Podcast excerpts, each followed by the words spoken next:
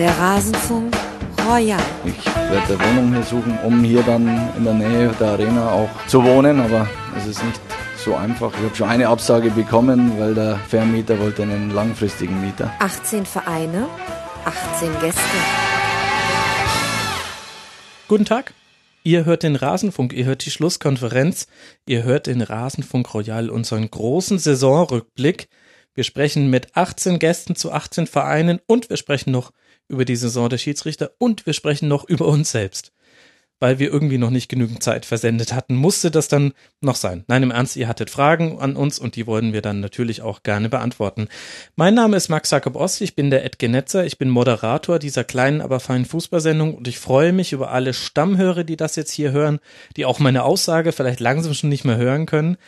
Ich mache ja das jetzt auch schon zum sechsten Mal, glaube ich.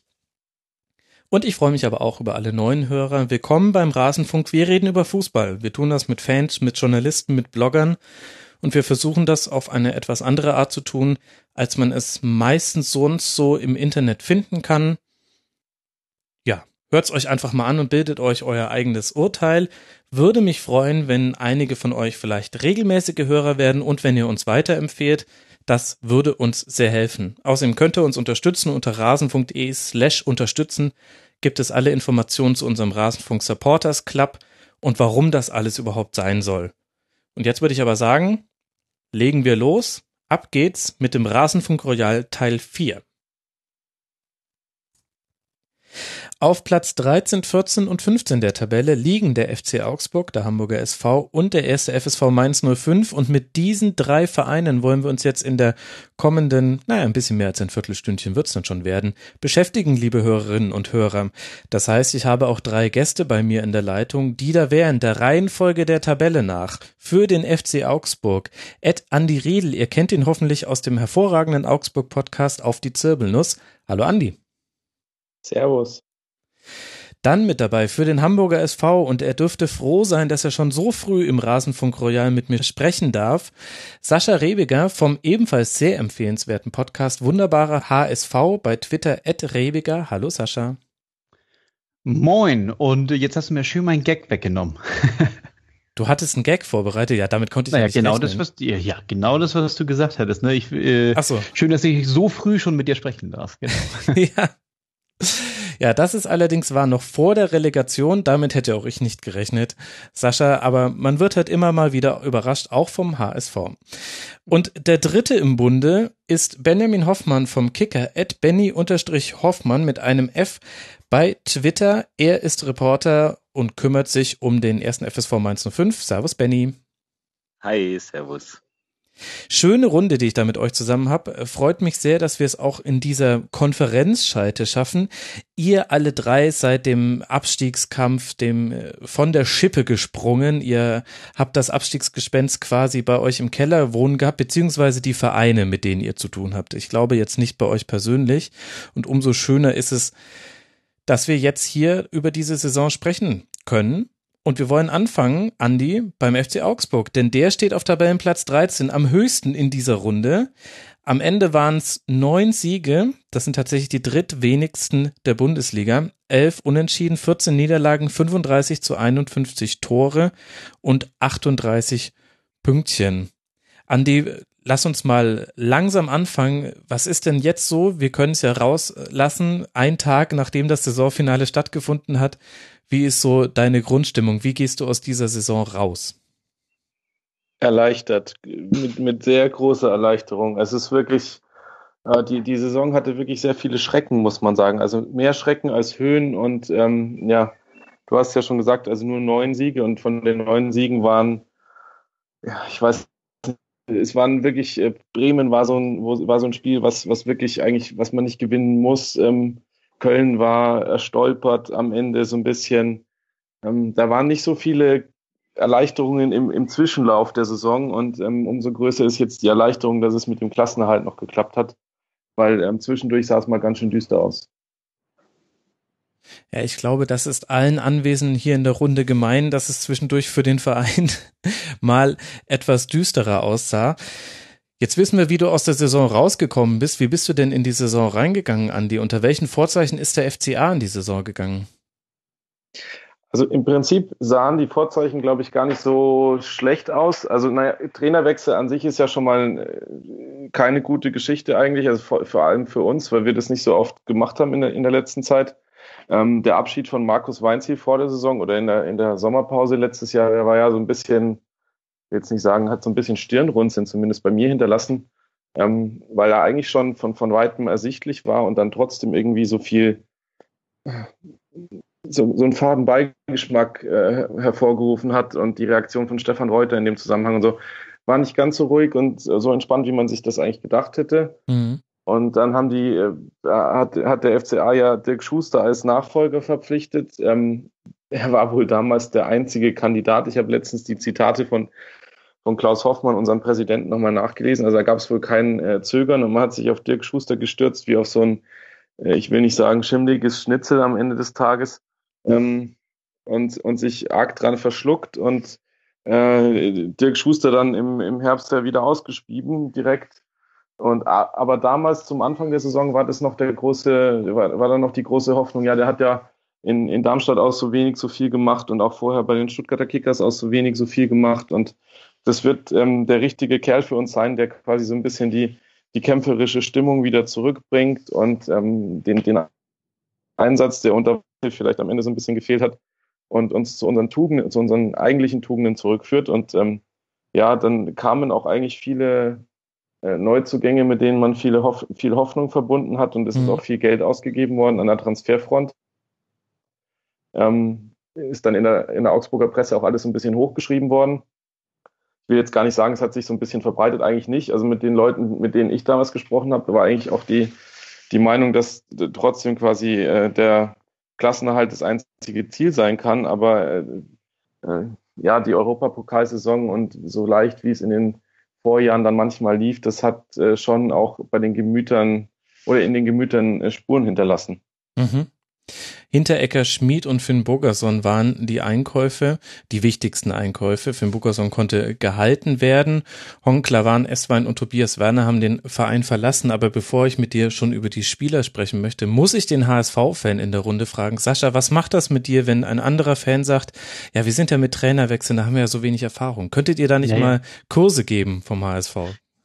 Ja, es ist tatsächlich äh, auch eben so gewesen, dass ich so ein kleines Tränchen hier schon wieder verdrückt habe. Nein, nein, das würde ich natürlich auch ganz gerne auch erzählen können, aber ja, die Realität sieht eben anders aus. Aber wie gesagt, lass uns erst gern noch so ein bisschen über, über den FC Augsburg sprechen und dann, äh, ich muss mich noch mal fassen, wenn es um unsere Trainer geht. Ich kann die nicht mehr alle aufzählen. Okay, du hast noch ein bisschen Schonzeit, aber wir haben mit Benny ja noch jemanden in der Runde, der auch beim SV Darmstadt 98 äh, aktiv ist als Journalist. Benny, was hast du denn damals von diesem Wechsel von Dirk Schuster nach Augsburg gehalten und was für eine Art Trainer hat der FCA sich da geholt? Ja, einen ziemlich einfachen Trainer und das meine ich gar nicht despektierlich. Mhm. Ähm, denn Darmstadt hatte er natürlich vom, vom Spielerpotenzial her nicht die Möglichkeiten, aber die Mannschaft ist ihm natürlich bedingungslos gefolgt. Also er hat es einfach geschafft, da eine, eine Gruppe von, sagen wir mal, teilweise schon Gescheiterten ähm, hinter sich zu versammeln. Ob das jetzt ein Marcel Heller war, ob das ein Leon Balogun war, der ja nun mittlerweile in Mainz ist, aber der ja auch in der zweiten Liga für Darmstadt marschiert ist. Ähm, ähm, ähm, auch ein Aitac Sulu ist ja eigentlich ein, einer, einer, der zwischendrin schon mal gescheitert war. Ne? Also zweite Liga Türkei, ähm, zweite Liga Österreich. Äh, alles nicht so dolle. Und mhm. ähm, ja, er hat es irgendwie geschafft, diesen Jungs Selbstvertrauen, Vertrauen äh, äh, in ihre Fähigkeiten zu geben. Und ja, mit, mit ganz einfachen Mitteln. Also es war jetzt ja nie ein schöner Fußball, den Darmstadt gespielt hat. Es war tief stehen, ähm, ähm harte Zweikämpfe führen ähm, und ähm, dann einfach äh, über die schnellen Bahnen konnte. Ne? Da spielt natürlich Heller und dann zum Beispiel auch im ersten, im ersten Bundesliga-Jahr äh, Coca Rausch eine, eine sehr, sehr wichtige Rolle, äh, plus Standards, wenn ich gerade den Namen Coca Rausch anspreche. Mhm. Ähm, das ist halt immer das Schwierige, so wie sich es ja im, im Herbst dann angelassen hat in, in Augsburg oder, oder im, im Frühwinter mit der Trennung. Ähm, da war ja zumindest der, der, der große Hintergrund ja eigentlich der, dass man halt auch mit der fußballerischen Entwicklung ähm, unter Schuster nicht so wirklich zufrieden ist. Also das ist ja, unter Schuster galt ja erstmal defensiv sicher stehen. Ich glaube, daher rühren auch sehr, sehr viele Unentschieden. Also bei ihm stand schon relativ häufig die Null. Ähm, nur dann muss ich sagen, ähm, ja, wenn ich mit einer fußballerischen Entwicklung unter einem Trainer, der klingt jetzt despektierlich, ist aber nochmal gar nicht so gemeint, der Antifußball spielen lässt in Darmstadt. Ähm, wenn ich mir von dem jetzt eine große fußballerische Entwicklung er, erwarte, dann frage ich mich schon, ob ich den Trainer richtig gescoutet habe. Ähm, ja, was, was ich damals von der Verpflichtung hielt, Schuster hatte Erfolg, erfolgreiche Trainer sind auf dem Markt immer begehrt, ähm, aber es ist halt nicht eins zu eins zu übertragen. Ne? Also Augsburg hatte da ja auch schon eine gewachsene, eine gewachsene Mannschaft, die sich jetzt nicht ausschließlich über, über Mauern und Kontern ähm, ähm, definiert hat. Ne? Und sie haben ja jetzt auch nicht so eingekauft. Klar, sie haben Klavern mit, mit Hinteregger ersetzt. Ähm, ähm das sind zwei positionsspezifische Wechsel, aber dann hast du eigentlich Johnny Schmid. Das ist einer, der natürlich schon technisch sehr feiner Fußballer ist, der auch dieses Umschaltspiel aus Freiburg zum Beispiel kennt, äh, aus, aus der Streichzeit noch, mhm. ähm, aber schon auch eher übers Fußballerische kommt. Ähm, ja, und gut, Finn Bogerson war ja schon da, also den würde ich jetzt gar nicht mal als Neuzugang zählen, ehrlich gesagt war er auch mhm. lange verletzt, aber eine Entwicklung kann ich mir jetzt, also mir ist der Schleier, wie man jetzt auf diese, darauf kommt, dass man dann jetzt irgendwie einen fußballerischen Quantensprung erwartet, wenn man jetzt einen Trainer holt, der nochmal, gar nicht respektierlich gemeint, sehr einfachen Fußball spielen lässt und für sehr einfachen Fußball steht. Andi, wie war denn das? Wie wurde denn Schuster verkauft? ich meine, du hast jetzt schon von dem schimmligen Schnitze gesprochen. Das ist mir ehrlich gesagt ein Tacken zu scharf, ehrlich gesagt, wenn wir über einen Trainer sprechen. Aber äh, es ist, spricht ja daraus ja die Enttäuschung eines Fans. Habt ihr euch denn auch eine fußballerische Weiterentwicklung erwartet oder wurde das auch von Reuter und Co. so kommuniziert, dass man damit vor allem erstmal einen Trainer sich holen wollte, der eben auf defensive Stabilität achtet. Denn die Null stand tatsächlich, ich habe jetzt mal geguckt, in den 14 Spielen unter äh, Dirk Schuster fünfmal kein Gegentreffer. Naja, also die, die Kommunikation in dem Zusammenhang, die war, die hat schon beide Bestandteile auch gehabt. Also ich habe mhm. ich hab das damals in dem, in dem, in dem Zusammenhang auch nochmal nachgelesen, dann, was da in den offiziellen Pressemitteilungen stand. Und ähm, da ist natürlich einerseits, dass man sagt, okay, klar, ich meine, defensiver Fokus als, äh, als erste Marschroute, aber dann auch, ähm, dass man, äh, dass man schon gezielt auch offensiv spielen will, also dann, wenn man defensiv aus der defensiven Stabilität heraus. Äh, und ähm, da war es so ein bisschen, ich sag mal, zwischen den Zeilen die, die Argumentation, naja, ähm, das, was halt an Personal in Darmstadt so vorhanden war, das hat halt dafür einfach nicht gereicht. Entsprechend gab es das halt in Darmstadt nicht. Mhm. Äh, jetzt kommt er nach Augsburg, hat auch einen anderen Kader. Die haben ja nicht nur, ich sag mal, Johnny Schmid da geholt, sondern auch äh, mit äh, Takashi Usami eigentlich einen sehr technisch versierten Eben. Spieler nochmal mit einer Chance in Deutschland. Mhm. Ähm, mit ähm, dem Georg Teigel aus, äh, aus äh, Leipzig jemanden geholt, der äh, sicher in Leipzig nicht äh, gelandet ist, weil er äh, quasi prinzipiell schlecht Fußball spielen kann. Ähm, also von dem her war da, ich glaube, der, der Vater des Gedanken an der Stelle und die Hoffnung, die man bei der Verpflichtung äh, von Dirk Schuster hatte, dass er eben dann, wenn er die Möglichkeiten hat, auch sportlich mehr umsetzen kann, als nur Mauern zu lassen. Hm. Aber mit äh, welchem und, Nachweis? Ähm, ja, und, äh, also äh, klar, ich meine, an sich ist das sowieso äh, jetzt, äh, wenn man dann an, in Richtung anderer Vereine guckt und warum das äh, und warum das in Mainz vielleicht so gut läuft mit den Trainern. Ähm, die Geschichte, wenn man einen Trainer von außen dazu holt und mit dem selber noch nicht gearbeitet hat, äh, ob das dann in der Konstellation passt, das wird sich meistens immer dann erst herausstellen, wenn der Trainer da ist. Also ein gewisses Risiko ähm, ist da immer da an der Stelle und ähm, ja, da hat es uns halt mal schön äh, auf die Nase gelegt an der, an, an der Dirk Schuster Front. Äh, und ähm, ich sag mal so, die Hoffnungen, die man da verknüpft hat, die man äh, die man ja sicher durch, ich hoffe, dass zumindest durch mehrere Gespräche auch validiert hat und ähm, wir gehen mal ähm, davon aus, man, dass es so war. ja, und wo man, wo man hoffentlich sich auch unterhalten hat über, über ich sag mal, Trainingsmethodik, die er umsetzen will und was. Ja? Also ich, ich stelle mir vor, wie kann man eine Führungskraft anders einstellen, als indem man über solche Dinge zumindest mal annähernd spricht. Ähm, ich glaube an der Stelle, man hat es vielleicht einfach nicht getan, aber es sollte uns eine Lehre sein. Ja, wobei ich immer, da möchte ich ganz kurz einhaken, wobei ich dann mhm. immer sage, ich, ich kann ja auch dann viel mit, mit Trainern sprechen ähm, ähm, oder mit Spielern sprechen, was ich von ihnen erwarte und, und, und da kann mir, will ich jetzt gar nicht sagen, dass es so gelaufen äh, äh, wäre oder, oder sein könnte, ne? aber ich kann mir ja viel erzählen lassen. Ich kann ja, ich kann ja euch auch wunder was erzählen, was ich für ein guter Fußballer bin, auf Deutsch gesagt. Ne?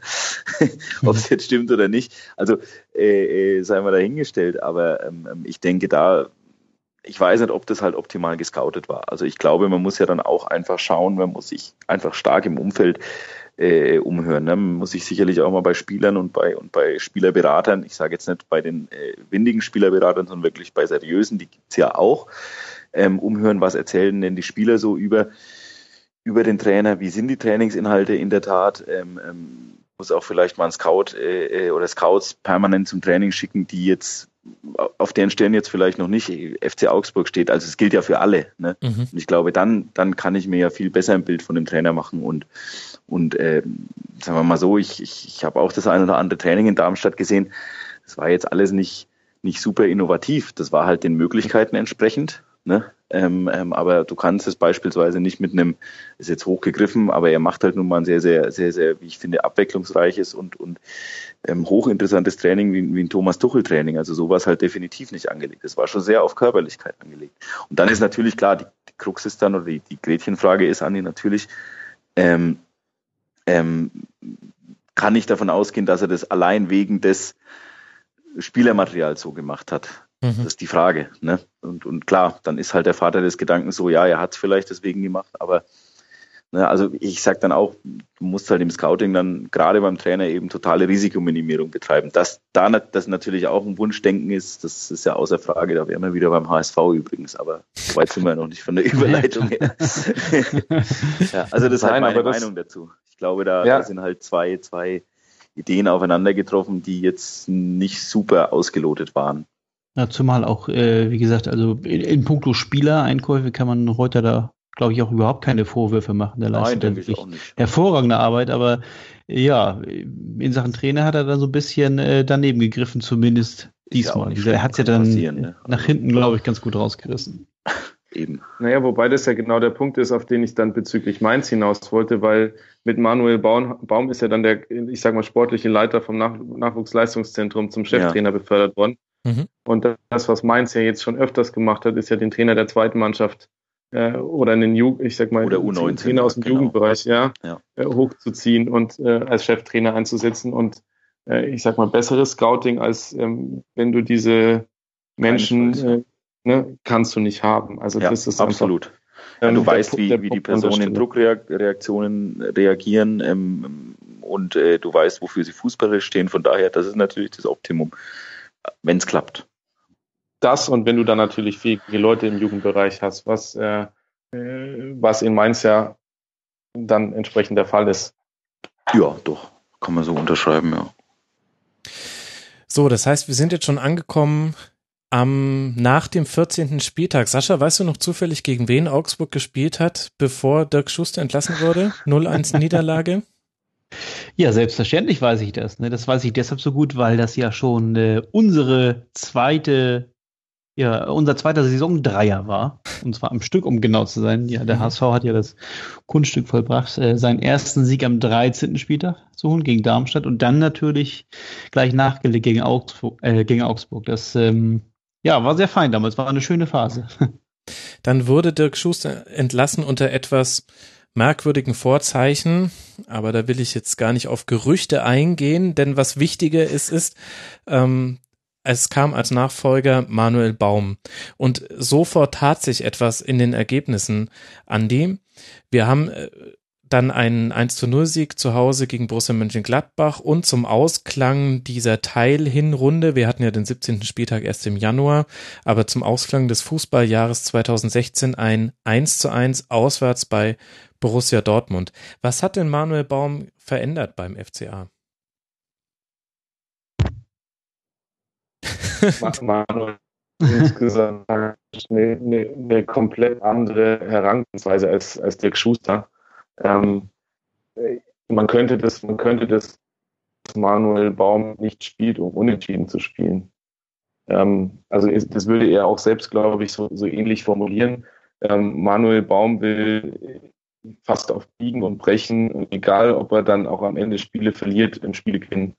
Und ähm, das ist das ist was, was ich zumindest als Zuschauer und Fan, was ich sehr an ihm schätze, weil es äh, sehr viel Mut verlangt, immer wieder. Mhm. Ähm, und entsprechend haben Spiele äh, häss wirklich hässlich, weil Pläne einfach nicht aufgegangen sind und ähm, er quasi zumutig war an vielen Stellen auch und ähm, wo man die Unerfahrenheit gemerkt hat. Aber im Prinzip in den ersten zwei Spielen gegen Gladbach und Dortmund, ähm, da war die Überraschung auf jeden Fall noch sehr auf unserer Seite. Mhm. Und äh, Gladbach hat es so nicht kommen sehen äh, in dem Spiel und glaube ich Dortmund auch nicht so, so wirklich, ähm, dass, dass auf einmal da der Ball relativ zügig auch teilweise nach vorne bewegt worden ist und äh, teilweise auch schon mit relativ viel Plan dann schon in den, in den ersten zwei Spielen, was unter Dirk Schuster quasi überhaupt nicht der Fall war. Mhm. Aber wenn du sagst, er hat mutiger spielen lassen und lieber auch mal die Niederlage riskiert, um einen äh, Sieg eventuell einzufahren, dann steht dem gegenüber, dass kaum eine Mannschaft so zurückhaltend und tiefstehend spielt wie der FC Augsburg. Nur 44 Prozent Ballbesitz, nur Darmstadt hatte weniger Ballbesitz und hätte Thorsten Frings noch ein paar mehr Spiele machen dürfen mit Darmstadt, dann hätten die euch locker überholt in dieser Statistik. Ich weiß nicht, ob ich jetzt geprägt bin durch den Eindruck der letzten Spiele in dieser Bundesliga-Saison, weil das ist natürlich was hier am nächsten an der Aufnahme liegt. War das denn Anfang 2017 dann zum Beginn der Rückrunde anders? Ja, teilweise schon. Also äh, insgesamt muss man sich ja fragen, wie, wie reagiert so die Bundesliga auf neue Trainer, die die Dinge anders machen als der alte Trainer zuvor. Und ich glaube, in den ersten Spielen, es dauert immer so ein bisschen, bis genügend Video vorhanden ist, dass, dass äh, das wirklich dann in die Einzelteile zerlegt wird. Und ähm, Manuel Baum ist dann definitiv in, in einer, sagen wir mal, in, im dritten Viertel der Saison ist er von den anderen Trainern teilweise in seine Einzelteile zerlegt worden. Äh, die wussten genau, was er vorhatte und ähm, haben das zu ihrem Vorteil genutzt und ähm, er ist auch einfach ähm, ausgecoacht worden, so wie man, wie man das so schön sagt. Mhm. Und entsprechend hat er dann, aber das muss man ihm wirklich auch wieder zugute halten, hat er es dann geschafft, am Ende ähm, die defensive Stabilität wieder zurückzuholen. Ähm, weil da waren ja dann, ich sag mal jetzt, kann den letzten Spieltag auch nehmen gegen Hoffenheim, äh, beziehungsweise auch die Spiele da, äh, zuvor, also jetzt gegen Hoffenheim zu null. Ähm, gegen Dortmund haben wir eins kassiert ähm, am Ende, aber na, hätten, also es war jetzt es war zwar umkämpft und Dortmund, sowohl, sowohl Dortmund als auch Hoffenheim hat natürlich deutlich mehr Ballbesitz als wir. Mhm. Äh, aber wir waren am Ende dann wieder gefährlich äh, und das aus einer stabilen Grundordnung heraus. Und entsprechend ist da einfach so eine Evolution in, in, der, in der Spielanlage dann auch zu erkennen irgendwo. Mhm. Okay, aber also über das Saisonfinale will ich gleich nochmal mit dir sprechen, Andi. Da ähm, bin ich noch nicht so ganz von allem überzeugt gewesen. Aber erst, wenn wir noch so ein bisschen jetzt in die Rückrunde reingehen, ich hange mich jetzt mal an den Spielen entlang, die mir in Erinnerung geblieben sind. Oh Gott, jetzt tut's gleich weh, ja. Nein, nein, nein. Das, also erstmal haben wir da ja ein gedrehtes äh, Spiel gegen Werder Bremen, wo Bobadilla ganz groß aufgespielt hat und äh, Werder sich noch hinten ein bisschen doof angestellt hat, 3 zu 2 gewonnen, dann ein das nächste Spiel, was mir noch richtig in Erinnerung geblieben ist, war ein Heimspiel gegen Rasenballsport Leipzig 2 zu 2 mit einem sehr emotionalen Tor von Hinteregger und wieder war Bobadilla wichtig, hat einen Ball toll festgemacht im Konter und dann im perfekten Zeitpunkt durchgespielt. Und wahrscheinlich das, wo du sagst, jetzt tut's weh, ist dann vor allem die englische Woche, die es Anfang April gab. 26., 27., mhm. 28. Spieltag, allesamt Niederlagen und es ging los, auswärts bei den Bayern 0 zu 6, dann zu Hause gegen Ingolstadt 2 zu 3. Wir erinnern uns, liebe Hörerinnen und Hörer, das war diese englische Woche, in der Ingolstadt alles gewonnen hat und nochmal richtig zu leben kam. Und dann eine Auswärtsniederlage bei Hertha mit 0 zu 2. Das sind jetzt so die wichtigsten Stationen, die ich so noch im Kopf habe. Habe ich da was vergessen oder was war in diesen Phasen entscheidend? Also wenn ich kurz reingrätschen darf, ich, ich glaube, die Woche, die Woche drauf war noch das Spiel in Frankfurt. Ja. Ist das richtig, Andi? Nee, 14 Tage später, ja. Ah ja, 14. Da war ich im Stadion, das war ganz mhm. furchtbar. Und da war ich mir eigentlich sicher, dass der FC Augsburg absteigen wird, weil er keinen Punkt mehr holt. Frankfurt, Frankfurt war aber, ich sag mal an sich, ähm, also Frankfurt war 70 Minuten, ja, 70 Minuten kannst du das so nehmen und kannst den Haken dran machen. Ähm, Findest du? Und dann ist einfach, ja, naja, also der Punkt ist ja, die, ähm, in der Situation, ähm, die Personalsituation war einfach so übel. Also wir hatten zwischendrin eine Phase, wo Verletzungsprobleme uns äh, ja wirklich an den Rande getrieben haben. Also die sind in Frankfurt in den letzten 20 Minuten, dass die nicht auf dem Platz zusammengebrochen sind, das war, glaube ich, schon alles. Das war, war Katastrophe. Ich war auch im Stadion und ähm, ja, das war kein guter Tag. Ähm, aber ja, wir hatten zwischendurch eine Phase, wo, wo, wo uns dann, wo uns dann in den Phasen auch, also das letzte Gegentor in Frankfurt zum Beispiel, wo, wo der Hitz, Hitz einen seiner wenigen Fehler diese Saison macht, mhm. den Ball vertendet und, und wir uns dieses Ding fangen auch übel. Ganz übel. Also es war, ich sage ja, es gab echt wirklich düstere Momente dieses Jahr. Ich war auch auswärts in Mainz, war ich im Stadion, das war auch äh, ja. Katastrophe, ähm, wo wir einfach hergespielt worden sind, also wirklich hergespielt worden sind. Ähm, auswärts in, in Berlin war auch so ein Ding, wo man sich denkt, auf Schalke war auch äh, kein gutes Auswärtsziel. Da wurde und gleich deine Leitung ein bisschen schlechter, ja. als du von der Krise erzählt hast. Hat sich deine Internetverbindung ans Spielniveau der Augsburger angepasst. Aber genau dieses, dieses Frankfurt-Spiel hatte ich vorhin vor Augen, als du gesagt hast, man hat aus einer defensiven Grundordnung heraus versucht, mutig nach vorne zu spielen. Ich fand in, also in dieser Phase, an die habe ich mich jetzt auch zurückerinnert, fand ich, war das wenig mutig. Das war ein, äh, ich glaube, 28 Prozent Ballbesitz, habe ich mir jetzt noch gemerkt. Ich habe es jetzt nicht mehr nachgeguckt, hatte man da. Und es war ehrlich gesagt ein Betteln. Ihr seid relativ glücklich mit einem schönen Tor zwar, aber einem Abwehrfehler von Eintracht 1 äh, zu 0 in Führung gegangen und ab dann also tiefer konnte man nicht mehr stehen, dann wäre er nämlich schon auf den Tribünen gestanden. Und ich fand, dass das eben das Gegenteil von mutig war. Und ich finde auch, also wir sollten definitiv gleich nochmal über Verletzungen sprechen. Da hat es euch schon auch übel erwischt in dieser Saison. Aber dennoch muss ich doch von den Ersatzleuten erwarten, dass die mehr Puste haben als für 70 Minuten. Naja, also ich glaube, ähm, diese englische Woche an sich, ähm, man hat sich dann irgendwann, also zumindest ich habe mich dann irgendwann auch gefragt, was, was da gerade in den Köpfen los ist. Also mhm. Äh, gegen, äh, bin mir auch nicht schlau, was, was, ob das, was nachhaltig da, äh, welche Entscheidungen wirklich, wirklich gut waren, weil zum Beispiel gegen die Bayern hatten wir zwei Jugendspieler von Anfang an auf dem Platz und äh, da ging es halt dann am Ende auch, äh, ja, da, die sind einfach in den Köpfen auch zerbrochen. Also Bayern wollte mehr das siebte Tor noch machen, als wir quasi dagegen gehalten haben und das kann eigentlich nicht sein. Also mhm. äh, dass, dass die Bayern noch mehr Lust haben, dann irgendwie noch sich ins Zwei, Zweistellige zu schießen, als, als man da verteidigt.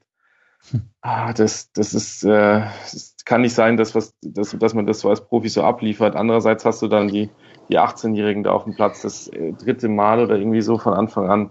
Ähm, da weißt du dann halt auch nicht, wie, wo, wo du mit den Vorwürfen wirklich anfangen und aufhören sollst. Mhm. Ähm, und dann hat sich das so hochgeschaukelt und Frankfurt war sicher, äh, Frankfurt war sicher extrem bitter, vor allem, weil, weil man halt einfach mal wieder ein Erfolgserlebnis gebraucht hätte. Und dann kam ja Gott sei Dank der HSV. ja, gern und, geschehen. ja, und dieses HSV-Spiel dann zu Hause, das war einfach, das war unsere Rettung. Also das war wirklich, äh, äh ohne dieses HSV-Spiel und ohne, ich meine, mittlerweile äh, mhm. ist ja auch berichtet worden, dass da, dass Halil Altintop wohl vorher eine Ansprache gehalten haben muss, ähm, die dem Äh, ähm, wahrscheinlich die Tränen in die Augen getrieben hätte vor Stolz. Aber äh, da ist dann wirklich ein Ruck durchgegangen und ab dann ja, kam eben dieser Endspurt, den es dann auch gebraucht hat. Hm. Ja, das war schon ein dolles Spiel. das, war, das war ja, ähm, ich weiß gar nicht genau, war das der 31. Spieltag? Ich glaube, es war der, der 31. 31. Ja, ja, genau. Ja, ja, das war ja auch so aus, aus Sicht des HSV ein, ja, ein relativ wichtiges Spiel, denn hätte man das gewonnen, wäre man eigentlich eigentlich durch gewesen. Klar hätte man dann noch keine neun Punkte Vorsprung gehabt vom äh, 16. Aber ja, mindestens kopfmäßig äh, wäre man dann im Grunde durch gewesen, ne? wenn man das Spiel gewonnen hätte. Ja, das ging dann knapp nach hinten los. Ein das war aber auch, also, ja, das, das war aber wäre auch, auch langweilig gewesen.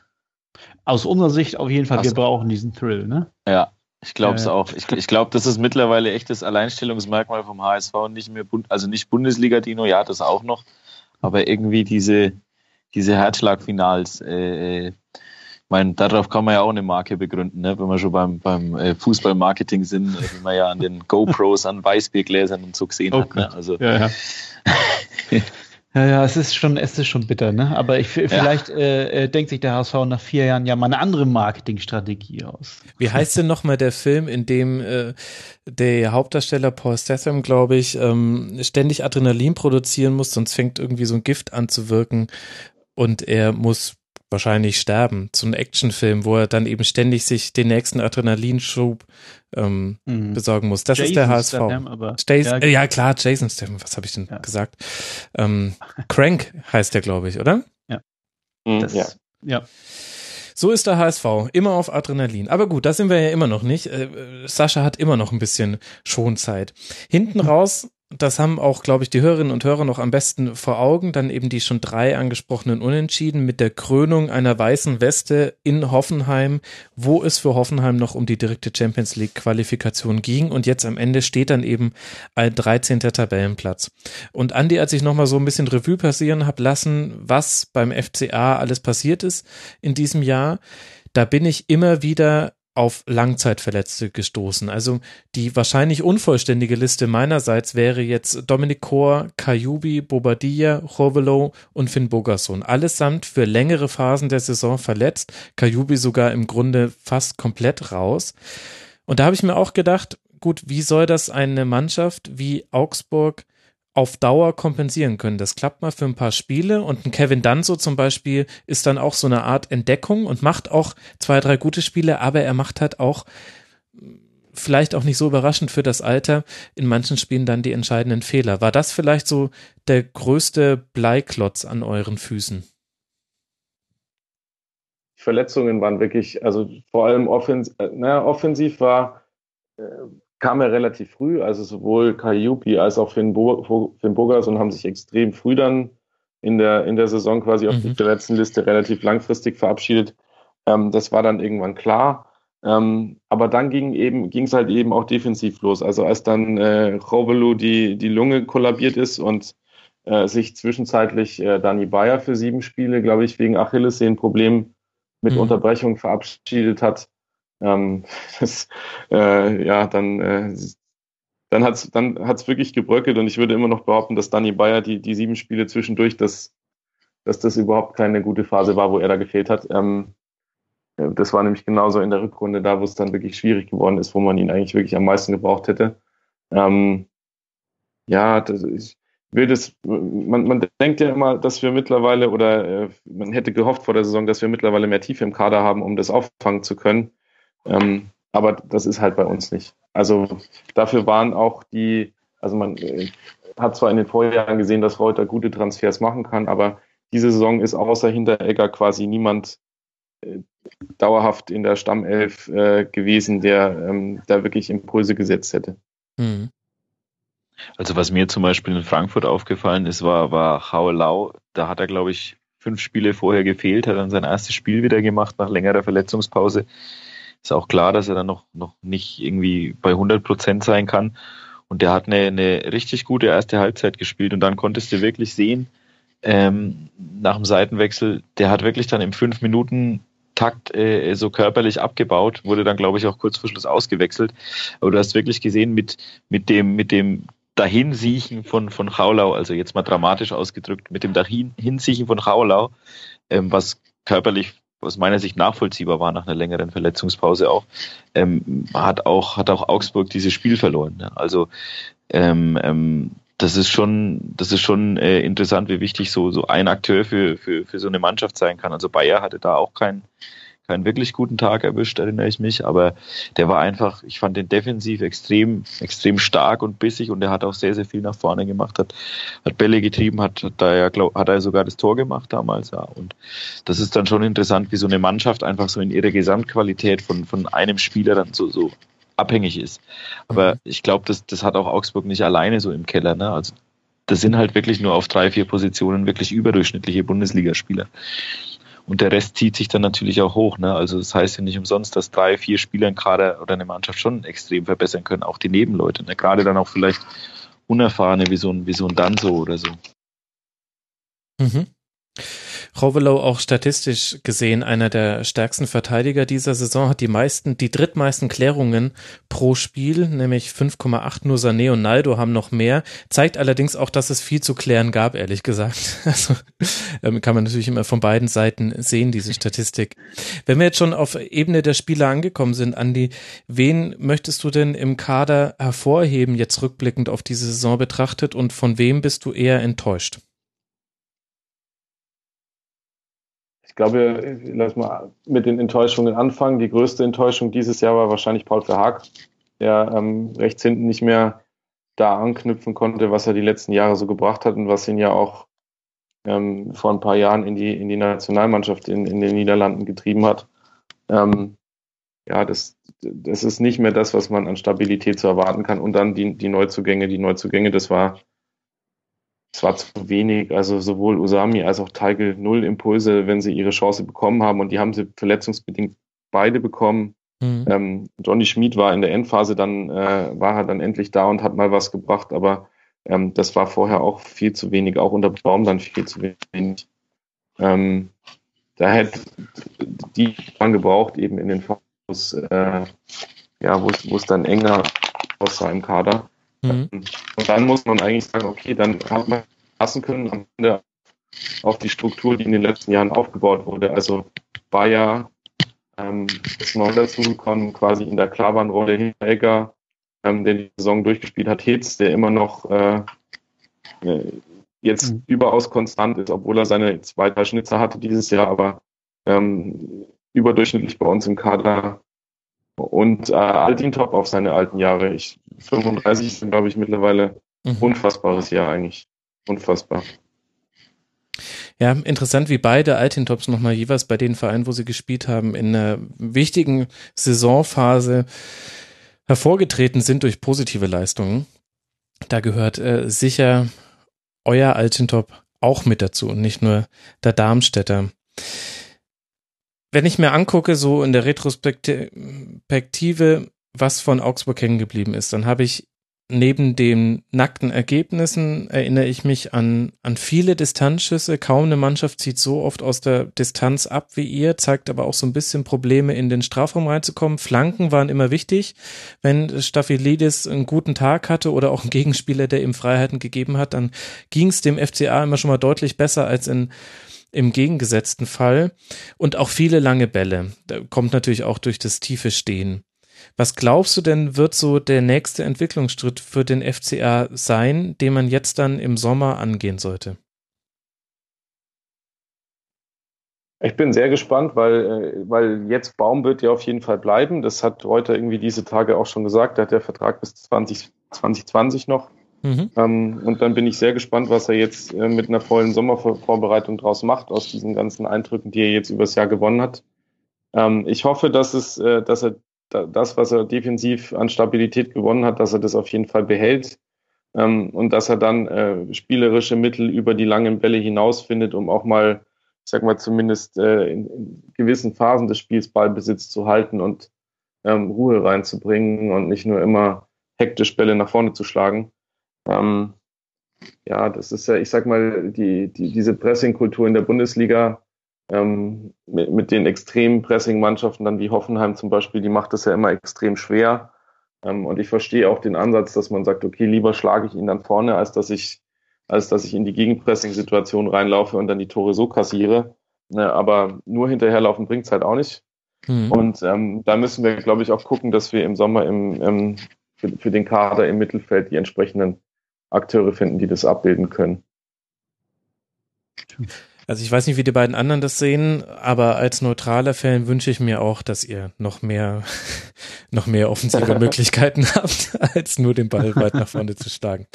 Das war manchmal Passt etwas so. Sehr. Ach komm, schon, Sascha, Sascha denkt schon wieder an die nächste Saison. Du hast schon wieder Angst, dass direkter Konkurrent. Ich dachte, ihr greift jetzt nach den Sternen, Sascha, aber habe ich mhm. falsch eingeschätzt. Nee, der Sascha sieht das realistisch. Der Sascha weiß, dass, er, dass sie viel kassiert haben in der Verfassung, in der wir diese Saison waren. da hat genau. er Angst vor der Ausbaustufe 2. Wir, wir, wir haben es ja angewöhnt, nur äh, nach Spielen gegen München zu grillen und äh, es muss nicht auch noch gegen Augsburg sein. Also Nein, braucht nicht. Andi, sag mir mal noch kurz, wie war denn so die Stimmung im Umfeld jetzt äh, während dieses Jahres? Ich hatte ehrlich gesagt zwischenzeitlich auch den Eindruck, dass man Manuel Baum selbst gar nicht so unkritisch gegenüberstand. Da zähle ich mich auch durchaus selbst zu, weil ich nicht so ganz sehen konnte, wo es hingehen sollte mit dem FCA. Wie war denn die Stimmung? Jetzt am Schluss waren ja alle auf das Ziel Klassenerhalt hin vereint.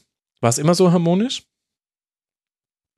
Na, es gab auch dem Spiel gab es äh, eine Woche, wo es wirklich eng war und wo, wo auch, ja, wo, wo viele gesagt haben, wenn man den Trainer nochmal wechseln würde, nochmal einen Impuls reinzubringen, um die Klasse zu halten, wäre das jetzt der spätmöglichste Zeitpunkt, um das noch zu machen.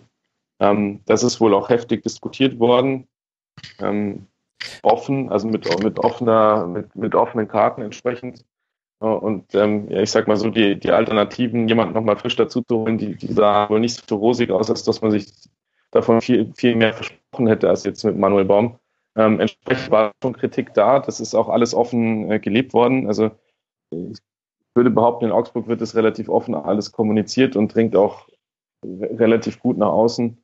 Ähm, und äh, ja, an sich ist halt, Manuel Baum tut sich da, glaube ich, äh, ein, äh, tut sich mit seinem Auftreten da keinen Gefallen oder äh, mhm. ist, kann sich da auf jeden Fall noch verbessern. Ich habe mir selber die, äh, die Pressekonferenz angeguckt nach dem Hoffenheim-Spiel, wie so viele Pressekonferenzen, aber äh, wie, wie so ein Kollege wie der Julian Nagelsmann da sich vor die Presse stellt und wie souverän er da auftritt und wie locker, da, wie locker er darüber kommt, äh, das ist, das ist ein Talent, was dem Manuel Baum äh, an der Stelle abgeht ähm, und wo man dann eben, wo, ja, was, was ihm, glaube ich, hinderlich ist in der Außendarstellung. Ähm, was jetzt nichts über seine Arbeitsweise in, intern irgendwie aussagen würde. Also ich glaube, da muss man vielleicht so ein bisschen drüber hinweg oder durch, durch diese Außendarstellung durchgucken, weil er an sich sonst relativ verschlossen wirkt, mhm. ähm, weil von dem, was er an Erkenntnissen gewonnen hat, eben für die Spielvorbereitung auch, auch intern behalten will, um da nichts zu verraten, glaube ich, sein, sein Gedankenwerk. Aber ja, das hilft halt in den kritischen Phasen dann wenig. Mhm. Also ich finde ihn auch schon sehr, sehr blass irgendwie. Ne? Also Charismatiker ist er halt auch nicht irgendwie, der jetzt, der jetzt eine, eine, eine Medienlandschaft und eine Fanlandschaft auch irgendwie durch welche Kniffe auch immer für sich, für sich vereinnahmen kann. Ne? Also ich weiß nicht, ob man da blöd gesagt mit Medientraining irgendwas machen kann, aber an sich, ähm, ähm, ja, es wirkt halt nicht so. Ne? Also da, das sehe ich genauso wie du, Andi. An sich ist es ja, glaube ich, da muss man das muss man ja auch realistisch betrachten. In Augsburg das Medienumfeld ist ja sehr begrenzt äh, und entsprechend hat er da nicht mit einer Medienlandschaft wie in, in anderen Großstädten zu kämpfen. Das ist schon mal von Vorteil für ihn. Und ähm, dann kann er sich da sicher äh, einfach auch weiterentwickeln, ob das jetzt mit gezieltem Training ist oder einfach nur mit Feedback, was er aus, aus quasi von Augsburger Kollegen dann äh, bekommt, von Stefan Reuter, wie auch immer. Ähm, der ist ja ein alter Fuchs und weiß, weiß ja, was er, was er ihm da teilweise für, für Tipps noch mit auf den Weg geben kann. Äh, das kommt aber ja, glaube ich, nicht von heute auf morgen. Also wenn man sich jetzt anguckt, der hat jetzt seine erste ein bisschen mehr als eine Halbserie in der Bundesliga hinter sich. Ähm, ja, wenn das der Bereich ist, wo er noch am meisten Luft nach oben hat, dann bin ich eigentlich relativ zuversichtlich. Dann kannst du entspannt sein, ja. Sag mal, Andi, war das unter Markus Weinziel auch schon so, dass Stefan Reuter zum Teil mitgecoacht hat an der Seitenlinie oder hat er das jetzt erst mit Manuel Baum gemacht? Das ist mir aufgefallen, nämlich. Nein, das, also das ist ja was, was, äh, was quasi die, die Weinziel-Reuter-Beziehung äh, von Anfang an geprägt hat und was äh, im ersten Weinzieljahr auch äh, den Ausschlag gegeben hat, dass, dass das Ganze dann auch zum Positiven gekippt ist, weil im ersten Weinzieljahr haben wir ja in der, in der Hinrunde nur neun Punkte gesammelt. Dann ist mhm. Stefan Reuter im Winter dazugekommen als Manager, ähm, hat entsprechend mitgeprägt auch, also ist von allen anerkannt an der Stelle. Und ähm, Stefan Reuter ist da sehr involviert auch äh, in das, was mit der Mannschaft abläuft und in, in, in die tägliche Arbeit entsprechend ähm, aktiver, als man das von manchen Managern in der Bundesliga so kennt. Okay. Ich glaube, Stefan Schwarz ist da auch ein ganz entscheidender Kopf. Ne? Das ist ja so ein bisschen die verlängerte Hand auch von, von äh, Reuter, der, der Chef-Scout, ne? Schwarz ist der Chef-Scout und ähm, ich sag mal so, da haben wir, haben wir die die ersten Differenzen mit, mit Dirk Schuster haben wir wohl Schuster, an der ja, Stelle ja, genau. Angefangen, weil ähm, die, die Spieler, die da verpflichtet worden sind, waren teilweise nicht abgestimmt und haben Dirk Schuster auch nicht wirklich gut in den Kram gepasst. Also hier, hier Teigl und Osami wieder an erster Stelle. Mhm. Ja, das ist aber natürlich auch ein Spannungsfeld, wo ich dann sage, ähm, also ich muss, ich muss meinen Kader ja schon an, an dem Trainer ausrichten, gerade als ein Verein wie, Aus, wie Augsburg, der ja eigentlich für, für Kontinuität stand und ja, ja auch stehen will und, und ich denke auch stehen muss mit den, mit den finanziellen Möglichkeiten, die sie haben. Ähm, vielleicht ist es ja auch eine gewisse Parallel, Parallele zum, zum, zum HSV. Da hat es ja vor der Saison wohl dann auch Sitzungen gegeben, bei denen, bei denen Bruno Labbadia ähm, ähm, also in Sachen Kaderplanung mhm. gar nicht eingebunden war und, und dann muss ich halt sagen, dann so kann es halt nicht wirklich gehen. Also ich, da müssen dann schon alle drei von überzeugt sein. Also wenn das, und da muss man, finde ich, dem Trainer dann auch ein Vetorecht einräumen, weil wenn er sagt, äh, äh, wir holen den Spieler jetzt auf Gedeih und Verderb und der Trainer sagt, ähm, ich kann mit dem nichts anfangen, das passt mir nicht in Kram, so kann es nicht funktionieren. Nee, auf keinen Fall. Ja, wobei die, die Situation, glaube ich, nicht ganz vergleichbar war an der Stelle, weil Labadier ja vor der Saison schon Trainer war beim HSV, wenn ich es jetzt richtig im Kopf habe. Mhm. Und äh, entsprechend die ganze Sommerpause da war, dass mit Dirk Schuster sich entsprechend relativ lang gezogen hat und da Transfers quasi in so einem Zwischenfenster ja. stattgefunden haben. Ähm, äh, entsprechend dieses Vorgehen, was du beschrieben hast, das war unter Markus Weinzel war das quasi Usus, dass, dass es diese Dreier-Kombo gab in Augsburg oder gibt. Mhm. Ähm, Präsident, äh, Manager und Trainer, die jeweils ein Vetorecht haben bei jedem mhm. Transfer. Mhm. Ähm, ja. Ob das jetzt immer noch so gelebt wird, äh, ich, ich glaube schon. Und ähm, das ist ja auch genau der Hintergrund, warum jetzt Manuel Baum äh, Cheftrainer geworden ist, um da diese Kontinuität wiederherzustellen. Mhm. Ja, wo, wobei ich dann auch immer sage, also ich glaube, so blauäugig ähm, ähm, sollte jetzt keiner sein, der sich, der sich äh, damit einfach mit dem, mit dem, mit dem Thema auseinandersetzt. Zu glauben, dass jetzt äh, Dirk Schuster, ich weiß nicht, wann sie es offiziell verkündet haben, ähm, dass er FCA-Trainer wird, es muss ja dann wohl Ende Mai gewesen sein, nehme ich an, oder? Oder, oder Anfang Juni. Also die haben Schuster ja nicht erst Ende Mai ins Visier genommen und, und auf die Einkaufsliste gestellt und dann gibt es ja Absprachen in diesem Geschäft. Das ist halt nun mal so. Und ich glaube, dann, dann kann man das sicherlich auch auf einem kurzen Dienstweg regeln, zumindest mit einem Anruf, du, der Spieler, den wollen wir. Und äh, selbst wenn er jetzt dann noch in Darmstadt unter Vertrag stand, ähm, also es haben ja die Spatzen im Prinzip ab April von den Dächern gerufen, dass diese große Rochade Weinzel zu Schalke mhm. und Schuster nach Augsburg ähm, es war jetzt kein Geheimnis mehr. Und ich denke, da sollte man dann auch schon so parallel planen können. Ne? Also nochmal, ich weiß es nicht, ob es so war, aber wenn es halt so ist, dann ist es natürlich schon gefährlich. Und wenn man dann sagt, okay, man holt oder man, man zieht Baum hoch, dann ist es ja grundsätzlich total zu begrüßen. Aber dann geht es ja in diese Richtung, in diese Philosophie eben. Ich, ich komme wieder dahin, dass ich da ein Triumvirat habe, das entscheidet. Aber dann hat natürlich Manuel Baum jetzt für die Zukunft auch nicht die stärkste Position als Trainer. Ja, gut, die Frage, die man sich ja, die man sich an der Stelle ja einfach stellen muss, ist, ähm, wenn man so überzeugt von Manuel Baum ist, warum hat man das Ganze nicht einfach ein paar Monate vorher mit ihm gemacht? Ja, vielleicht musste diese das, Überzeugung ja. reifen, Andi. Das ist ja manchmal ja, so. Ja, gut. Also ich meine, ich bin ja, ich bin ja, was diese, deswegen habe ich vorhin auch äh, bewusst hier scharfe Worte für diesen äh, für, die, für, diese, für dieses Vorgehen mit äh, Dirk Schuster und ja, ich glaube, Dirk Schuster an sich und das, was er verkörpert, auch gewählt. Ähm, wie das gelaufen ist, das war, äh, hat der Verein, äh, kann es gar nicht deutlich genug sagen, hat er einfach verkackt. das war tatsächlich sehr deutlich. Andi, wenn wir jetzt sowieso gerade schon bei Kritik am Verein sind, nur ganz kurz. Ich kann mich erinnern, dass es äh, Differenzen zwischen Fans und Vereinsführung gab rund um Georg Teigl, der sich ja bei Rasenballsport Leipzig, seinem ehemaligen Verein, ähm, von der Kurve hat noch ich sage jetzt einfach mal verabschiedet und das wiederum wurde kritisiert, was wiederum der Verein kritisiert hat. Wie ist denn das Verhältnis zwischen, sagen wir jetzt mal, den Ultras und der Vereinsführung? Alles wieder auf Linie? War das nur ein Ausreißer oder steckt da mehr dahinter? Nee, also äh, an sich äh, das Verhältnis äh, Fans-Verein im Moment äh, ist eigentlich äh, extrem gut, äh, okay. gegeben die, die Umstände, die es da in der letzten Zeit auch gab. Also ich meine, auch Augsburg gehört zu den äh, Vereinen, die diesen Bezahlkartendienst äh, in Anspruch genommen haben. Und ähm, die Guthaben, äh, ja, man weiß jetzt nicht genau, was mit den Guthaben auf den Bezahlkarten passiert, etc.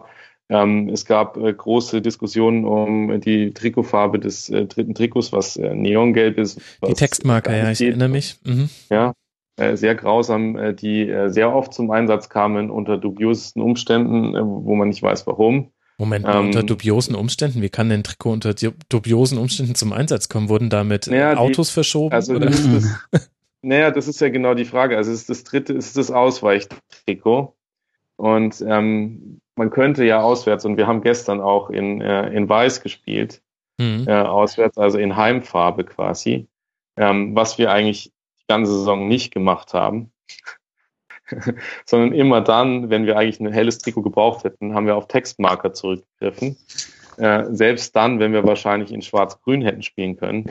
Ähm, und das ist sehr deutlich kritisiert worden, zum Beispiel auch, dass man wieder zu den Vereinsfarben zurückkehren sollte in der Trikotwahl. Und ähm, da gab es einige inhaltliche Auseinandersetzungen. Ähm, jetzt trotzdem im Saisonendspurt ähm, stand die Kurve fest hinter der Mannschaft und ähm, hinter dem Verein und ich gehe davon aus, dass jetzt diese sachlichen Themen, die es da gab, äh, dass die jetzt in der Sommerpause eins nach dem anderen in Ruhe angegangen werden, jetzt wo man weiß, für was man gemeinsam planen kann im nächsten Jahr. Mhm. Also wenn es um Farben geht und das der größte Kritikpunkt ist, dann ist man noch ganz gut dran. Ich glaube, da werden wir später bei Mainz noch über andere Dinge reden können. Andi, abschließend zu diesem Augsburg-Segment die Saison des FCA als Film. Und bitte. Film dieses Jahr, The Fast and the Furious 7. Ähm, deshalb, weil wir jetzt in unsere siebte Bundesliga-Saison gehen ah. äh, können nach diesem Jahr. Aber auch, weil äh, der Film an sich, ne, ein, ein Sequel mit eher schwachem Inhalt äh, während, während der Saison. Ähm, aber wenn man dann an den Abschied von Paul Walker am Ende denkt, dann treibt es einem halt doch die Tränen in die Augen und äh, ah. man weiß, warum man sich den Film angeguckt hat. Ja. Sehr gut. Ich dachte schon, du wolltest es auf euren Spielstil beziehen. Da hätte ich dann doch noch mal leichte Kritik geäußert. Aber so kann ich mit dieser Filmauswahl herrlich leben. ähm, das, äh, ja, vielen Dank, Andi, für diese Einblicke. Und jetzt ist die Schonzeit abgelaufen für dich, Sascha. Wir werden über den Hamburger SV sprechen müssen, denn der belegte Tabellenplatz 14 am Ende dieser 2016er, 2017er Bundesliga-Saison mit ebenfalls 38 Punkten, einem sensationellen Torverhältnis von minus 28, 33 mhm. erzielte Tore, 61 gefangene Tore. Und wenn wir jetzt gerade schon den Film von Andy gehört haben, dann sag mir doch mal, Sascha, mit welchem Filmtitel würdest du diese Saison zusammenfassen vom HSV? Das, das soll ich gleich zu Anfang machen. Hau gleich äh, ja. aus. habe ich keine Probleme, wobei ich mir um den Inhalt des Films gar nicht so viele Gedanken gemacht habe, sondern ich bin da ganz profan nach Titel gegangen und ich habe mir den James Dean Klassiker, denn sie wissen nicht, was sie tun, ausgedacht. Ich habe eine Ahnung, wie du, wie du auf diesen Titel kamst. Ja. Ja, ja. Ich, ich glaube, das wird jetzt so ein recurring Theme werden, wenn wir über den HSV sprechen. Lassen, wollen wir wollen wir vorne anfangen? Denn mhm. die, was hinten raus noch geschah, das ist gerade noch am präsentesten bei allen Hörern. Aber mhm. es ging ja schon mal ganz anders los als erwartet, nämlich mit Bruno Labbadia in die ja. Bundesliga-Saison und mit mal wieder, wer hätte es erwartet, beim HSV, es wurden auch mal wieder Spieler verpflichtet. Ich habe mir mal rausgelassen die Transferbilanz der letzten fünf Jahre aller 18 Bundesligisten. Da liegt der HSV mit minus 66 Millionen Euro auf Platz ja, 16, also auch da Relegationsplatz. Herzlichen Glückwunsch dazu. Nur Leipzig mhm. und Bayern haben noch mehr investiert in dieser Zeit. Was waren denn die Prunkstücke, die ihr euch in diesem Sommer in den Kader gestellt habt? Also wenn du Prunkstücke sagst, dann äh, gehst du hoffentlich von den Ablösen aus, die wir äh, ja, bezahlen mussten. Denn äh, so richtig Prunk war das ja alles nicht. Äh, also im Sommer kam äh, Philipp Kostic vom VfB Stuttgart, ein mhm. Transfer, über, über den ich mich äh, erst sehr gefreut habe. Äh, dann kamen noch etwas verspätet äh, Douglas Santos aus äh, Brasilien, ja, für, für rund die Hälfte der für Kostic bezahlten 14 Millionen, nämlich nur siebeneinhalb. Dann kam Alen Halilovic, äh, Bobby Wood äh, aus Frankfurt, Luca Waldschmidt, äh, natürlich unser Keeper. Also unser, unser zukünftiger Stammkeeper, kann man glaube ich sagen, Christian Martini aus Darmstadt. Der mhm. hat dann nicht mal viel Geld gekostet. Ja, das waren unsere Sommereinkäufe. Im Winter haben wir dann noch ein bisschen nachgelegt. Ich weiß noch, ich, ich weiß es wirklich noch ganz genau, Sascha, es ist nicht gelogen. Ich habe einen äh, kurzen Städteurlaub gemacht, unmittelbar bevor die Saison losging, so letztes Kraftholen, bevor die Rasenfunk-Saison begann und mhm. habe den wunderbaren HSV gehört. Und ich glaube, zu Gast war der liebe Sven Schulze von meinsportradio.de vom HSV Talk.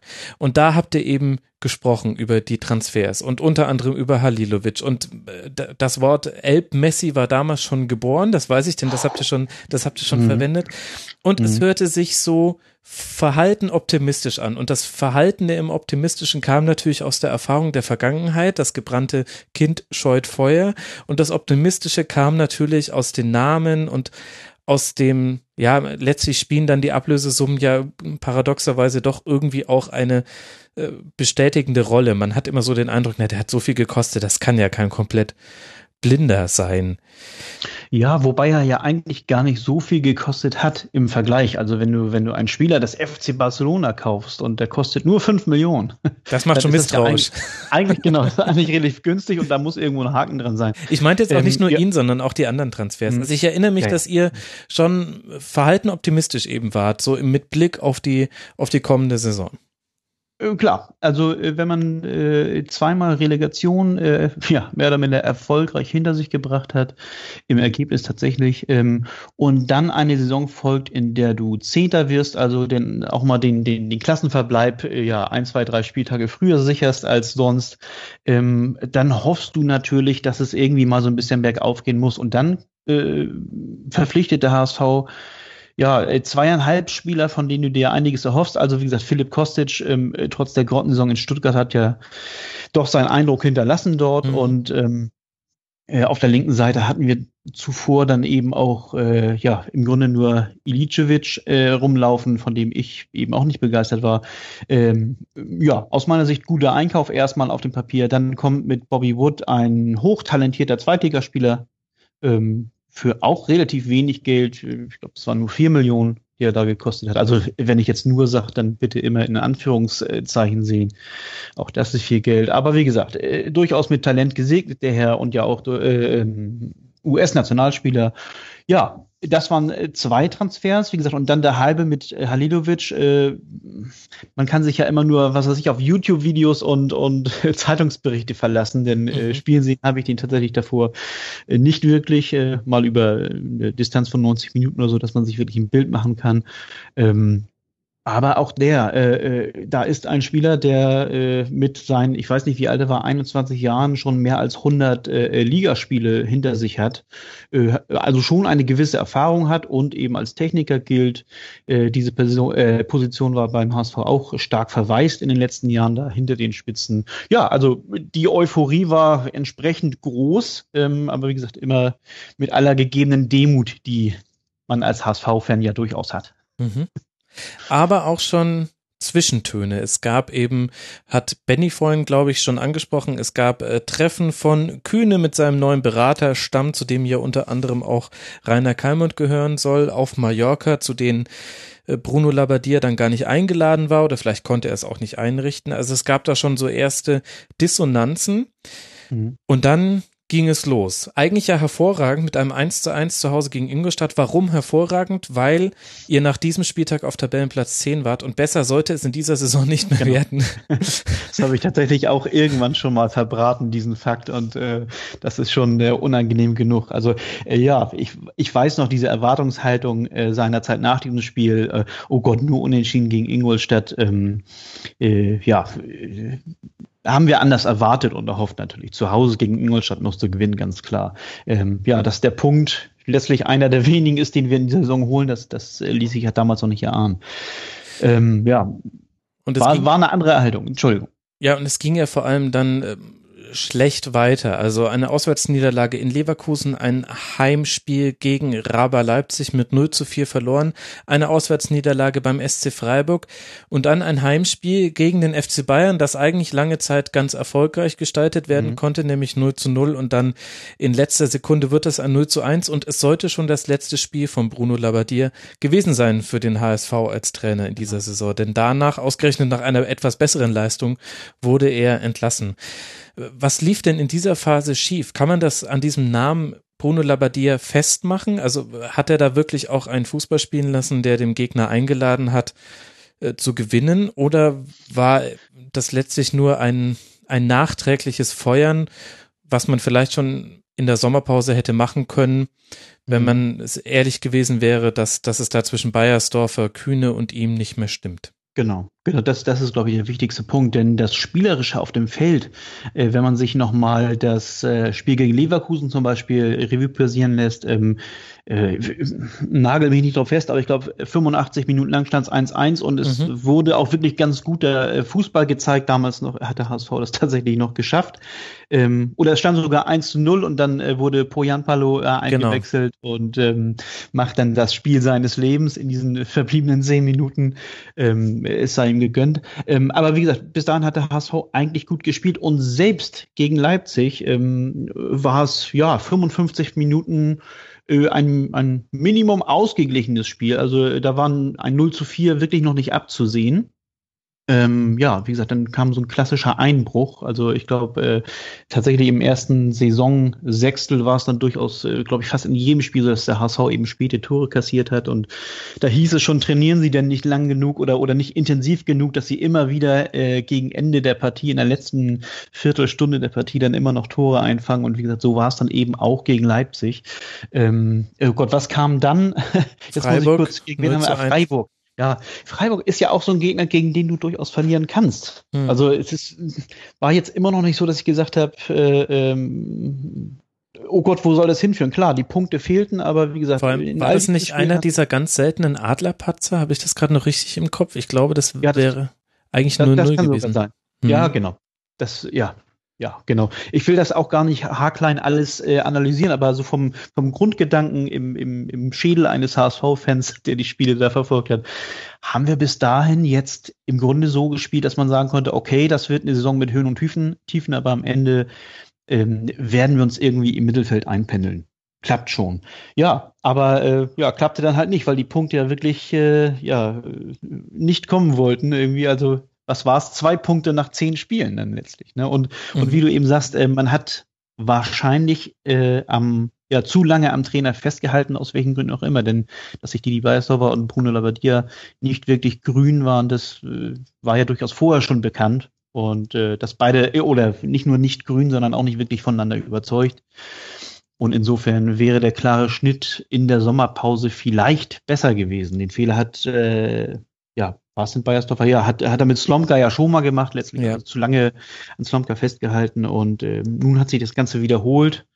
Ähm, ja, äh, ist dann letztlich okay gewesen, also aber dennoch war es falsch. Also okay deshalb, weil dann eben mit, mit Gistol der Trainer kam, der den HSV muss man ja letztlich so konstatieren, dann im Grunde noch gerettet hat und, und ja, die an den richtigen Schrauben gedreht hat. Es war ein recht unwürdiges Schauspiel, unter dem äh, Labadia damals dann äh, gehen musste.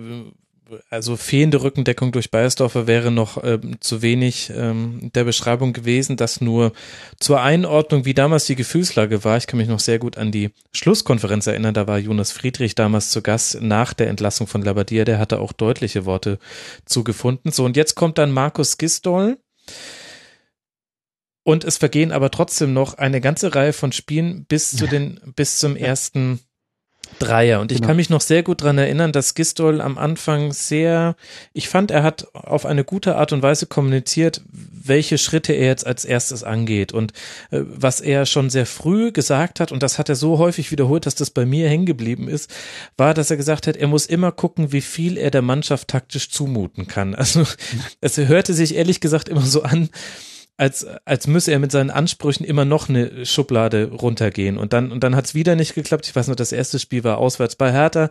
Und dann hat er, hat er noch, ein, noch, noch was weggenommen von seiner Spielidee. Und dann irgendwann wurde es sehr, sehr basic, was er versucht hat mit dem HSV umzusetzen. Aber mhm. es sollte ja dann irgendwann fruchten. Naja, klar. Also äh, diese Aussage ist insofern interessant, als ähm, äh, das dann ja letztlich darin gipfelte, dass er gegen äh, Dortmund dann diese Dreierkette hinten versuchte, mhm. äh, die ja laut Giroud eben auch viel zu wenig einstudiert wurde. Und da gab es ja noch besonderen Ärger, der dann ja letztlich dann äh, ja wieder darin gipfelte, dass Giroud gehen musste vorzeitig. Mhm. Ja, aber wie du hast natürlich absolut recht. Also der, der Start von Gistol war nicht der beste. Ähm, in den ersten vier Spielen kein Tor geschossen. Und äh, die ersten Treffer äh, resultierten dann wirklich in der Partie gegen Dortmund und die waren fast egal, weil der HSV da zur Halbzeit schon 4-0 hinten lag und Dortmund dann, glaube ich, ein, zwei, drei Gänge zurückgeschaltet hatte und dann äh, durfte Müller noch zwei Tore schießen. Also im Grunde ähm, kannst du auch die nicht richtig mitzählen, sodass äh, ja die ersten wirklichen Gistol-Tore dann wirklich in seiner sechsten Partie erst äh, geschossen wurden. Und das ist natürlich fatal, dass so ein Trainer so einen Neustart hat. Also da ist der ganze in Anführungsstrichen Trainereffekt dann auch schon wieder hin. Aber wie gesagt, er hat äh, aus meiner Sicht ähm, viele Dinge richtig gemacht. Ne? Also äh, angefangen, also er hat, er hat diese ganzen, sag mal, die Oldies, diese ganzen Spieler, die viel Geld kassieren und no, also noch weniger Leistung bringen als der Rest. Detlef ja Diekmeyer. Um einen kleinen Insider aus dem wunderbaren genau. HSV-Podcast zu bringen. genau, zum Beispiel. Nee, aber was ich sagen wollte, äh, tatsächlich in der Abwehr hat er, hat er ordentlich aufgeräumt. Äh, Juru ja als letztes Beispiel. Er hat aber auch zum Beispiel gleich Emir Spahic äh, aus der Mannschaft genommen, mit dem mhm. konnte er nichts anfangen. Hat gesehen, dass das ein Störfaktor ist. Äh, Im Winter musste Kleber Reis gehen, den sich die wenigsten tatsächlich, glaube ich, noch erinnern werden, wenn sie nicht gerade HSV-Fan sind.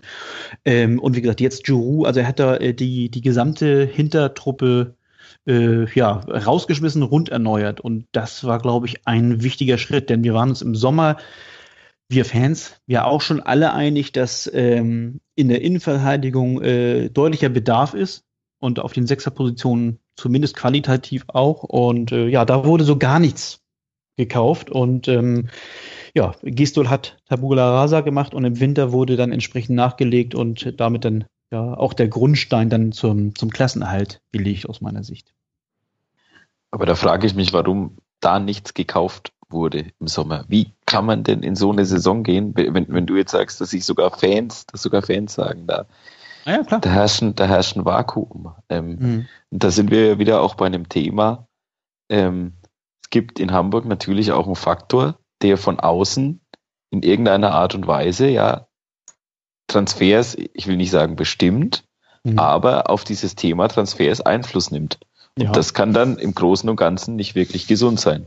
Auf das ist meine Fall. Meinung dazu. Ja, gebe ich dir absolut recht. Ich, da sind wir einer Meinung. Das halte ich auch für relativ ungesund. Äh, ja, aber man begibt sich dann immer stärker in solche Abhängigkeiten.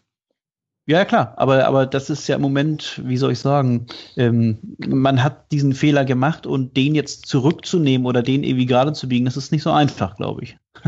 Mhm. Ja. Da kann man auch aber mal zu 1860 München gucken. Also, ne, ja, das hat ja unmittelbare Auswirkungen auf Sportliche. Mhm. Na, ich, ich schaue neidisch auf Vereine, die das ohne diesen, diesen äh, Gönner-OP schaffen. Sag ich mal, mit, mit normal äh, zur Verfügung stehenden Mitteln äh, und mit viel, viel weniger als der HSV hat. Also ich, ich finde das wirklich ganz toll und, und wäre auch Fan eines solchen Vereins gerne, aber äh, bin ich nun mal nicht. Nun muss ich mit Kühne leben und äh, ich hoffe, dass, dass die Menschen, die derzeit was beim HSV zu sagen haben, ähm, ja, ein, einen Weg finden werden, ähm, das alles so ein bisschen ein äh, Stück weit erträglicher zu machen. Mhm. Weil ich meine, es kann ja durchaus mal sein, dass man bei einem Spieler oder auch bei, bei mit einer kompletten Transferperiode daneben liegt. Aber wenn ich halt dann sehe, dass für Positionen nicht gekauft wird, wo ja. eigentlich ganz klar der Bedarf herrscht, dann ist ja schon mal der Grundfehler da. Und das, genau. naja, genau. darf man mal gespannt sein, was sich da im Sommer tut. Naja, genau, genau. Ähm, Aber andersrum, ich, ja. andersrum ist es doch, also ich meine, das, was, was mir so ein bisschen die Tränen in die Augen treibt, äh, ist ja gar nicht, dass nicht gekauft wird, sondern dass, äh, dass beim HSV ja regelmäßig Spieler aus der eigenen Jugend hochkommen, ähm, die dann bei anderen, Spiel anderen Vereinen auch entsprechend ausgeliehen werden und die dann für billig, äh, billig Geld verkauft werden. Also ähm, die mir bei an der Stelle, äh, ich glaube 1,7 Millionen äh, Verkaufserlös.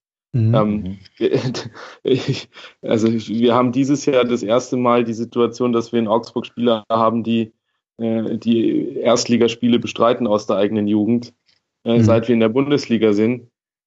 Also ich, ich, muss ja gar nicht kaufen, aber dann darf ich meine Talente halt nicht wegwerfen. Naja, klar, klar, das, das ist der nächste Punkt. Also äh, als, als größtes Beispiel sei ja äh, Jonathan Tah genannt. Mhm. Äh, es spielen natürlich immer gewisse Faktoren da mit, ne? will so ein Spieler überhaupt bleiben, aber, aber im Grundsatz gebe ich euch natürlich vollkommen recht. Äh, der HSV tut sich sehr, sehr schwer damit oder tat sich sehr, sehr schwer damit, äh, äh, Talente in die, in die Profimannschaft einzubinden und ähm, äh, einiges dafür zu tun, dass sie sich dort wohlfühlen. Ähm, wie gesagt, dem hierbei äh, muss man natürlich auch sagen, äh, hat vorher bei, bei Lautern und bei Düsseldorf in der zweiten Liga gespielt und äh, vielleicht einigermaßen vernünftig, aber sich auch jetzt nicht so hervorgetan, dass jetzt eine derartige Leistungsexplosion in meinen Augen erkennbar gewesen wäre.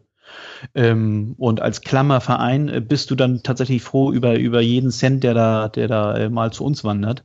Aber das äh, ist doch diese komische Dichotomie. Auf der einen Seite Klammerverein und auf der anderen Seite aber ja, ja. Millionen um Millionen in Transfers stecken. Ja, das sind so die zwei Welten, finde ich, die nicht äh, zusammenpassen. Liegt das daran, dass Kühne nur für diese Transfers dann das Portemonnaie nochmal öffnet und aber nicht, wenn ihr jetzt sagen würdet, wir wollen dem hierbei mit einem besseren Vertrag ausstatten, damit er auch bei uns bleibt, vielleicht ein bisschen weniger leistungsbezogen, ein bisschen höheres Grundgehalt oder woran liegt das?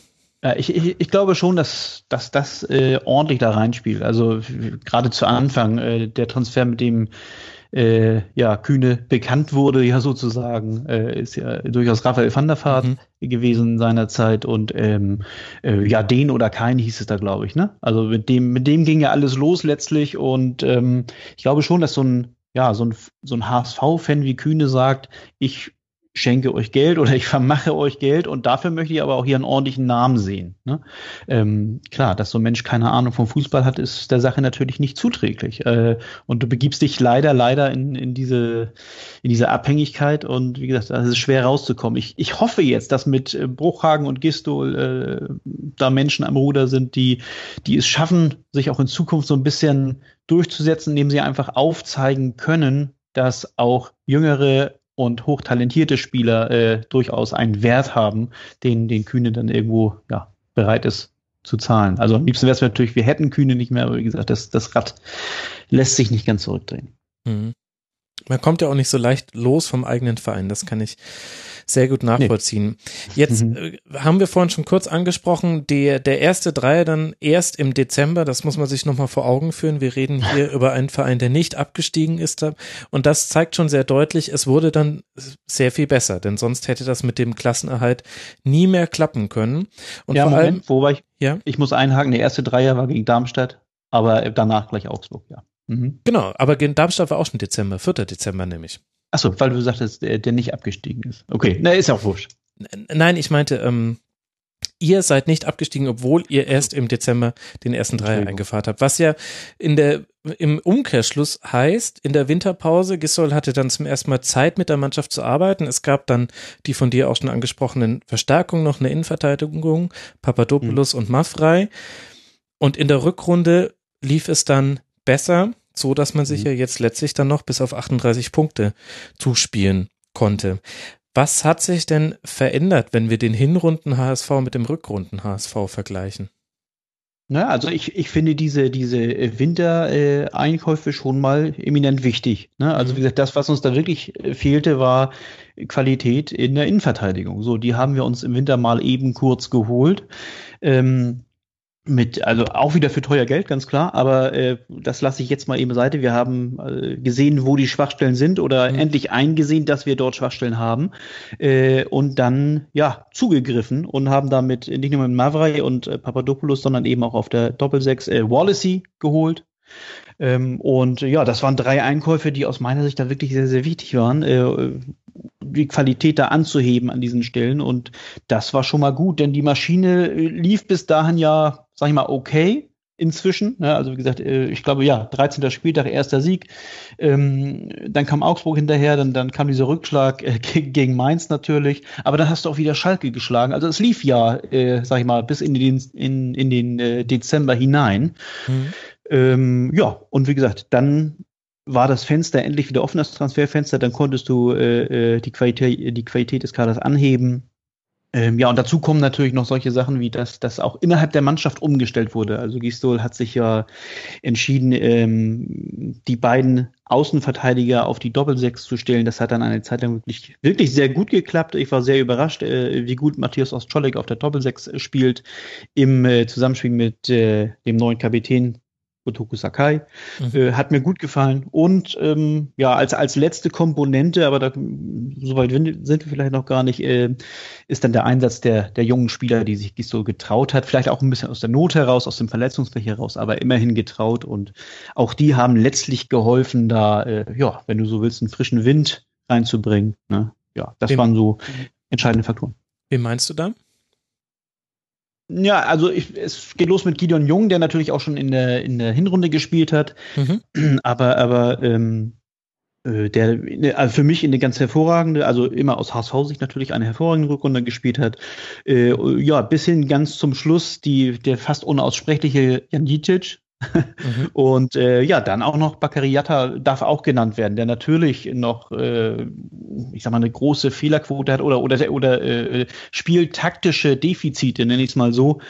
Ähm, aber der natürlich äh, ja bis bis zum Ende rennt, also der seine Chance da wirklich sieht und äh, ja frisch aufspielt und sich da auch von den Großkopferten da in, in Zweikämpfen nichts sagen lässt. Also äh, das hat mir ansatzweise schon sehr sehr gut gefallen und dass da wirklich, man muss äh, gerade sagen, die letzten beiden sind 18 Jahre alt und Jung ist mit ja, mit 22 Jahren ja auch noch nicht der Älteste. Und ähm, das macht Hoffnung und Mut, dass diese drei Spieler schon so weit sind, dass sie, ja, dass, dass Gistul ihnen vertraut und äh, dass sie da ja letztlich auch einiges bewegen können und den einen oder anderen Punkt vielleicht mitretten. Jatta vielleicht noch nicht, aber bei den anderen beiden gefiel mir schon ganz gut. Es gab dann diese Phase, da erinnern sich vielleicht auch noch die Hörerinnen und Hörer dran, in dem Papadopoulos seine Ex-Vereine abgeschossen hat, nämlich Leverkusen, Kopfball 1 zu 0 und dann äh, Leipzig, da ein Tor von ihm, eins von Wallace. Äh, und zwischendurch hat man auch noch das DFB-Pokal-Achtelfinale gegen den ersten FC Köln zu Hause gewonnen. Das war so mhm. mit die beste Phase in der Rückrunde, jäh unterbrochen von einem 0 zu 8 bei den Bayern, wo auch Gistol mhm. deutlich konsterniert wirkte. Also man hat deutlich gemerkt, sowas hat er auch noch nie erlebt, dass eine nee. Mannschaft mit Ansage so einbricht und er hat es ja auch später häufiger thematisiert, meinte so, ich, ich weiß gar nicht, wie es alles passieren konnte. Wahrscheinlich, weil wir alle vorher immer so viel drüber geredet haben, ob wir jetzt wieder einbrechen. Also das hat ihn etwas ratlos zurückgelassen. Mhm. Aber wenn ich jetzt so mir angucke, was, was beim HSV gestimmt hat in dieser, in dieser Phase, dann lande ich immer wieder bei Heimspielen, die knapp gewonnen werden konnten. Leverkusen habe ich schon genannt, Schalke hast du schon genannt. Wir haben dann mhm. noch eine Phase gegen Hertha und gegen Gladbach, zwei aufeinanderfolgende Heimspiele, jeweils mit einem Torunterschied gewonnen, dann gegen Köln mit einem Torunterschied gewonnen, gegen Hoffenheim mit einem Torunterschied gewonnen. Gegen Freiburg ja. hätte man mit einem Elfmeter in der 88. Minute auch noch mit einem Torunterschied gewinnen können und dann mhm. das ganze Gipfel dann natürlich das 0 zu 0 mit, gegen Mainz lassen wir jetzt mal außen vor. Das ist vielleicht besser, wenn wir da nicht mehr drauf gucken. Benny erinnert sich da wahrscheinlich auch nicht mehr so gerne dran. War nicht so das Beste. Mit Schrecken. Ja. ja. Und äh, es gipfelte natürlich dann im, in diesem späten Tor in der 88. Minute durch Gianluca Waldschmidt. Erstes Bundesligator gegen den VfL Wolfsburg am 34. Spieltag. Ja. Populistisch gesprochen würde ich sagen, da sind mindestens zwölf Punkte mit dabei, die dem Publikum zuzusprechen sind. Denn das kann man doch festhalten, die Stimmung hat in den Heimspielen immer gestimmt oder verkläre ich da in der Nachschau? Nee, also ähm, auch wenn das Hamburger Publikum natürlich als solches relativ kritisch umgeht mit seinen Lieblingen, muss man dann doch zugestehen, also spätestens ab Anpfiff ist das alles vergessen.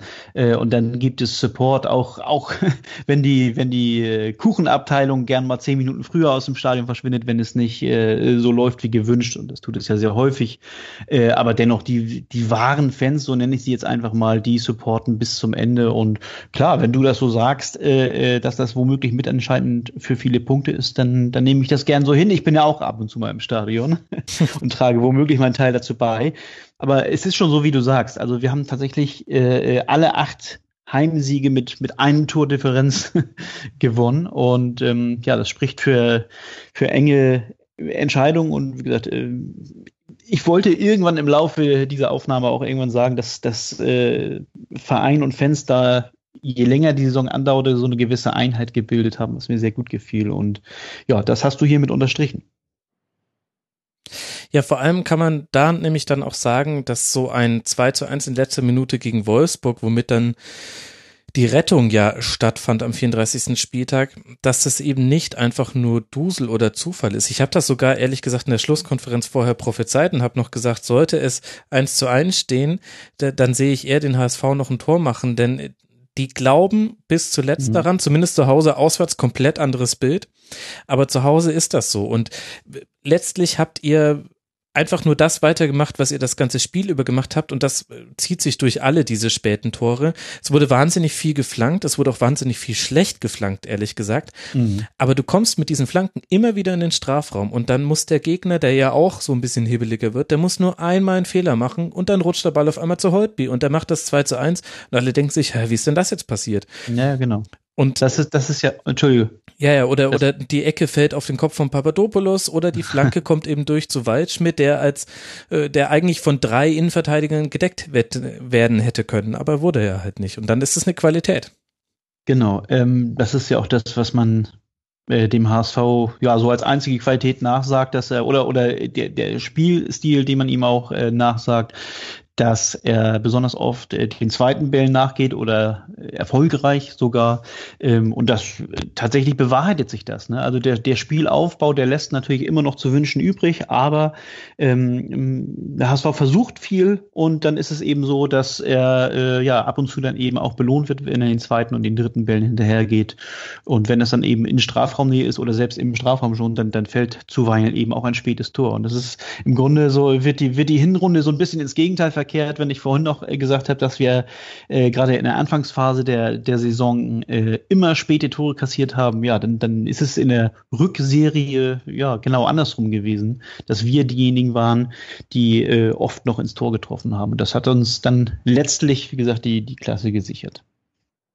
Und, und überragend finde ich eben auch, dass, äh, wie gesagt, gegen Bayern wieder 8-0 verloren wurde, aber eben diese 8-0 nicht dazu geführt hat, dass, äh, ähm, dass diese Mannschaft auseinanderbricht, sondern also so bitter es jetzt klingt, aber das war im Grunde ein erwartetes, ein normales Ergebnis aus Haushaus-Sicht und insofern war dann auch die Panik nicht sonderlich groß. Ne? Also äh, irgendwann in dem Spiel war es dann wirklich egal, ob du 5-0 oder 8-0 verlierst und ähm, ähm, ich glaube, insofern hat sich das auch nicht so in die Köpfe eingebrannt, dieser, dieser Panikgedanke und jetzt klappt gar nichts mehr. Weil, weil nach diesem 8-0 haben wir durchaus eine, eine gute Phase gestartet Ne? Ging dann mit dem, mit dem Pokalsieg, äh, äh, zwar mit, dem, mit der Pokalniederlage gegen Gladbach weiter, mhm. aber dann äh, ähm, durchaus äh, Punktspielsiege gegen Hertha und eben auch gegen Gladbach. So, da war der Gladbacher Sieg.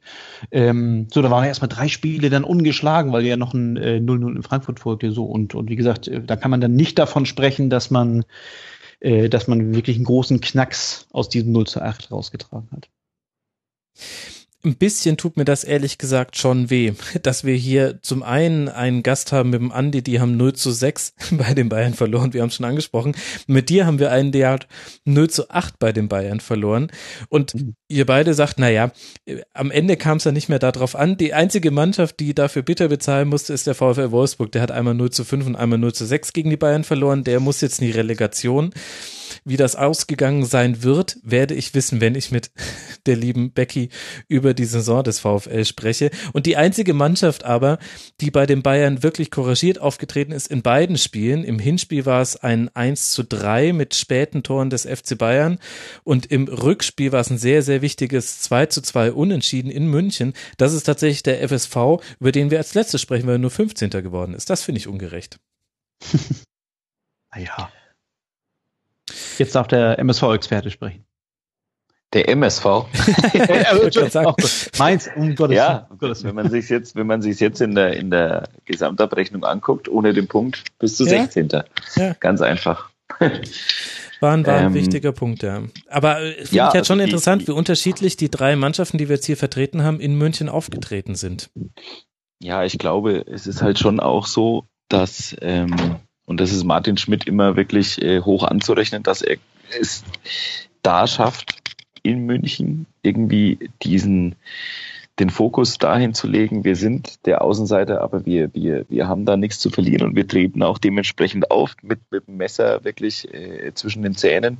Jetzt nicht im unfairen Sinne, sondern wirklich mit, mit, einer, mit einer Härte bis an die, an die Grenze des Erlaubens, mit einem, mit einem, in, mit einem guten Defensivkonstrukt, wo man sich dann wirklich allein aufs Verteidigen äh, konzentrieren kann. Und, und das ist ja was, was äh, Martin Schmidts Mannschaften immer können und konnten, ähm, sie können wirklich gut kontern in aller Regel, gerade gegen solche Mannschaften wie, wie, die, wie die Bayern, die halt naturgemäß einfach hochstehen, weil sie den Gegner auch durch, durch Passstaffetten erdrücken, vielleicht nicht mehr so stark wie unter Guardiola, äh, jetzt unter Ancelotti, aber ähm, es ist halt viel Raum dahinter und ähm, du hast in Mainz die entsprechenden Spieler, die diesen Raum nutzen können und da braucht es kein Aufbauspiel, da braucht es halt einfach mal einen langen Befreiungsschlag, der halt dann einigermaßen vernünftig fällt. Und, und dass John Cordoba ähm, einem, einem Mats Hummels wegrennen kann, das hat er im Hinspiel bewiesen. Und ähm, ja, ähm, der Ansatz kommt den Mainzer natürlich entgegen.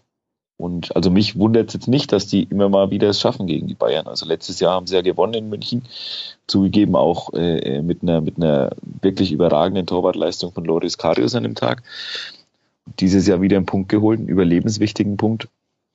Ähm, du kannst sogar gewinnen, wenn, wenn da nicht so ein blöder Fehlpass äh, passiert. Äh, ich glaube, zehn Minuten vor Schluss, der relativ unnötig war, weil es ein, weil es ein unerzwungener Fehlpass eigentlich war. Wenn, man, wenn, wenn Leon Balogun da ein bisschen handlungsschneller ist, ähm, dann, dann drischt er den Ball mhm. ja, durch die Linie durch, ein, ein höher. Also irgendwie wundert es mich nicht. Ich bin halt immer echt erschrocken über manche Mannschaften, die halt nach München fahren irgendwie und sich gefühlt schon ergeben haben. Ähm, mhm. ne, bisher irgendwie beim HSV zieht sich ja wirklich durch. Ne? Also irgendwie, die kriegen ja nur auf die Fresse bei den Bayern. Ja. Das ist nicht einfach, aber. Ja, und sie reichen den Bayern noch die Boxhandschuhe. Also, das finde ich vor allem dieses, man weiß ja, was danach los ist. Aber gut, andererseits, ich habe natürlich auch noch nie bei den Bayern spielen müssen. Das redet sich natürlich jetzt auch leicht hier aus meinem ja, kleinen Rasenfunkstudio. Aber ich sehe ich sehe schon auch wie, wie Benny. Ich finde das, wenn ich mal äh, da abstrahiere, dass ich äh, in einem anderen Leben Bayern-Fan bin, aber finde ich das auch einigermaßen enttäuschend und erschreckend, ehrlich gesagt. Ja, es ist ein Armutszeugnis eigentlich für die Bundesliga. Mhm. Wenn man nach München fährt mit der, mit der Maßgabe, ich meine, ähm, ähm, bei allem, bei aller Sympathie für Darmstadt, aber war es nicht Darmstadt, wo, wo man sich dann äh, im Spiel vor München nochmal eine gelbe Karte geholt hat mhm. oder, oder dann, ja. oder dann eben äh, äh auch auch mal äh, irgendwie angeschlagene Sp oder Spieler, die jetzt eine Pause gebraucht haben, einfach geschont hat, weil man gesagt hat, die anderen Spiele sind wichtiger. Ich meine, das ist natürlich, ich kann, ich kann den Trainer schon verstehen da diesbezüglich irgendwie. Ne? Also der muss realistisch denken und ein Punkt, Darmstadt, der Punkt in München ist natürlich extrem unrealistisch, aber mit sportlichem Wettbewerb hat es halt dann auch nicht mehr viel zu tun. Ja, und vor allem geht es doch auch um um das Signal, das du an die Mannschaft schickst. Also für mich ist da das Paradebeispiel jetzt gar nicht Werder, hat das auch mal gemacht mit den gelben Karten und war noch so doof, es zuzugeben. Das Paradebeispiel ist Armin Fee, der damals, als er bei Eintracht Frankfurt noch Trainer war, wirklich zum Teil Spiele in Frankfurt gelassen hat und in seiner lächelnden, nonchalanten Art gesagt hat, naja, warum soll ich die denn mitnehmen? Das macht ja gar keinen Sinn. Und was ist denn das für ein, was ist denn das für eine Leistungskultur? Also, das, das ist ja, das ist ja schlimm. Also, naja, gut, ich will mich jetzt nicht. Nein, eigentlich, eigentlich geht's gar nicht, aber eigentlich müssten sich dann auch halt äh, ja, Vertreter von Mannschaften wie Dortmund oder, oder, oder Leipzig da ähm, ähm ja auch mal deutlich äh, echauffieren und eigentlich auch ähm, eine DFL, also Christian Seifert hat es ja vor ein paar Monaten mal in einem, in einem Interview bei uns gesagt, also ähm, ähm, ne, die Bundesliga muss schon selbst für Spannung irgendwo sorgen, aber diese Spannung sehe ich halt im Moment nicht. Ich meine, du wirst ja dann noch den Genuss haben, mit äh, den Bayern-Experten zu reden oder mit den Experten von den Clubs, die da vorne mitspielen. Wie viele Punkte haben wir jetzt Abstand? 13? 12? Zwischen also, dem Bayern und dem Platz 2 sind es 15. 15. Naja, ja. gut, spricht für sich, ne? Ja, dazu haben wir auch eine Schlusskonferenz zum 34. Spieltag eine lange Diskussion geführt. Wir sind mhm. nicht so ganz bei dem rausgekommen, dass, dass die Vereine da selber für sorgen müssen, denn ohne Unterstützung der DFL wird da nichts mehr gehen. Aber das ist jetzt ein anderes Thema. Wir sind ja eigentlich beim HSV. Mhm. Und ich wollte den Sascha trotz aller Klassenerhalts-Euphorie und wir sind ja jetzt schon bei tollen Heimspielen und einer guten Stimmung angekommen, möchte ich dich aber doch noch auch noch mit ein paar anderen Fakten ähm, Nein, nicht konfrontieren, aber das muss man schon auch ansprechen.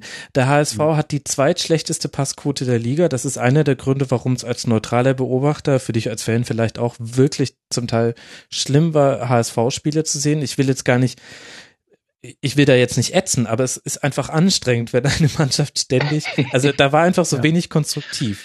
Das, äh, die meisten Faust pro Spiel muss jetzt nicht, muss jetzt nicht was Schlechtes sein im Rahmen des, mhm. äh, dessen, wie es der Schiedsrichter ahndet. Aber auch das, das hat's nicht so leicht gemacht, HSV-Spiel zu sehen. Und viel über lange Bälle und Flanken. Ich hatte immer so ein bisschen den Eindruck, im, in der Offensive war es sehr, sehr wichtig. Hat Holtby einen guten Tag, viel gelaufen und viel gekämpft hat er immer, aber hat er einen guten Tag oder hat er vor allem Gegenspieler, die ihm so Räume im Zehnerraum freilassen? Und mhm. die Tagesform der Außen war einfach essentiell. Wenn Kostic ja. gut ja. drauf war, Müller, als er noch nicht verletzt war, dann waren es ganz, ganz andere HSV-Spiele. Dann wurde auch offensiv eine andere Art, also das Pressing genau. habt ihr ja häufiger versucht anzuspielen, dieses hohe Anlaufen. Aber das hat auch nur wirklich dann geklappt, wenn es alle drei oder vier Offensivspieler simultan gemacht haben. Das waren für mich so die taktischen Grundpfeile dieser Saison. Habe ich was vergessen? Ich glaube nicht. Also äh, wie gesagt, wenn du schon sagst, wie, wie äh, mühselig das äh, für dich als Bayern-Fan oder auch als neutralen Fußballfan anzusehen ist, was meinst du denn, wie es uns HSV-Fans geht? Das ist dann nochmal eine Ecke schlimmer.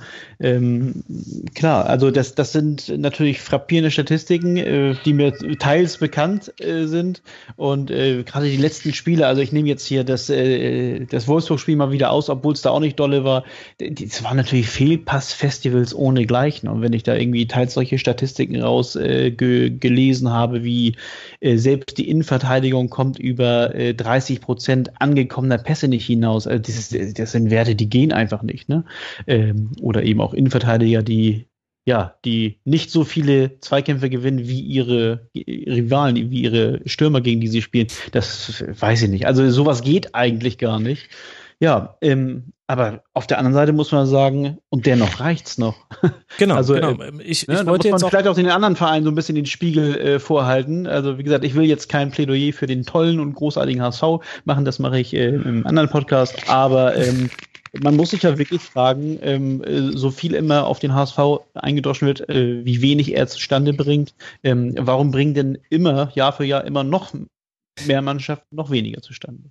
Vollkommen zu Recht. Diese Frage werde ich weiterreichen in den folgenden Rasenfunk Royal Segmenten. Und man muss ja auch sagen, 38 Punkte waren nötig, um mit einem Pünktchen Vorsprung nicht in die Relegation zu kommen. Das war auch dieses Jahr alles andere als eine gmade Wiese da hinten drin. Da konnte man sich nicht mit drei Siegen in Folge rausziehen, sondern im Gegenteil, ihr habt mal dreimal in Folge gewonnen und habt damit gerade noch so Schritt gehalten genau. mit den Konkurrenten. Also es ist alles nicht so einfach. Ich wollte jetzt auch gar nicht, ähm, nochmal so den Finger in die Wunde legen, sondern eigentlich die Anschlussfrage stellen.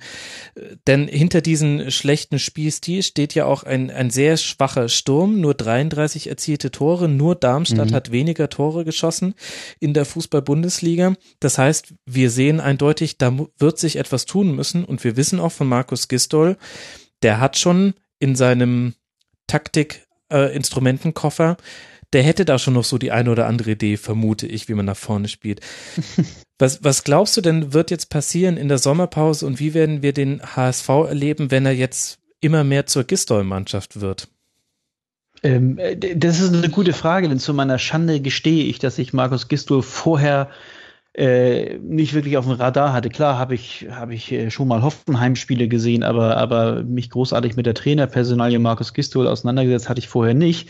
Und jetzt ist er, äh, ja, wie lange ist er da? Ein gutes halbes Jahr ist er jetzt da. ähm, und musste in, in diesem halben Jahr musste er wirklich jede Menge Löcher stopfen, sodass ich eigentlich ich als kleiner HSV-Fan ähm, noch gar nicht so recht weiß, wohin mich der Trainer Gistul denn hinführen möchte mit seiner mhm. Spielidee, mhm. welche Spielidee er hat und äh, äh, ja, welche er mit, mit diesem Kader äh, umsetzen kann. Ich hoffe, dass es eine, eine Spielidee ist, die auf ja auch mal auf Ballbesitz ausgelegt ist. Ähm, äh, wie gesagt, du hast äh, die, die, die mangelnde Torausbeute ähm, angesprochen und das auch vollkommen zu Recht. Wir erspielen uns, glaube ich, auch sehr, sehr wenige Torchancen im Allgemeinen. Äh, ich finde, das muss besser werden. Also bis jetzt äh, haben wir alle Spiele unter Gistol so gesehen, äh, dass der HSV, wie gesagt, mit teils sehr, sehr langen Bällen versucht hat, da den, den zweiten Ball zu holen. Ähm, also im Grunde kein Fußballspiel, wenn es mal auf wenige Worte runterbricht. Und jetzt erhoffe ich mir im Sommer, dass er sich was ausdenkt, äh, äh, ja, dass wir auch mal länger äh, den Ball in, in unserem Besitz haben ähm, und, und da ja Ideen entwickeln können, wie der Ball intelligent nach vorne getragen wird und nicht nur durch, durch bloßes Konterspiel. Ja. Mhm.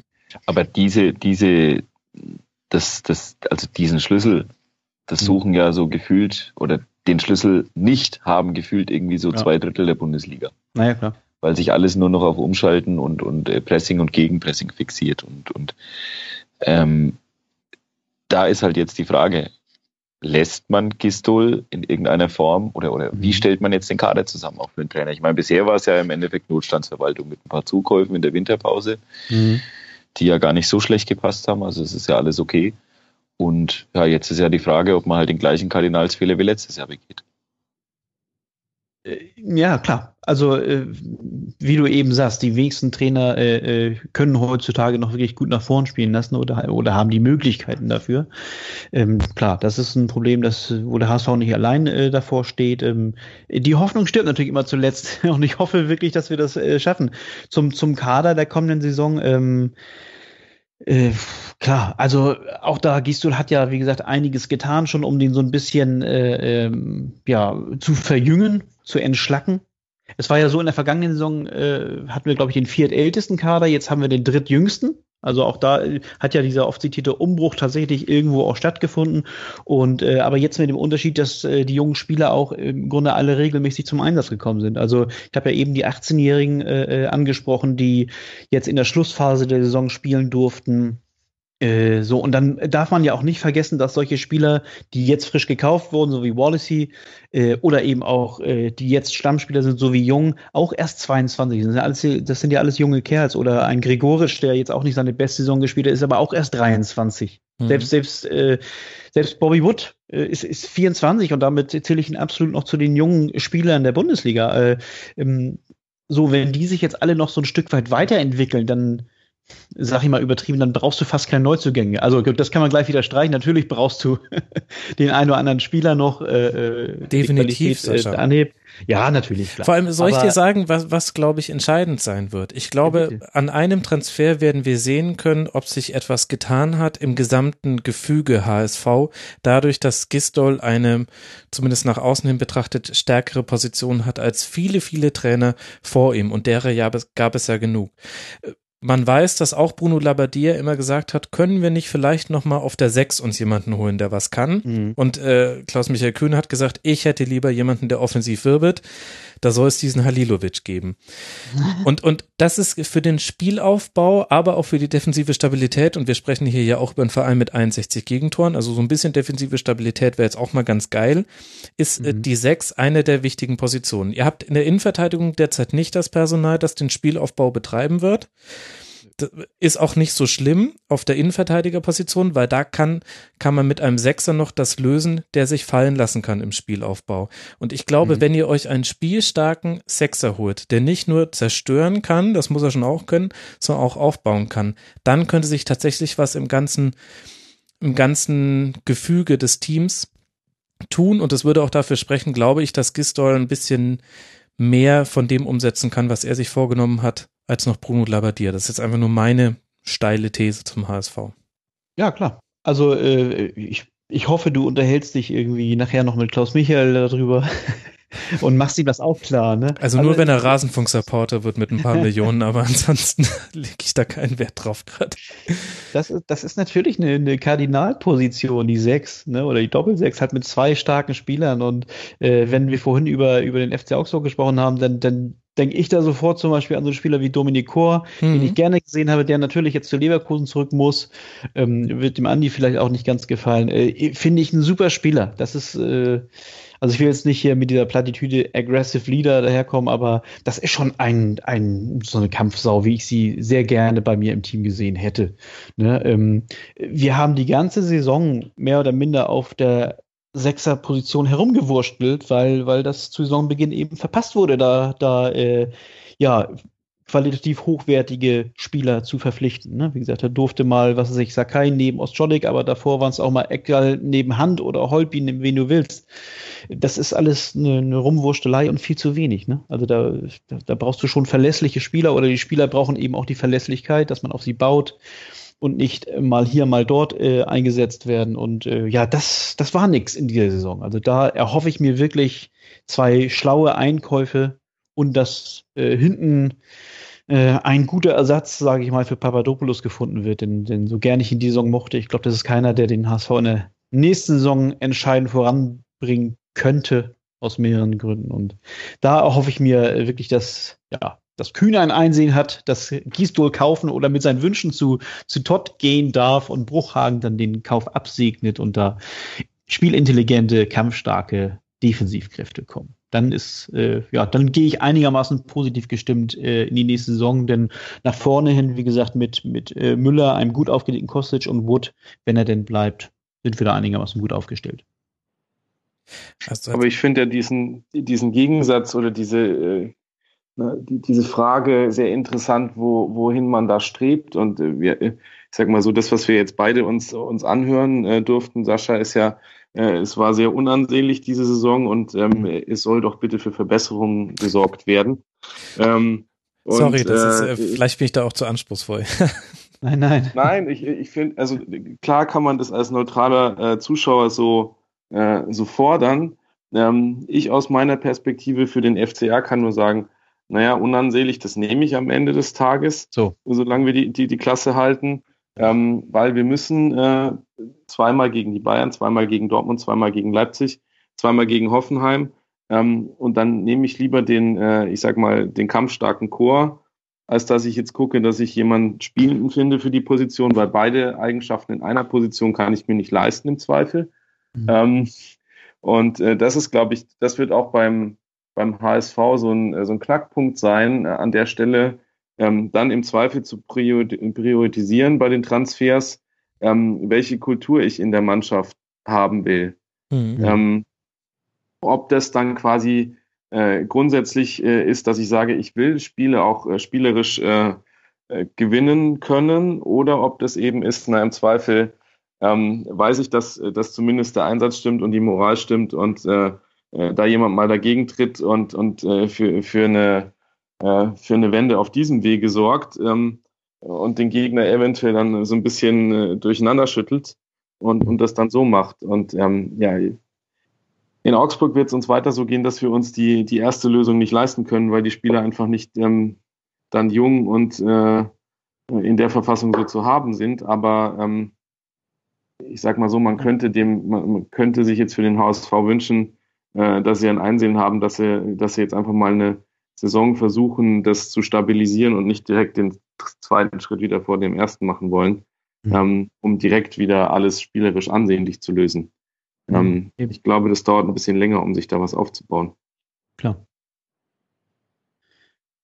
Ja, es ist tatsächlich so, wie du sagst. Ne? Also als, als, als Verein, der unten steht, musst du äh, äh, jeden, um jeden Punkt kämpfen und das ist eben genau das Stichwort. Ne? Du musst kämpfen und äh, diese Priorität ist einfach wichtig. Und wenn du dann genug Punkte gesammelt hast, dann könntest du in der Theorie versuchen, dann das dann auch mal spielerisch zu lösen. Dann darf es auch mal in die Grütze gehen. Aber wie gesagt, die, in dieser Situation befinden wir uns eben nicht. Also das ist äh, klar, das ist so eine Spirale natürlich. Ne? Da, mhm. ist man in so eine Strudel geraten.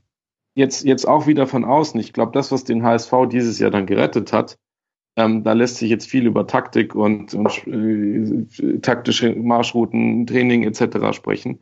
Mhm. Ich habe ein Interview mit Holtby ge gesehen an einer relativ späten, äh, späten Stelle der Saison, ähm, wo eigentlich relativ deut äh, deutlich klar geworden ist, dass genau das eben gelungen ist, dass der Kader entschlackt wurde, dass die Störfaktoren beseitigt wurden. Ja. Ähm, überhaupt nicht, äh, ich sage mal, auf den Platz bezogen, sondern relativ viel Umfeld im Kader ähm, und dass die Jungs zusammenhalten und zusammenstehen und sich eben von einem 8-0 in, in München nicht durcheinander schütteln lassen.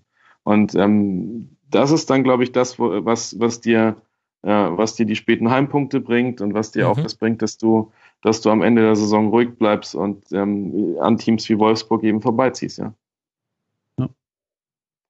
Ja, Papadopoulos wurde mal von, ich glaube, Markus Lindemann, dem Sky-Kommentator, als äh, Transfer, der für die Hygiene der Mannschaft sehr wichtig gewesen wäre, bezeichnet. Das hat auch Kai Pahl dann in der anschließenden Schlusskonferenz zusammen mit Sebastian Wolf vom Kicker nochmal aufgearbeitet. Äh, das äh, spricht ja auch so ein bisschen für diesen Aspekt. Sascha, worüber wir jetzt gar nicht geredet haben, ist, dass ihr so ein bisschen der Many-Faced God der Liga seid. Bei euch wechseln die Gesichter schneller als bei Game of Thrones. Labadier wurde zu Gistol, Bayersdorfer zu Bruchhagen, Bayersdorfer ist aber trotzdem noch da. Äh, Giroud wurde zu Sakai. Marketingchef Hilke hat den HSV verlassen, der Aufsichtsratschef Gernand ist zurückgetreten, der Pressesprecher Jörn Wolf hat hingeworfen, ist inzwischen bei Bayer Leverkusen untergekommen und es hat auch durchaus eine Weile gedauert, bis ihr einen Sportdirektor in Jens Todd gefunden hattet. Auf einer Skala von 0% bis 100%. Wie, wie, sehr, wie groß glaubst du denn ist die Wahrscheinlichkeit, dass die neuen äh, starken Männer, nämlich Bruchhagen, Todd Bayersdorfer nehme ich mal noch mit rein, auch wenn ich ehrlich gesagt nicht ganz verstehe, was eigentlich seine Rolle gerade ist. Und Markus Gistol, dass diese vier wissen, was sie tun. Ja, Bayersdorfer kannst du rausnehmen. Okay. Das, das, ist, das ist Punkt eins. Ähm, von den anderen dreien, wie soll ich es ausdrücken? Also ich freue mich wirklich, dass alle drei da sind und ich hatte bei allen dreien meine Zweifel, ob ich mich freuen würde, wenn sie denn da sind. Gott, war das ein Satz. Aber es ist tatsächlich so. Ähm, als es hieß, Bruchhagen kommt, Gisdol kommt, Todd kommt, da war ich nicht eben überzeugt von, von diesen Personalien aus verschiedensten Gründen. Ich weiß nicht, ob, ob äh, Bruchhagen das vielleicht alles äh, auch qua seines Alters äh, so ein bisschen na, ich will nicht sagen, egal war, aber ja, zum Abschluss noch mal meine große Liebe. Das ist ja dann auch nicht immer so ein, so ein Qualitätsmerkmal. Aber ich finde, er macht das ganz gut mit seiner weltmännischen Art, äh, lässt er da den einen oder anderen wirklich abprallen. Ähm, ja, und wie gesagt, über Gisela haben wir vorhin schon gesprochen. Ähm, und äh, Todd, wie gesagt, da kann man noch nicht viel sagen. Er ist jetzt seit Anfang Januar da, also äh, kurz nachdem das letzte Transferfenster geöffnet wurde. Und da hat er im Grunde ja nur noch äh, äh das ja zu Ende gemacht, was Bayersdorfer noch angeschoben hatte. Mhm. Ähm, muss man gucken. Ne, also dem, dem bin ich aber durchaus bereit, äh, meine Chance, äh, seine Chance zu geben, um Gottes Willen. Also ich hoffe, dass die diese drei Personen da eine Ära einleiten. äh, ja, Entschuldigung. ne, aber, aber, aber, wie gesagt, ich, du darfst ruhig. Ja, kann, kann ja sein, selbst. kann ja sein, man weiß äh, es, ja. Ära heißt ja bei euch oft auch einfach nur eine, ein Halbjahr. Da hat genau. man ja schon oft mehr geschafft. Alles eine Frage. Ja, genau. Oder einfach mal ohne Abfindung gehen oder so, sowas, irgendwie sowas in der Art. Wenn wir sowas mal wieder hinkriegen, dann ist das schon ein großer Erfolg. Ne? Also, äh, wie gesagt, naja, also Gistol hat ja nun seinen, seinen Vertrag, der nur bis Saisonende ging, irgendwann verlängert. Ähm, soll also jetzt angeblich noch weitere zwei Jahre bleiben. Ich bin gespannt, äh, wie lange es nun wirklich werden wird, wann die ersten Zweifler kommen. Aber, aber wie gesagt, mit Bruchhagen ist nun ein anderer Mensch auch äh, ganz oben, ähm, der da vielleicht etwas souveräner und äh, unaufgeregter reagiert, wenn es mal wieder eine schlechte Phase geben wird beim HSV und man kann sich sicher sein, die wird auch kommen. okay. Das war das, was zum HSV zu sagen war. Bleibt uns noch als äh, dritter Verein im Bunde der erste FSV Mainz 05. Eingelaufen auf dem 15. Tabellenplatz mit 44 zu 55 Toren. Da wird jede Menge Schnaps konsumiert, wenn man diese Tabelle sich vor Augen führt. Und 37 Punkten, damit punktgleich mit dem VfL Wolfsburg auf Tabellenplatz 16. Aber der hat sich eben unter anderem durch die hohen Niederlagen gegen die Bayern die Tordifferenz verhagelt. So, Benny, jetzt darfst du mir erklären, was da eigentlich alles beim FSV passiert ist in dieser Saison, denn es war gar nicht so wenig. Fing ja schon mal damit an, dass man eigentlich aus einer sehr erfolgreichen Saison in diese Spielzeit 2016, 2017 ging. In der Vorsaison sechster Tabellenplatz, also Europa League, aber auch Christian Heidel weg. Was war denn so die Gemengelage im Sommer, als es losging mit dieser Saison? Ja, die Gemengelage war eigentlich die übliche in Mainz. Ähm, mit eben jenem Zusatz. Du hast die Europa League jetzt, du wirst erstmal mit einer Dreifachbelastung zurechtkommen müssen. Heißt, und das war auch vor der Saison klar kommuniziert, erstes Ziel ist natürlich der Klassenerhalt, ist aber für Mainz 05 immer das erste Ziel, weil mhm. ähm, so hat sich jetzt auch eigentlich im Saisonfinale eigentlich bei allen handelnden Personen, auch bei den Spielern, die was zu sagen haben, angelassen. Es kann immer mal passieren, dass man in so eine Situation reinrutscht. Für einen Verein wie Mainz 05. Ich glaube, es ist in Augsburg ja ähnlich, dass man das sehr, sehr realistisch betrachtet, weil man einfach von der Etat-Tabelle äh, äh, im unteren Drittel liegt. Und ähm, ja, Christian Heidel ist dem Verein weggebrochen. Ähm, ich denke, das muss man auf zwei Ebenen betrachten. Einmal so als, als vereinsinterne Führungsfigur, auch weit über das Sportliche hinaus, ähm, was Vorantreiben von Entscheidungen angeht auf der, auf der organisatorischen Ebene und eben dann auf der sportlichen Ebene. Auf der sportlichen Ebene hat man das mit Ruben Schröder, finde ich, nicht schlecht aufgefangen. Also er macht es sehr, sehr mhm. unaufgeregt ähm, ähm, verfällt nicht in irgendwelche Paniken rein, ähm, ähm, sondern, sondern ähm, handelt da schon irgendwie so, so sehr, sehr, sehr, sehr ruhig und, und souverän und ähm, er hat sich jetzt auch auf dieser organisatorischen Ebene eigentlich in diesem ziemlich chaotischen Jahr auf Vorstandsebene wirklich gut positioniert und wird da sicherlich auch in, in Zukunft eine, eine tragendere Rolle spielen. Also da steht ja auch noch eine, eine Umstrukturierung jetzt im Verein nach, nach Saisonende an, die dann endgültig finalisiert werden soll. Geht eigentlich jeder davon aus, dass er vom Sportdirektor zum, zum Sportvorstand aufsteigt. Und ähm, so dieses Vakuum ist jetzt gefüllt und ja, rein sportlich kann man natürlich sagen, ordentliche Vorrunde, 20 Punkte bis zum Winter aus 16 Spielen und eine ziemlich katastrophale Rückrunde, die Was? dann das glückliche Ende hatte aus meiner Sicht. Mhm. Was ja in dem Sinne verwundert, dass man in der Hinrunde noch die berühmte Doppelbelastung hatte durch die Europa League. Und da verlief ja auch nicht jedes Spiel glücklich. Ich erinnere mich da unter anderem noch an ein 1 zu 6 bei Anderlecht und vor allem aber auch an viele knappe Spiele, die man unnötig nicht gewinnen konnte.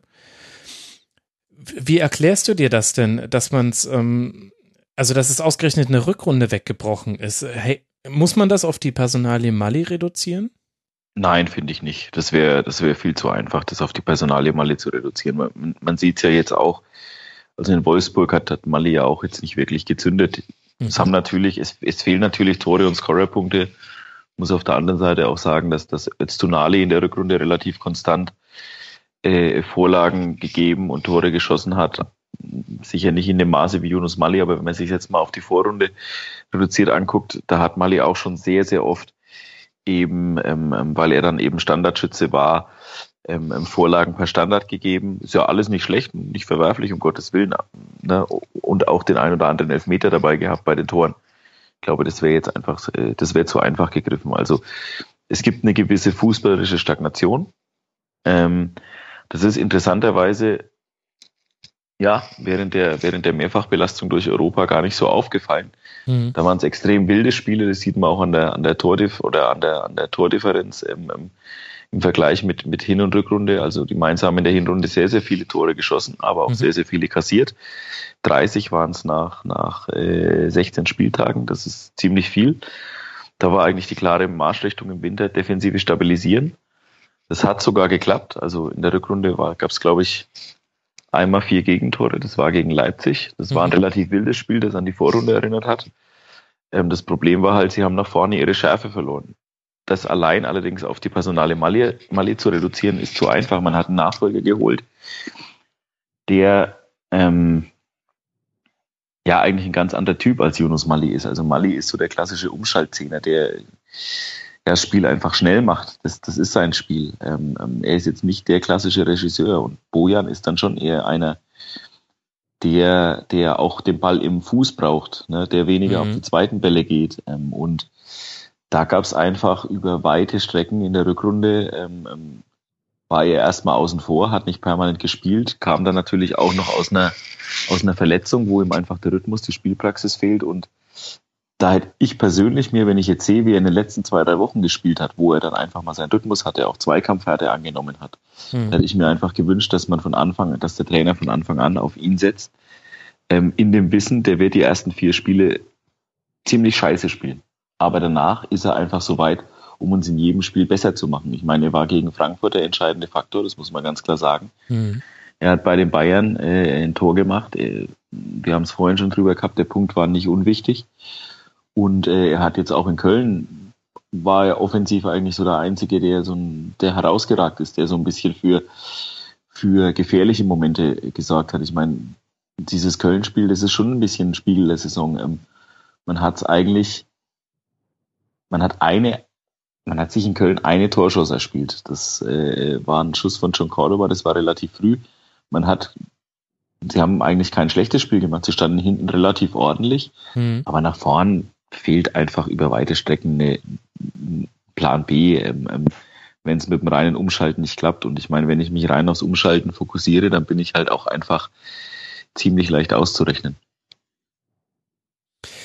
Ich fand von außen betrachtet diesen Bojan-Wechsel recht überraschend, weil es kein klassischer Mainz-Wechsel ist, sondern eher so genau das Gegenteil, nämlich einer, der eher den großen Namen hat, als dass er schon mal nachgewiesen hätte, dass dahinter auch wirklich viel steht. Und Mainz war ja im Gegenteil eher dafür bekannt, aus unbekannten Namen große Namen zu machen.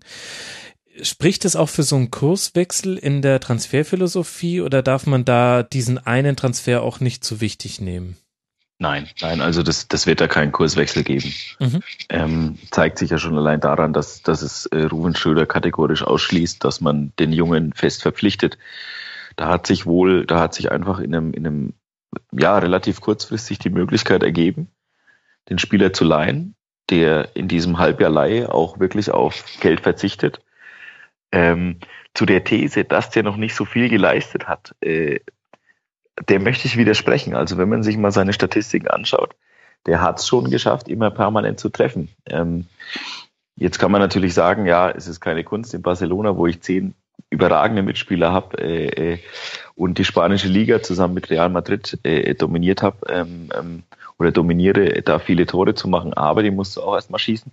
Mhm. Ich glaube, letzten Endes ähm, ähm ist er damals so an diesem Messi-Vergleich, Hype so ein bisschen gescheitert. Äh, ähm, da wurde er einfach ähm, sch ja, schwerer gewogen, als er wirklich ist. Aber nichtsdestotrotz ist der, hat er alle Fähigkeiten, ein guter Bundesligaspieler zu sein. Und klar, bei in, in, in Rom hat er sich jetzt auch nicht durch, nicht top durchgesetzt, nicht toll durchgesetzt. Vielleicht ist er halt einfach so ein so ein Spieler, der nicht bei den ganz Großen in den großen Ligen spielen kann, aber der das Zeug dazu hat, einen Mittelklasseverein in den vier großen europäischen Ligen signifikant besser zu machen. Und das hat er definitiv. Aber einen Kurswechsel wird es da nicht geben, definitiv nicht. Okay. Bevor wir noch genau auf die Rückrunde gucken, da haben wir ja schon so ein bisschen angedeutet, äh, war nicht so gut. Lass noch kurz über die Europa League sprechen, denn ich hatte den Eindruck, dass Mainz, dass es immer mal wieder Bundesligaspiele gab, die noch unter dem Schatten der Europa League, jetzt etwas überspitzt gesprochen, standen insgesamt kann man, glaube ich, das Adjektiv unglücklich gebrauchen, wenn man über die Europa League-Saison von Mainz 05 spricht. Nicht, dass man jetzt erwartet hätte, dass hier ein Durchmarsch bis ins Finale stattfindet, mhm. aber man hat sich unter Wert verkauft und zwar vollumfänglich. Nicht nur die Mannschaft, sondern auch also das Stadion war nicht ausverkauft und ehrlich gesagt hätte ich mir als Außenstehender etwas mehr Euphorie erwartet äh, im ganzen Mainzer Umfeld und das war irgendwie nicht, nicht so vorhanden. Wie würdest du die Erfahrung, die man da gesammelt hat, einordnen? Ja, also das mit der mit der fehlenden Euphorie, das stimmt natürlich insoweit. Also es ist und vor allem man hat ja schon namhafte Gegner gekriegt. Also So Etienne mhm. waren bis vor kurzem noch französische Rekordmeister, glaube ich, wurden letztes letzten Sommer dann von von PSG abgelöst. Das ist wenn auch vielleicht nicht mehr in den letzten 20 Jahren, aber das Saint war in den 80er Jahren eine richtig große Nummer in Frankreich. Ähm, und die haben auch tolle Fans. Also ich war letztes Jahr selbst in der, während der EM ähm, mehrmals im Stadion in saint Da hat man auch so ein bisschen was von dieser Fankultur da schon mitgekriegt in der Stadt, die da, die da ähm, auch gelebt wird. Und du hast mit Anderlecht jetzt natürlich auch keinen internationalen Big Player mehr, aber schon auch eine Mannschaft, die, die in Belgien eine richtig große Nummer ist. Und das war enttäuschend. Ich meine, das gegen Kebele noch dazu in dem Spiel, ähm, ähm, ja, wo, wo es eh um nichts mehr geht, dass da das Stadion quasi leer ist, damit war dann zu rechnen eigentlich. Ne? Aber mhm. da wäre es schon, also da, da kann ich mir auch nicht so richtig erklären, woran es da hakt. Ähm, ähm, das eine ist sicherlich, ich weiß nicht, wie es letztes Jahr in Augsburg war, da kann der Andi vielleicht was zu sagen. Diese Anstoßzeiten sind natürlich nicht total glücklich. Auf der anderen Seite muss natürlich so eine Stadt auf diese Europa League brennen. Also das ist das erste Mal, dass die in der Gruppenphase sind. Fand ich eigentlich unerklärlich. Ähm, ja, dazu kam, aber das würde ich jetzt nicht irgendwie, da würde ich jetzt nicht sagen, dass deswegen 5000 Zuschauer gefehlt haben. Dazu kam eine, eine, eine Führungskrise, eine, ja, sagen wir mal, ein Vorstand, der sich so ein bisschen unmöglich gemacht hat in der, in der Stadt ähm, oder der auch heftig kritisiert wurde in der Stadt. Aber da kann ich dann sagen, gut, dann bleiben halt 300 weg. Die fallen jetzt bei, bei glaube, bei den Europa League-Spielen dürfen 27.000 ins Stadion, die fallen da jetzt nicht großartig auf. Ne? Aber das trägt sicherlich auch dazu bei. Ne? Ähm, aber natürlich ist es schade. Und ja, rein sportlich gesehen, für die Spieler war es eine Riesenerfahrung. Das sagt jeder unisono. Ähm, dass die in der Liga ab und zu mal noch unter Europa League Eindruck standen, ist jetzt eigentlich nicht so sehr mein Gefühl gewesen. Man hat das immer, man hat das immer propagiert gesagt. Also ich erinnere mich an das Spiel in Leipzig, das natürlich, es folgte natürlich auf diesen Nackenschlag in Anderlecht, auf dieses 1 zu 6. Mhm. Das war natürlich bitter, klar. Ähm, es ging dann so in die Richtung, ja, wir waren ja, wir waren noch schockiert, das stimmt. Ähm, aber ich, gut, wenn ich in Leipzig natürlich sage, ich lauf die hoch an und äh, äh, will die vorne pressen, dann muss ich mich nicht wundern, wenn ich, äh, wenn ich ausgekontert werde, weil gegen Leipzig hochstehen ist jetzt vielleicht nicht das Optimum. Ja, ich habe es jetzt ein bisschen daraus bezogen, dass es nach den Europa League-Spielen nur einen Sieg gab und einen Unentschieden. Ansonsten wurde immer verloren. Den Sieg übrigens beim FC Augsburg. Grüße an Andi. Komm, kannst du doch jetzt nehmen. Wir, ihr seid 13. und wir reden gerade über den 15. Jetzt sagen wir ein bisschen. Nein, gönn, nein, natürlich. Gönn mal ein bisschen. Ich, ähm, ich finde es aber trotzdem verwunderlich, hm. weil, äh, es bei uns im letzten Jahr eigentlich genau andersrum war. Hm, ja, ja, absolut. Also, also diese Entwicklung. Von den, von, von den Ergebnissen her. Wir hatten letztes Jahr, wir hatten extrem, wir sind extrem schlecht in die Saison in der Bundesliga gestartet bis dann die Gruppenphase anfing und wir haben in der Gruppenphase quasi den Rhythmus wiedergefunden und ihn in die Bundesliga rübergetragen.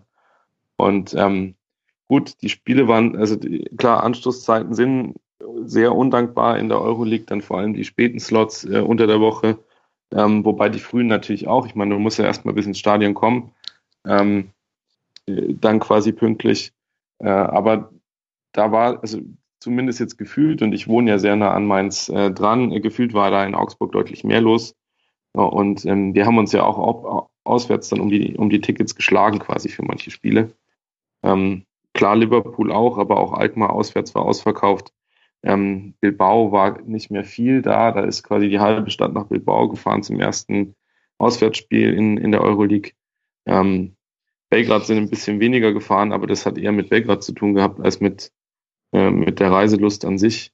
Ähm, von dem her, ich finde es, ich finde es äh, verwunderlich in Mainz, also jetzt als Außenstehender, dass, dass es so wenig angenommen wurde und dann ähm, finde ich das extrem schwierig, wie, wie man als äh, Organisation, die ja, wo man einen festen Rhythmus von Spielwochen hat, wie man den aufbricht, um, um das dann quasi zu nutzen, auch teilweise. Und das weniger, was man an, an, an Spielvorbereitung mit Sicherheit hat und an Gegneranalyse und ähm, Erarbeiten von taktischen Möglichkeiten, ähm, was dann, also so wie ich das jetzt in, in Mainz sehe, ähm, dann klar dazu geführt hat, dass man sich im Winter darauf fokussiert hat, defensiv stabiler zu werden und offensiv eben nicht so viel erarbeiten konnte, auch weil man in der Hinrunde unter der Woche weniger Zeit hatte, generell Sachen zu erarbeiten.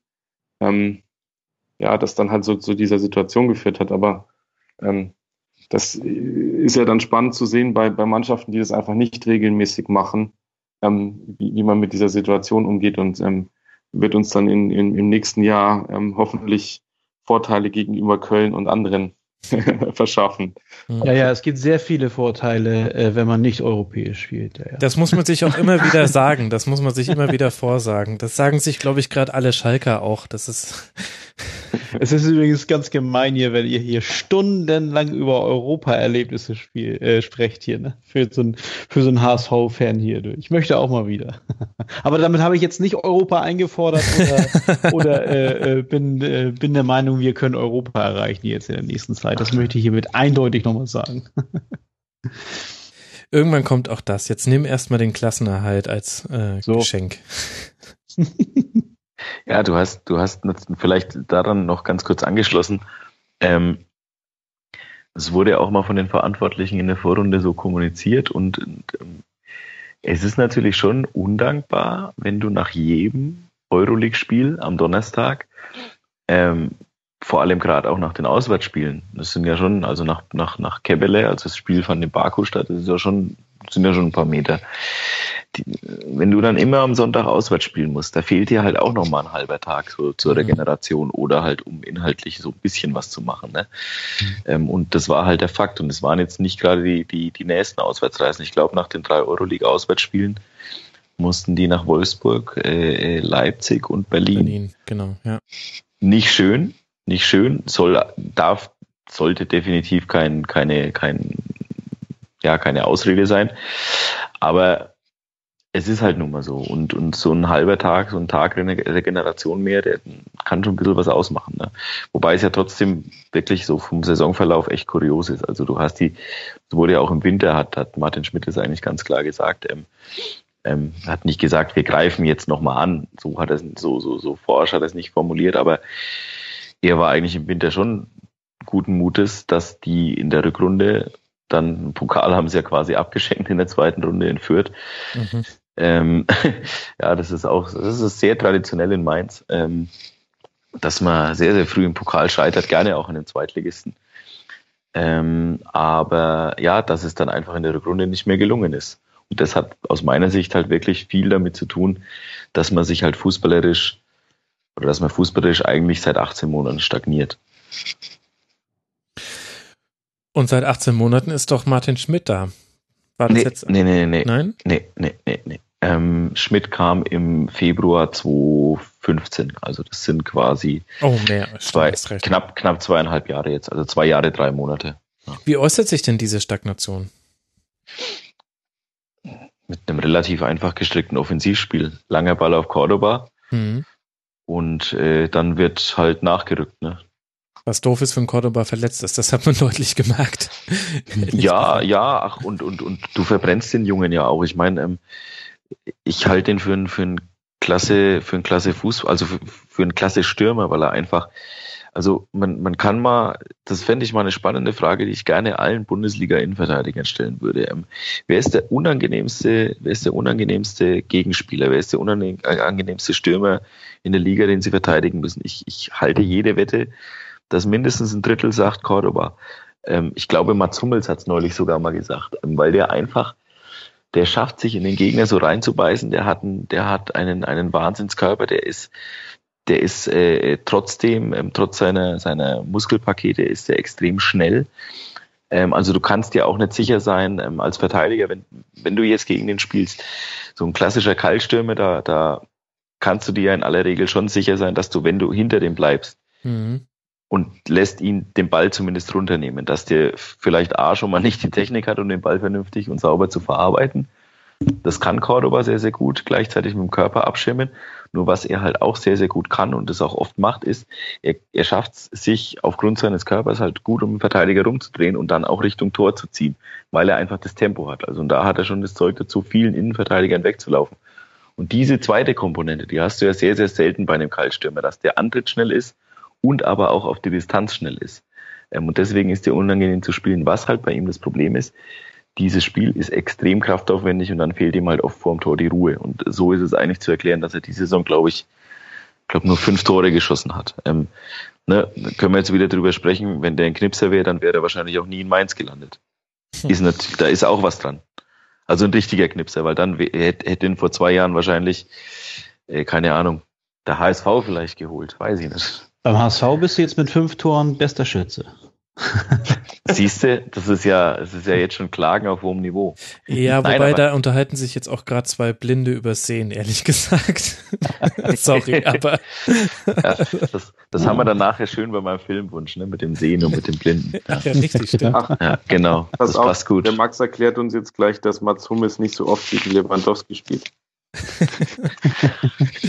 ja, ja, ich gebe es ja zu, aber trotzdem, naja, egal. Aber also gut, langer Ball auf Cordoba, das ist das, äh, wie Mainz 05 gespielt hat. Mir sind noch einige Spiele in Erinnerung, äh, wenn Pablo de Blasis mal einen guten Tag hatte, auf der Außenbahn konnte der viel bewirken. Es gab ein Latzer-Festspiel. Mm, und gegen auch, den HSV. ja, da habe ich das Stöhnen schon mit eingerechnet, ehrlich gesagt. Und Öztunali hat auch hin und wieder den Unterschied gemacht auf seiner Seite. Aber das hing meinem Eindruck nach immer sehr viel von der Tagesform ab und das scheinst du ja zu stützen. Wa warum hat man denn keinen Plan B neben dem langen Ball auf Cordoba? Wenn man es nicht entwickelt, wenn man es nicht permanent, also sagen wir mal, nehmen, lassen wir mal die Vorrunde mit, mit Europa, der, der Andi hat es ja schon angesprochen, außen vor. Es ist in so einer Woche, wo du wo du am Donnerstag Euroleague spielst, am Sonntag äh, Bundesliga, Donnerstag wieder Euroleague mit Reisetagen dazwischen, ist es in der Tat schwierig für einen Trainer da was zu entwickeln. Ähm, ähm, das halte ich eigentlich mhm. für, eine, für eine Utopie, ähm, ähm da sich irgendwie großartig zu entwickeln. Ähm, ja, ansonsten, du hattest letztes Jahr eine, eine von den Punkten her eine, eine gute Rückrunde, aber auch da war schon zu erkennen, du bist schon sehr, sehr aufs Umschalten fixiert.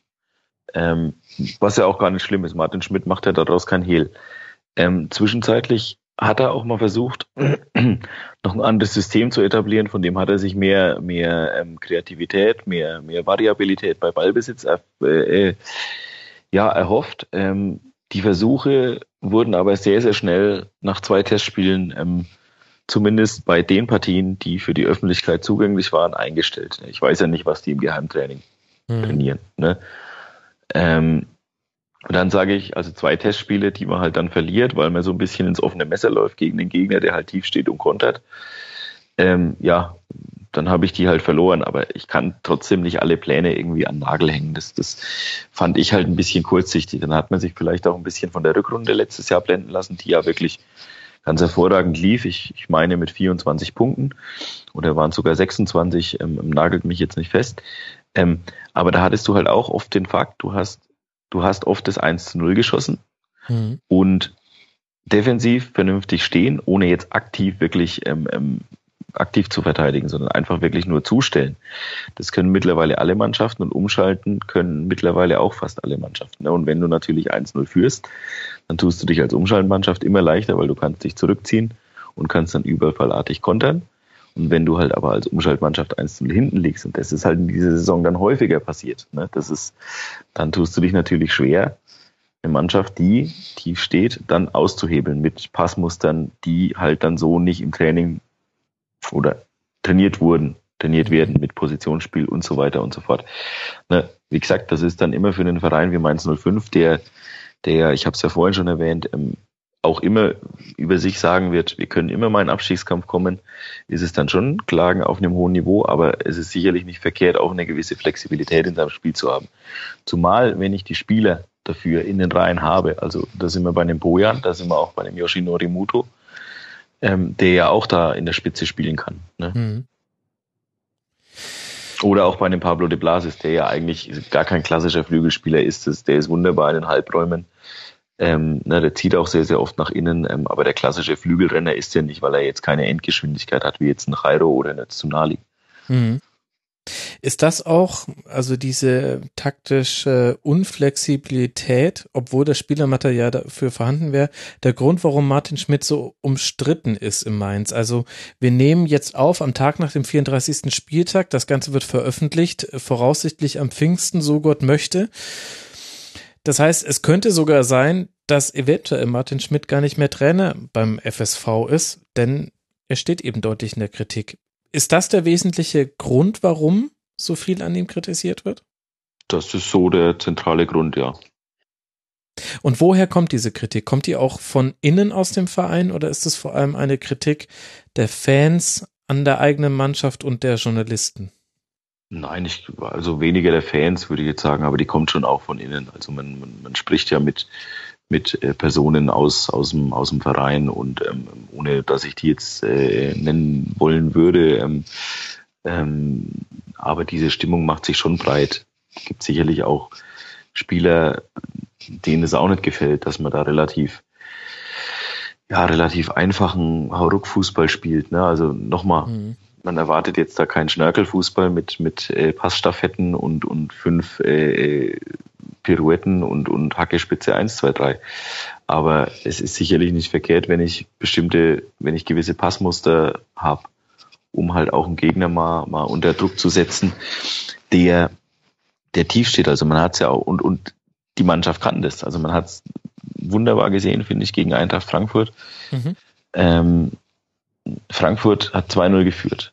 Ähm, war eigentlich ein, ein, sicheres Ding. Die Mainzer, die, die, die klappern. Also nochmal für, vielleicht für alle, die jetzt Mainz nicht so auf dem Schirm haben, das war am 33. Spieltag. Ne? Also die waren schon unter Zugzwang da zu gewinnen. Mhm. Ähm, so, Frankfurt macht kurz nach der Pause das 2-0. So, und ähm, dann steht Frankfurt mal erstmal ziemlich tief, was ja auch nachvollziehbar ist, wenn ich 2-0 auswärts führe.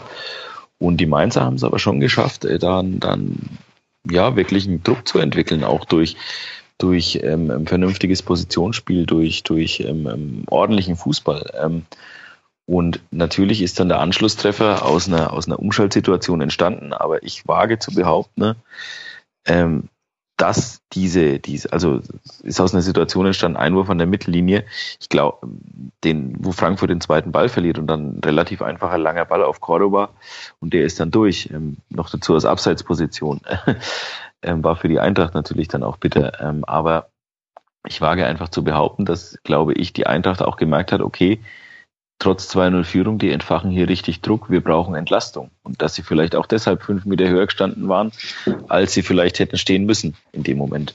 Ne, und so, und so bringe ich ja auch einen Spieler, einen, Gegner dazu, der vielleicht sich jetzt aufs Mauern beschränken würde, auch wieder zu sagen, oh, die können ja Druck machen. Ja, hm. die, die, die machen uns das Leben jetzt äh, mit, mit äh, ganz ordentlichem Fußball schwer. Wir müssen mal wieder ein bisschen Entlastung ähm, haben und müssen auch mal selbst wieder aktiver werden. Ne?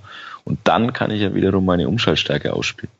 Ne? Und das ist einfach schon, das war schon eklatant. Also das war sehr, sehr dünn. Also mir ist ja auch noch das Spiel in Freiburg ähm, ähm, im, im Kopf, ähm, das wirklich von beiden Mannschaften kein gutes Fußballspiel war. Und da hat man dann, hat man sich danach so ein bisschen schön geredet, auch weil man Martin Schmidt stützen wollte, ähm, ähm, was ich auch verstanden habe zu dem Zeitpunkt, ähm, dass Ruben Schröder auch ganz klar gesagt hat, wir ziehen das Ding jetzt durch, das war die richtige Entscheidung. So oder so, auch wenn es nicht geklappt hätte, war diese Entscheidung gut und nachvollziehbar, einfach aufgrund des Zeitpunkts. Ähm, da hat man dann danach gesagt, ja, wir haben uns ja Chancen erspielt, also ich habe da wenig erspielte Chancen gesehen. Ähm, das eine waren, waren äh, eine Chance haben sie sich erspielt in der zweiten Halbzeit, das andere waren, waren äh, Schuss aus der zweiten Reihe. Der sollte ja immer mal hm. ab und zu mal so Richtung Tor kommen. Ja. Wobei man da auch, muss man auch sagen, Freiburg war auch nicht gut an dem Tag, da hat man auch unglücklich durch ein ziemlich blödes Gegentor verloren. Ja. Ähm, ja. War, war kein schönes Spiel, ja. Nein, sehr unschön. Bevor wir über das sehr, sehr unschöne 0 zu 0 beim HSV sprechen, möchte sich Sascha verabschieden. Er muss sich verabschieden. Deswegen, Aus technischen Gründen, ja. ja Tut mir wirklich leid. Schiebe ich das an die, dieser Stelle ein. Sascha, vielen Dank dir, dass du mit dabei warst. Sascha Rebeger hört den wunderbaren HSV-Podcast, liebe Hörerinnen und Hörer, und folgt ihm auf Twitter. Dort ist er als Ed Rebeger zu finden. Vielen Dank dir, Sascha. Ich bedanke mich herzlich für die Einladung und wünsche den äh, jetzt noch weitersprechenden Herren noch viel Spaß bei der Analyse. Danke. Danke dir. Bis bald mal wieder. Ciao. Danke. Tschüss.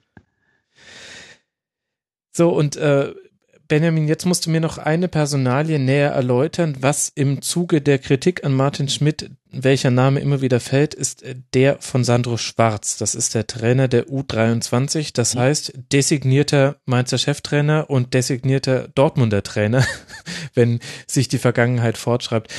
Was ist das für ein Typ? Warum ist sein Name jetzt so häufig in der Presse zu lesen? Ja, warum sollte man ihn kennen? Ja, jetzt müsste ja erstmal Schmidt dann nach, nach Dortmund gehen, ne? ja, eigentlich schon, aber gut, ich meine, die sägen ja deswegen schon Tuchel ab, oder? Ist das nicht der einzige ja, ja, Grund? offensichtlich, ne? ja. Am Platz. Äh, äh, ja, also zu Sandro Schwarz ist halt Folgendes zu sagen. Er ist halt, ähm, er ist äh, Urmainzer, hat schon mit Klopp zusammengespielt und dann auch später unter Klopp gespielt. Ähm, hat dann später als äh, Trainer bei seinem, bei seinem eigentlichen Heimatclub äh, Gonsenheim, das ist ein, ist ein äh, Mainzer Stadtteil, gearbeitet. Ähm, ja, ähm, dann haben sie ihn in den, in den Jugendbereich geholt in Mainz. Ähm, er hat dann währenddessen, meine ich, auch seinen Fußballlehrer gemacht, ähm, war dann bei der U19. Mhm. Ist dann quasi im Zuge der Julmen-Entlassung, als Martin Schmidt quasi befördert wurde von der U23 zu den Profis, ist er dann äh, zur U23 aufgerückt. Ähm, Schmidt war damals im Sommer mit der U23 in die dritte Liga aufgestiegen. Die hatten sich eigentlich ganz gut gemacht, also waren da zwar im Abstiegskampf, aber war absolut okay.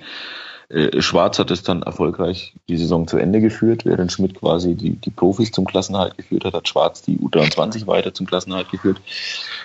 Ähm, hat dann im Jahr drauf ähm, waren die sehr, sehr lange in der Spitzengruppe dabei in der dritten Liga, also bis Mitte der Saison, hatten einen super Start. In der Rückrunde, glaube ich, so ein bisschen, ja, einfach der Tatsache gut gezollt, dass du dich natürlich mit einer U23 in der dritten Liga schon immer auch schwer tun kannst, weil da einfach bei vielen anderen Vereinen so ein, schon gestandene Profis rumlaufen, ähm, auch mit entsprechender Zweitliga-Erfahrung und so weiter und so fort. Und jetzt hatte er halt vor, diese Saison hatte er einen relativ großen Umbruch zu bewerkstelligen, der war selbst herbeigeführt. Ähm, ähm die, die legen ihre U23 schon so aus, dass da größtenteils wirklich unter 23-jährige Spieler spielen sollen mit äh, zwei, drei erfahreneren Stützen. Ähm, einer davon war Niki Zimling, der ist vielleicht auch noch dem einen oder anderen Begriff, mhm. ähm, der allerdings auch ja eigentlich die halbe Serie wegen des Kreuzbandes gefehlt hat. Ähm, ja, und jetzt hat man halt haben wir mal 40 Punkte geholt, ist relativ knapp abgestiegen, obwohl, obwohl sie zwischendrin auch schon mal deutlich abgeschlagen letzter waren. Ähm, was halt auffällig ist, ist, ähm, die spielen ganz netten Fußball, muss man sagen. Ähm, jetzt kann man wieder drüber streiten. Nett, aber nicht erfolgreich. Ja, das mag definitiv der Fall sein. Ähm, aber natürlich zollt so eine U-Mannschaft, äh, die bezahlt Lehrgeld. Ne? Ähm, mhm. Das ist, das ist ja auch klar. Und ähm, ja, und jetzt geht's ja wieder drum. so, was ist denn eine, eine Vereins-DNA, eine Vereinsidentität? Und, und da ist ja Mainz immer mit, mit Trainern aus dem eigenen Bild gut gefahren. Ne? Siehe Klopp, ähm, den man vom Spieler zum Trainer gemacht hat. Äh, siehe dann Thomas Tuchel, den man vom U19-Trainer zu den Profis hoch, hochgeholt hat. Siehe Martin Schmidt. Das ist ja jetzt auch nicht schlecht gewesen, was Martin Schmidt gemacht hat. Definitiv nicht. Also er hat zweimal einen Klassenerhalt geschafft. Mhm ähm, ähm, hat einmal die Euroleague-Quali geschafft. Also das ist ja, das ist ja aller Ehrenwert. Und es ist ja trotzdem interessant, dass es ja trotz alledem Kritik gibt und die ist jetzt nicht auf rein auf Journalisten irgendwie äh, abzumünzen oder auf Fans. Also die ist schon im Verein auch so da. Ne? Und ja, von Schwarz erhofft man sich halt schon wieder ja einfach einfach äh, stärkere stärkere Rückkehr. Also wenn es denn so kommt, was wir dann jetzt wissen werden, wenn ihr das hört. Jetzt spricht der äh, Vergangenheits-Benny mit dem Gegenwarts-Benny. Ja, das ist echt, das ist echt, das ist echt schwierig zu transportieren. Ne? Ja. Ähm, da hofft man dann natürlich auch, ähm, ja, einfach aktivere Verteidigung auch wieder. Das Verteidigen unter Martin Schmidt hat sich so ein bisschen ins Passive entwickelt. Also wirklich zu stehen, ähm, also gut zu stehen, ähm, Passwege zuzumachen am eigenen Strafraum ähm, ne, auch wieder stärker ins, ins Pressing mal sit situativ zu gehen. So, das erhofft man sich natürlich von ihm. Plus eine bessere Idee mit Ball dahinter. Ja. Ähm, Nochmal, wenn es denn so kommt. Und ansonsten, ja, ist, ist eigentlich Sandro Schwarz ähnlich wie Martin Schmidt ein sehr, sehr bodenständiger Typ. Also der ist jetzt keiner, der mit der, mit der hohen Nase durch die Stadt fährt, äh, äh, der auch diese Stadt natürlich lebt und verkörpert, weil er aus ihr kommt. Mhm. Ähnlich wie Schmidt, der zwar aus dem Wallis kommt, aber ja auch wirklich äh, äh, schon ähm, ähm, sehr, sehr bewusst immer, immer mitten in der Stadt auch wohnen geblieben ist ähm, und auch sehr, sehr bewusst diese Mainzer Werte natürlich ähm, ähm, gelebt hat und, und, und ja, für sich ja auch in der Öffentlichkeit hat sprechen lassen. Ne? Also ähm, es wäre jetzt keine, keine, ja, aus dem heutigen Stand keine Überraschung, wenn es denn so käme. Ja. Mhm.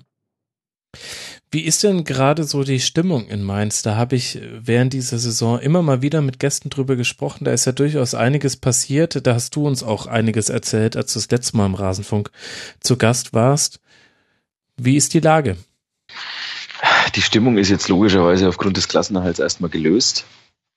Also da ist wirklich allen ein Stein vom, vom Herzen gefallen. Man hat es auch dran gesehen, dass die Fans da am 33. Spieltag, nachdem es dann Fakt, also noch nicht zu 100 Prozent geschafft war, aber mit an Sicherheit grenzender Wahrscheinlichkeit. Ne? Also man hätte ja mhm. beispielsweise 10-0 verlieren müssen in Köln bei einem gleichzeitigen Hamburger Sieg. Ähm, da ist schon viel, viel abgefallen einfach von der Mannschaft, auch von den handelnden Personen. Ähm, was, was das Thema Vorstand angeht, auch da ist jetzt so ein bisschen, haben sie jetzt ein bisschen geschafft, die Stimmung ein bisschen zu drehen. Ähm, es wird jetzt noch, wird jetzt noch äh, Aufsichtsrats- und Vorstandswahlen geben. Ähm, die werden dann auch schon geführt sein, wenn das hier ausgestrahlt wird. auch da sind wir wieder sehr, sehr stark im Futur 2. Mhm. Aber ähm, unterwegs, ähm, ja, aber so das, der, die ganz große Krise ist eigentlich vorbei. Man hat es jetzt vernünftig ähm, in vernünftige Bahnen gelenkt und ich glaube, ähm, ähm, da hat man es jetzt wirklich geschafft, diesen Krisenherd einigermaßen wieder zu beruhigen. Was bedeutet es für den Verein, dass Harald Strutz äh, aufgrund der Ehrenamtsaffäre nicht mehr kandidiert? Mit Strutz und Heidel dann ja so die beiden Säulen, mit denen man Mainz verbunden hat, die letzten zwei Jahrzehnte weg. Ja, es bedeutet, ich denke, da wird jetzt, es kommt jetzt auch darauf an, wer dann wirklich Vorstandsvorsitzender wird. Ähm, mhm es wird, glaube ich, eine, eine, eine Übergangsphase geben. Also es gibt zwei Möglichkeiten. Die eine Phase wäre eine Übergangsphase mit jemandem aus dem alten Vorstand, ähm, der dann quasi das Ganze nochmal drei Jahre, also das sind die üblichen Legislaturperioden äh, da im Vorstand, der das Ganze dann drei Jahre lang quasi nochmal in Ruhe begleiten soll. Oder aber, dass man einen neuen Mann an die Spitze bringt. Ähm, da gibt's auch einen Kandidaten.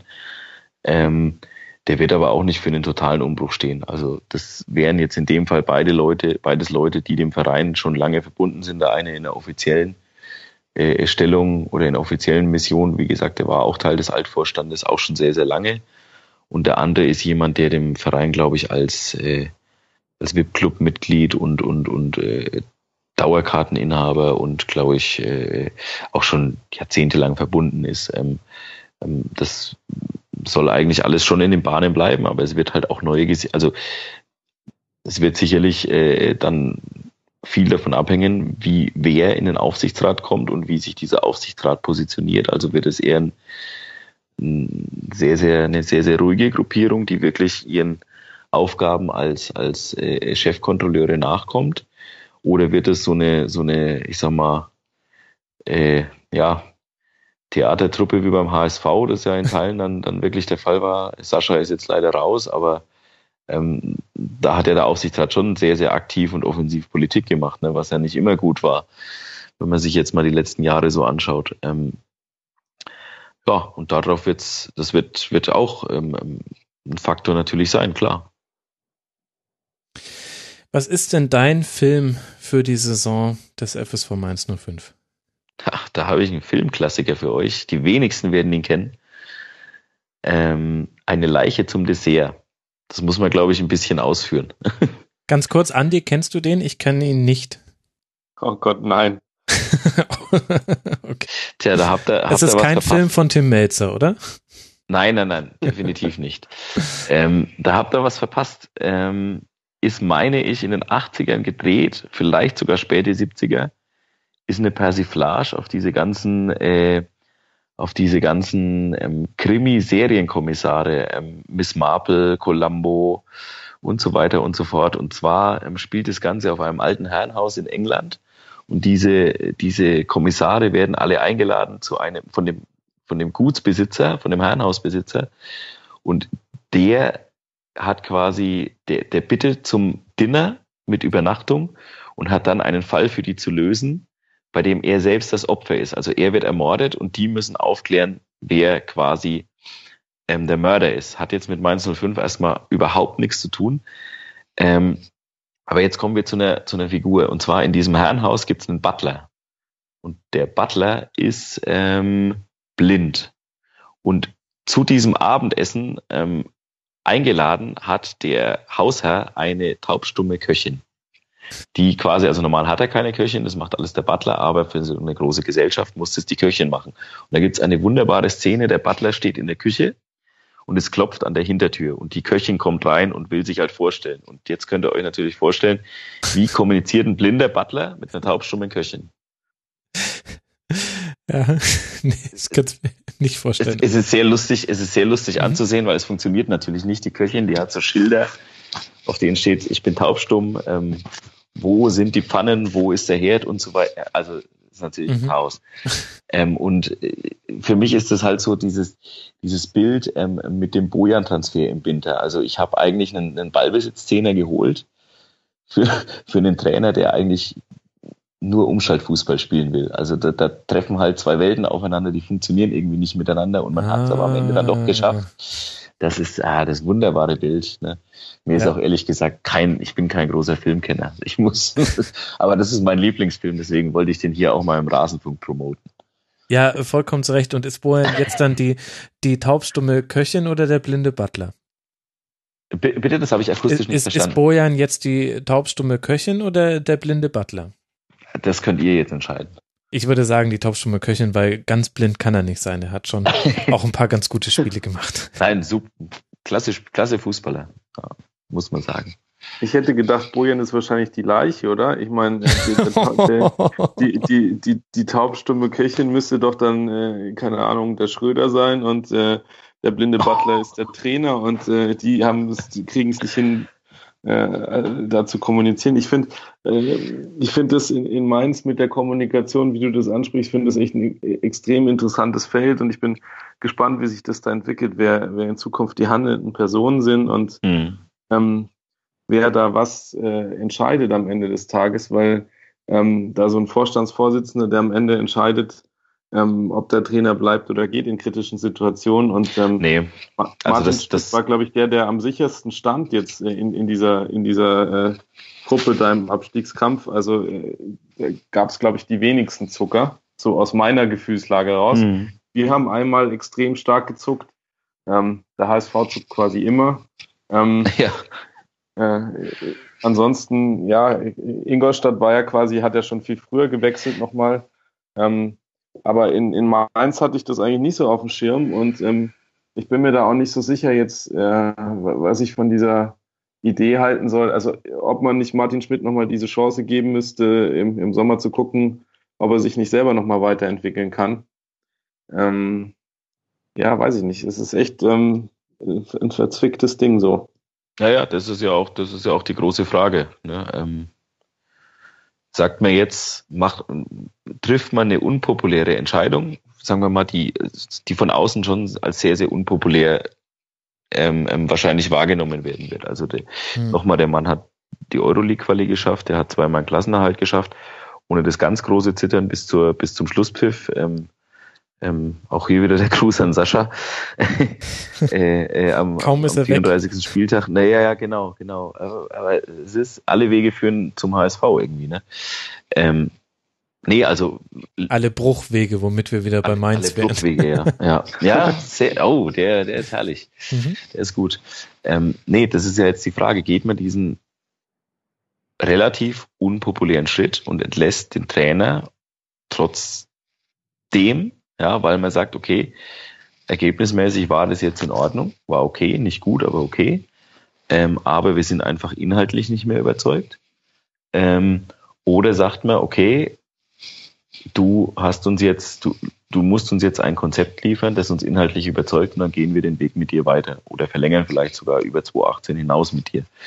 Ähm, was ja dann auch wieder ein Thema ist. Gehst du mit einem Trainer ähm, ähm, in, eine, in eine Saison, dessen Vertrag am Saisonende ausläuft. Mhm. Das ist ja auch immer so eine, so eine Sache, die, die oft sehr, sehr heikel werden kann, wenn es entsprechend dann nicht läuft. Ähm, ähm, ich sag's mal so, Ruben Schröder ist erst seit März 2016 und, off und in offizieller Funktion seit, seit Mai 2016 bei, bei Mainz 05. Ähm, er kennt natürlich auch die Historie des Clubs und die Historie des Clubs ist halt eben aber auch so. Ähm, erinnert euch mal an 2009 zurück. Da ist ein Jörn Andersen Mhm. mit diesem Club aufgestiegen in die Bundesliga. Und äh, plötzlich ist der drei Tage vor Ligaauftakt weg und man holt einen Thomas Tuchel, den keine Sau kennt. Ja. Damals. Und ganz Deutschland schlägt die Hände über dem Kopf zusammen und sagt, um Gottes Willen, den Aufstiegstrainer und dann so ein Nobody. Und ihr wisst, äh, wohin es geführt hat. Also ähm, ist jetzt die Frage, beschwör, beschwört man da auch so ein bisschen unfreiwillig vielleicht ein Stück Historie mit? Mhm. Ähm, ich meine, für das Umfeld damals war die Demission von Jörn Andersen nicht überraschend. Mhm. Ja, andererseits hast du in Mainz natürlich genau das Gegenbeispiel. Auch die sind mit Klopp in die zweite Liga gegangen Absolut. und wieder aufgestiegen. Sind sie Ähm, aber nicht mit Klopp wieder aufgestiegen. Ja, aber dann auch, ja, also Klopp ist dann gegangen, aber äh, entsprechend, ähm, aber damals haben die trotzdem trotzdem Abstieg an Klopp festgehalten. Also von dem her Absolut. ähm, ja, ja. äh, ist ja weil, man inhalt, in weil man eine- inhaltlich überzeugt war. Genau. Und da ist ja die Frage, ich meine, die Kernfrage ist mittlerweile diese, dieser, dieser inhaltliche Entscheider, der es vorher gemacht hat, also in der Hauptsache Heidel, Ja. auch mit Strutz, die sind ja nicht mehr da. Also äh, die, diese Kompetenz, die du da vorher hattest, die Frage ist ja, ob die jetzt genauso wieder vorhanden ist. Also der Entscheider ist Ruben Schröder in sportlichen Dingen. Da hat eigentlich sonst keiner eigentlich was mitzuentscheiden. Und sagen wir es mal so, auch in sportlichen Dingen war es vorher jetzt nicht so, dass Harald Stutz da groß entschieden hat. Diese Entscheidungen, das waren, das waren Christian Heidel Entscheidungen. Die guten wie auch die schlechten. Ich sage euch, ich bin wirklich gespannt, was wir wissen werden, wenn wir das hier veröffentlichen. Das ist echt, ja. Ich würde mich sehr gerne mit dem Zukunftsmax unterhalten. Bevor wir jetzt äh, ja. äh, dann weiter noch spekulieren, würde ich sagen, nachdem wir jetzt ja sogar hier noch äh, äh, Filmkunde hinter uns schon haben und jetzt auch Wahnsinn, noch wieder? Klassiker präsentiert bekommen haben, könnte, können wir dieses Segment nicht mehr runter hinbekommen. Deswegen äh, danke ich euch sehr herzlich. Zum einen Andreas Riedel vom Podcast Auf die Zirbelnuss bei Twitter at Andi Riedel. Andi, vielen Dank, dass du mit dabei warst. Ja, bitte gerne, hat mich sehr gefreut. Und außerdem herzlichen Dank an den äh, Filmklassik-Liebhaber Benjamin Hoffmann, at Benny-Hoffmann mit einem F bei Twitter und er arbeitet beim Kicker. Vielen Dank, Benny, dass du dir die Zeit ja, sehr gerne. Hat Spaß gemacht. Wie immer eigentlich. Das freut mich und äh, ich wünsche euch noch einen schönen Abend. Macht's gut. Dir auch, Max. Danke. Ciao. Dahin, ciao. Ciao. Es gibt einen Verein, über den könnte man bestimmt acht Stunden, neun Stunden, zehn Stunden sprechen. Und damit meine ich den VfL Wolfsburg. Tabellenplatz 16, Relegation gegen Eintracht Braunschweig, letztlich durch die Gnade der Relegation und einige Umstände dann doch in der ersten Liga geblieben. Aber was war das für eine Saison? Kurz die Fakten. 10 Siege, 7 Unentschieden, 17 Niederlagen, nur 34 geschossene Tore, 37 Pünktchen. Ich bin sehr froh, dass ich nicht allein über den VfL Wolfsburg jetzt hier philosophieren muss, sondern dass ich eine Expertin am anderen Ende der Leitung sitzen habe, und zwar Rebecca Görmann, at Genderbeitrag bei Twitter. Ihr kennt sie vielleicht von Puerto Partida, vom Podstock Festival, von den Kulturpessimisten und ihr solltet ihr definitiv auch auf Twitter folgen. Servus Becky, schön, dass geklappt hat. Hi Max. Ja, schön, dass ich hier sein darf. Ja, mal gucken, ob du das in so 50 Minuten, eine Stunde nochmal sagst. Wir haben echt ein ganz schönes Mammutprogramm vor uns. Was war das für eine krasse Saison, ey? Mhm. Es war äh, mit Abstand das intensivste, was ich in den letzten zehn Jahren im Fußball erlebt habe, glaube ich. Also die Meisterschaft war nichts dagegen. Ja, das sieht man mal. Also Relegation nimmt einen wirklich nochmal ganz anders mit. Ich kann da ja immer nur aus der Erfahrung desjenigen sprechen, der immer mit Relegationsbetroffenen spricht am Ende der Saison und meistens vorher schon äh, schriftlichen Verkehr mit ihnen hat, weil die Sendungsaufzeichnung sich dann immer nach hinten verschiebt bei den Relegationsteams, weil ich ja immer erst warten muss bis aufs Rückspiel. Da haben wir ja auch schon drüber geschrieben Mhm. und ich kann dir sagen, es waren alle bisher komplett durch und es war auch bei allen so, dass sie gesagt haben, es ist mir auch egal, wie wir die Relegation gewinnen, ich will sie einfach nur gewinnen. Und so kam es ja letztlich dann auch. Genau. Ich bin auch froh, dass du mich noch zwei Tage hast schlafen lassen, weil das ging vorher nicht so gut. Ja, glaub mir, es war auch ganz gut, dass ich noch ein bisschen mehr geschlafen habe. Ich war ähm, aus anderen Gründen ähnlich durch. Du bist ja die drittletzte Aufnahme jetzt des Rasenfunk Royal. Jetzt langsam äh, sehe ich Licht am Ende des Tunnels. Apropos Licht am Ende des Tunnels. wir stehen am Ende des Tunnels, aber wir wollen jetzt tief wieder reinkriechen, denn zu dieser Wahnsinnssaison vom VfL gehört auch schon eine unglaublich unruhige Saisonvorbereitung und wenn man den Bogen sogar weiterspannen will, ja sogar noch eine sehr schlechte Rückrunde 2016 wo eher die Champions League Ergebnisse des Spiel gegen Real Madrid vor allem über eine sehr, sehr dürftige Bundesliga-Bilanz hinweg getäuscht haben. Kannst du mich nochmal kurz mit zurücknehmen in den Sommer vor dieser Saison? Was waren denn da so die wichtigen Themen außer Julian Draxler? ähm, ja, die wichtigen Themen waren, glaube ich, vor allem damit umzugehen, was passiert ist in der letzten Rückrunde, dass wir auf Platz 8 gelandet sind mit einer, ja, du hast es gesagt, äh, gruseligen Rückrunde. Alle haben sich irgendwie gefreut, dass es vorbei ist und dachten, es kann ja nur besser werden. Ähm, haha. Und ähm, ja, grundsätzlich ist ja bei uns die Saisonvorbereitung traditionell seit Alofs da war super unruhig ähm, mit Wechseln, die irgendwie noch um 17.20 Uhr vor dem Ende des Transferfensters bekannt gegeben werden. Mhm. Äh, so ähnlich war es ja auch dieses Jahr wieder, so dass Hacking nicht so richtig gut losplanen konnte über den Sommer damit, welche Spieler sind jetzt da, welche gehen weg grundsätzlich. Also du sagst jetzt ab von Draxler, auch andere Spieler waren natürlich, ähm, bei, auch bei anderen Spielern war es natürlich ein großes Thema. Bleiben die, gehen die, es gab Angebote, zum Beispiel für Gustavo aus China, mhm. was er abgelehnt hat. Also ähm, es war ganz lange alles in einer großen Schwebesituation. Vielleicht auch am plakantivsten gar nicht am Beispiel Julian Draxler. Das ist ja so ein bisschen ein Sonderfall, der sich dann ja auch in der Winterpause erst gelöst hat, in Anführungszeichen. Vielleicht mhm. am plakativsten im Fall Bas Dost fand ich, der ja noch gespielt hat, ein Spiel und dann ging er, hat sich verabschiedet und Mario Gomez war plötzlich da das zeigt ja schon, wie, wie weit fortgeschritten die Vorbereitung beziehungsweise dann sogar die Saison hatte schon angefangen war, ja, ja. bis diese Personalie erstmal geklärt war.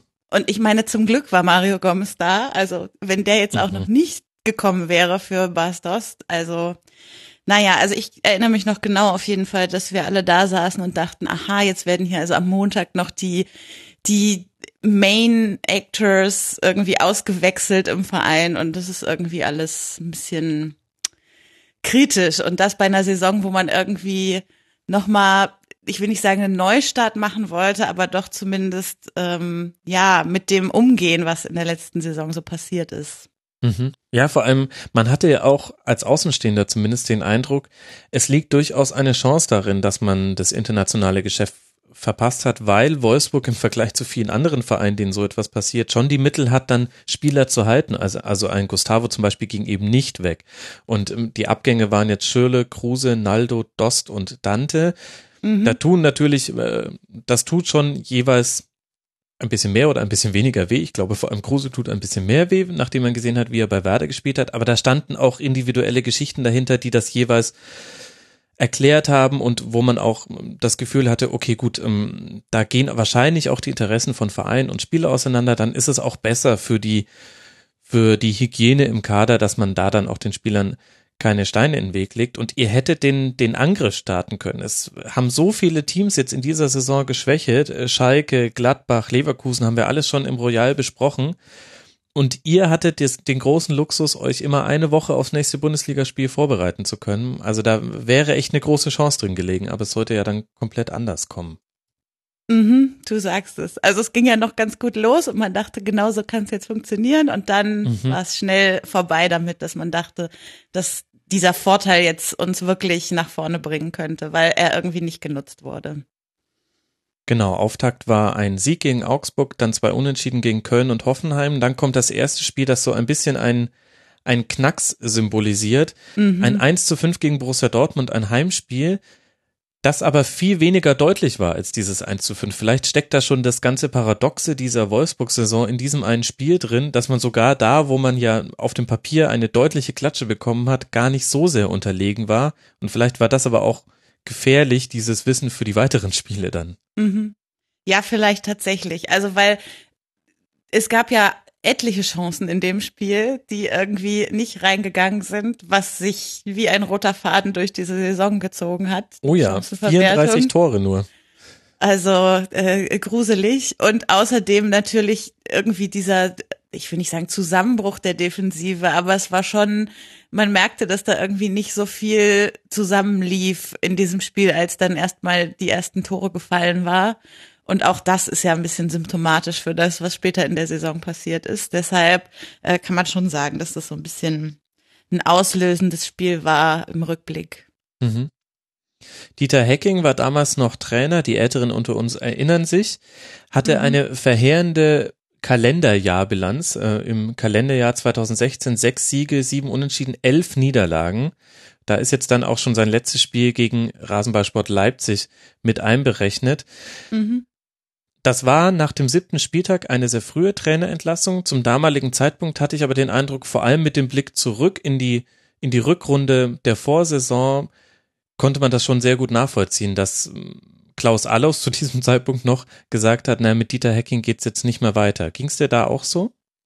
Ja, ging mir auch so. Also ich bin grundsätzlich mochte ich Hacking und hat ja auch viel eine gute Geschichte mit unserem Verein irgendwie gemacht, mit der Pokalsaison und dem Champions League Auftritt. Aber ähm, es war einfach schon die letzte Rückrunde, zeigte sich so ein bisschen, er hat irgendwie nicht mehr die neuen Ideen, beziehungsweise wenn er neue Ideen hat, dann springt die Mannschaft nicht so richtig drauf an. Mhm. Und die Tatsache, dass die Entlassung dann nach einem Spiel gegen Raba kam, die zu dem Zeitpunkt ja fast alles gewonnen haben, ähm, wo man sozusagen gar nicht unbedingt damit rechnen konnte, besonders viele Punkte zu kriegen. Und dann nach so einem Spiel die Entlassung zu machen, das zeugt ja auch ein bisschen davon, dass es nicht jetzt an dem einen Spiel mhm. festgemacht wurde, sondern dass das ein Prozess war, der schon länger im Gang war. Ich kann mich auch erinnern, dass ich schon in der Rückrunde der letzten Saison häufiger drüber geredet habe im Rasenfunk, dass Hacking so alle Register gezogen hat, die man so hat, wenn es in der Mannschaft nicht läuft. Er hat sich vor die Mannschaft gestellt, er hat auf die Mannschaft draufgehauen, er hat auf einzelne Spieler draufgehauen, vor allem auf Bastost. Ähm, er hat taktische Veränderungen vorgenommen und nichts hat gefruchtet. Und das zieht sich dann im Grunde in die neue Saison dann mit rein. Und dann musste er eben gehen und Klaus Allos entschied dann erstmal Interimstrainer Valerien Ismael und mit einer Bilanz von zwei Siegen und einer davon war gegen den ersten FC Heidenheim in der zweiten Runde des DFB-Pokals. Mhm. Und zwei Niederlagen hat er sich dann offenbar so sehr empfohlen, dass er Cheftrainer wurde. Ja, großartige Entscheidung, nicht. Also äh, äh, wenn du mich fragen würdest, was die, die, was die schlimmste oder schwerste Fehlentscheidung dieser Saison war, dann ist es das. Ähm, mhm. Alle irgendwie in meinem Wolfsburger Umfeld haben irgendwie zu dem Zeitpunkt gesagt, man merkt schon, dass es nicht so richtig passt, auch mit der Mannschaft, die so, na, wie soll ich sagen, so Phrasen sagten, die man üblicherweise so sagt, wenn ein neuer Trainer da ist, aber nicht so richtig eine Beziehung spürbar war, die jetzt irgendwie uns da hätte nach vorne bringen können. Ich meine, im System hat sich nicht so richtig viel getan mit mhm. Ismail. Er hat äh, gut, er hat den Torwart ausgewechselt, könnte man jetzt sagen, vielleicht so als Initialzündung oder so, aber es funktionierte einfach nichts. Und was mich besonders gestört hat, war, dass so nach jedem Spiel das wieder verloren wurde, was richtig schlecht war, wo man, wo man sich gefragt hat, was, was war da eigentlich für eine Mannschaft auf dem Platz, dass er da doch wieder immer gesagt hat, ja, aber wir können jetzt ganz viel aus diesem Spiel mitnehmen und das bringt uns total weit nach vorne für die nächste Zeit. Ähm, Alofs genauso zu der Zeit und also das war einfach das funktionierte irgendwie nicht. Und dann äh, zu sagen, nach vier Spielen, in denen es, also selbst bei den Siegen, mhm. ne, kann man sagen, waren jetzt auch nicht die großartigsten Spiele aller Zeiten, da zu sagen, okay, das ist jetzt unser Mann für die, für die nächste Zeit, der uns hier aus dem Tabellenkeller rausholt, weiß ich nicht, ob man das unbedingt hätte machen sollen. ich meine, gut, wir tun uns natürlich im Nachhinein leicht, aber ich erinnere mich schon auch an das, was du gesagt hast, diese mm, ein bisschen zu viel Sitzkreis-Mentalität, also nach jeder Niederlage erstmal zu sagen, ja, aber wir können ja daraus lernen. Und ich erinnere mich auch noch an den von Ricardo Rodriguez eingeforderten gemeinsamen Jubel in Freiburg beim Auswärtsspiel. Mhm. Das war dann äh, das letzte Spiel, bevor er zum Cheftrainer ernannt wurde, Valerian Ismael. Da hatte ich auch den Eindruck, da wären jetzt nicht alle in der Mannschaft auf die Idee gekommen, zusammen mit Ismael diesen Treffer zu jubeln. Mhm. Nun ja, im Nachhinein äh, natürlich sind wir immer schlauer, aber äh, schon interessante Aussage von dir, dass du sagst, das war die die eigentliche Fehlentscheidung dieser Saison.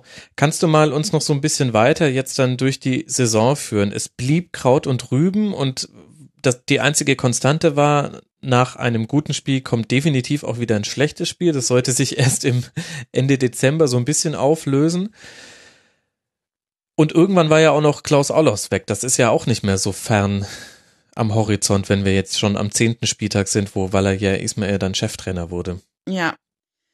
Ja, also genau, es kam dann das Spiel gegen Schalke, wo wir, also was Not gegen Elend war, wenn du so willst. Oh ja. ähm, ähm, dann haben wir mal wieder unentschieden gespielt, verloren. Es kam dann der ähm, Sieg gegen die Eintracht. Ähm, ich erinnere mich noch, da hat ja auch ähm, Brummer das Tor geschossen, damals noch unser einziger Fixpunkt in der Abwehr, der irgendwie mhm. ähm, uns da noch ein bisschen Sicherheit gebracht hat. Und ähm, dann der Sieg gegen Gladbach im Nachhinein, muss ich sagen, also es ist zwar ein Sieg und es war, natürlich habe ich mich super gefreut, dass wir gewonnen haben, aber wenn wir, wenn wir da verloren hätten und Ismail vielleicht entlassen worden wäre, vielleicht wäre dann alles ein bisschen schneller besser gelaufen.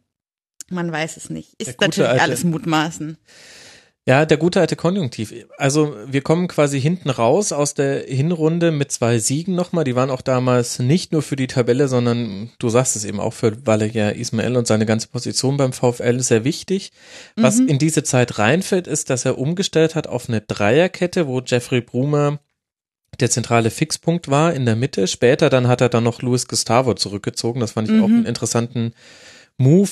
Dadurch hat Ismail, glaube ich, versucht, das äh, grottenschlechte Aufbauspiel, was Wolfsburg häufig hatte, ein bisschen zu verbessern, weil ähm, Gustavo hatte auf jeden Fall mehr Raum, um Pässe zu spielen. Das hat auch partiell ganz gut geklappt. Und in dieser Zeit war, da, da bist du jetzt so ein bisschen elegant drüber gegangen. ich unterstelle dir da einfach jetzt mal keine Intention, Becky.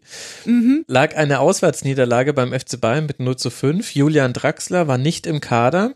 Mhm. Hat so lange den Stinkstiefel gespielt, dass Valeria Ismael gesagt hat, okay, ich nehme dich nicht mal mit. Man hat dieses Spiel 0 zu 5 verloren und nach dem Spiel war die Ära Klaus Allos vorbei beim VfL ja. Wolfsburg. Kannst du mal unter die, ja, so, ich habe es schon gerade Ära genannt, unter die Zeit von Allos bei Wolfsburg einen Strich ziehen? Was bleibt mhm. denn letztlich hängen? Was bleibt hängen? Na, im Positiven wird auf jeden Fall immer hängen bleiben, dass er De Bruyne zu uns geholt hat, der mhm. ja, wenn du so willst, unser Star der Pokalsaison war und der einfach für ein ganz besonderes Spiel stand, was wir damals hatten. Ähm, das ist nat also natürlich rechnet man oder rechne ich das Alofs hoch an, dass er das damals gemacht hat. Nichtsdestotrotz werden wahrscheinlich eher in meinem Kopf diese super verwirrenden, unsicheren Saisonvorbereitungen hängen bleiben. Es wird hängen bleiben, dass er ja beim Abwägen lasse ich jetzt Spieler weg, die weg wollen, oder halte ich sie unbedingt, dass er da doch des Öfteren, ich will nicht sagen daneben gegriffen, aber nicht das richtige Feingefühl bewiesen hat, weil ähm, natürlich, wenn Spieler einen Vertrag unterschreiben, dann kann man auch sagen, gut, ihr müsst bleiben und ihr, ihr habt euch dafür entschieden, das hier zu machen. Aber wenn sich halt auch Spieler wie Draxler ähm, unter einem Druck von zwei Tagen oder so dafür entscheiden müssen, weiß ich auch nicht, ob, ob ihr Entscheidungsprozess da so tief sein kann eigentlich. Also, dass er da dann dieses Feingefühl doch das ein oder andere Mal hat nicht zeigen können. Ja, was bleibt noch hängen? Er hat zumindest in den besseren Jahren, glaube ich, gut kommuniziert, hat irgendwie gut nach außen getragen, was so los ist im Verein, ohne den Verein irgendwie zu diskreditieren. Aber wie ich vorhin schon mal angedeutet habe, auch das wurde dann zum Ende so in dem Stil, den auch Ismail dann pflegte, so ein bisschen, also er eierte dann immer so ein bisschen rum und äh, versuchte so positive Sachen aus Dingen zu ziehen, die gar nicht so da waren.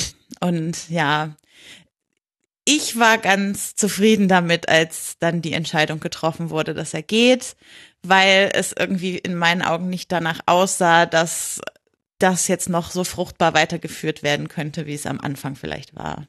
Hm. Ich habe einen Kommentar gelesen zum Abschied von Klaus Allofs, jetzt nochmal nachträglich, den hat Henrik Buchheister beim Spiegel geschrieben, der ja auch schon mehrfach hier im Rasenfunk war. Der hat noch so diesen Komponente der, der Spielertransfers mit reingebracht und hat mhm. so formuliert, im anspruchsvollen Wolfsburg, Wolfsburger Umfeld ließ er sich blenden von großen Namen, er holte André Schürle, Max Kruse und Julian Draxler und übersah dabei, dass hinter diesen Namen junge Männer stecken, die fußballerisch und in Sachen Einstellung wankelmütig sind, trotz guter Anlagen. Ich fand, das hat auch nochmal so einen Aspekt ganz gut auf den, auf den Punkt gebracht. Auch so ein bisschen mhm. mit Rückschau von dem, wie man Klaus Allofs wahrgenommen hat vor seiner Wolfsburger Zeit. Da war er derjenige, der bei Werder Bremen immer wieder die Kaninchen aus dem Transferhut gezaubert hat. Und dieses Image hat sich jetzt etwas verändert. Hat sich auf jeden Fall etwas verändert. Ja, kannst du, und da kann ich unterschreiben. Speaking of guter Ton und ähm, äh, wie man, wie man miteinander umgeht. Mitten in der Winterpause sagt die, berichtet die BBC, nee, ich, ich glaube, es war sogar vor der Winterpause, 20. Dezember oder sowas, berichtet die BBC, David Wagner von Huddersfield Town, damals auf dem vierten Platz der zweiten englischen Liga, inzwischen, wie wir wissen, aufgestiegen in die erste Liga, mhm. lehnt nach 24-stündiger Bedenkzeit das Angebot ab, beim VfL Wolfsburg Trainer zu werden. Und während dieser Zeit und während diese Meldung erscheint, ist Valerien Ismael bei euch noch im Amt. Was ist bleibt's denn, ja dann auch noch eine Weile. Und, und bleibt's auch noch eine Weile. Was ist denn da schiefgelaufen? Das ist ja wohl auch kein Umgang. Ja, ach, frag mich nicht. Also sowas verstehe ich auch einfach nicht. Ich, also wie man solche Gespräche führen kann, während man irgendwie einen Cheftrainer hat, wo man nach außen immer sagt, das ist jetzt der Mann, mit dem wir diese Rückrunde gestalten wollen, der jetzt hier gerade, also ich meine, wir sind in der Winterpause, Draxler ist weg, es geht darum, auch irgendwie an der Kaderplanung noch Schräubchen zu drehen und so weiter. Und wir haben einen Trainer, der genau das jetzt machen soll und der erfährt dann sowas irgendwie, ich, also geht nicht in meinen Augen, aber ist passiert und äh, hat damals auch viele Leute richtig aufgeregt. Okay, und wenn wir jetzt eh schon Puls haben oder bei Leuten sind, die hohen Puls hatten, dann können wir jetzt auch über Julian Draxler sprechen. Denn dieses ja. Thema zieht sich eigentlich durch den ganzen Bereich, über den wir schon gesprochen haben, aber es wird jetzt erst in der Winterpause sich auflösen. Es begann damit, dass Julian Draxler am Tag nach seinem Europameisterschaft Sonderurlaub, das ist bestimmt ein Zufall, mhm. über die Bild verkündet, ja, ähm, ich möchte ja weg und ich habe das auch dem Trainer Dieter Hecking schon gesagt. Mhm obwohl er gerade erst gekommen war eine Saison vorher und einen langfristigen Vertrag abgeschlossen hat. Jetzt sind langfristige Verträge, dass ein Vertrag erfüllt wird, ist eher die Ausnahme im Fußball, denn die Regel.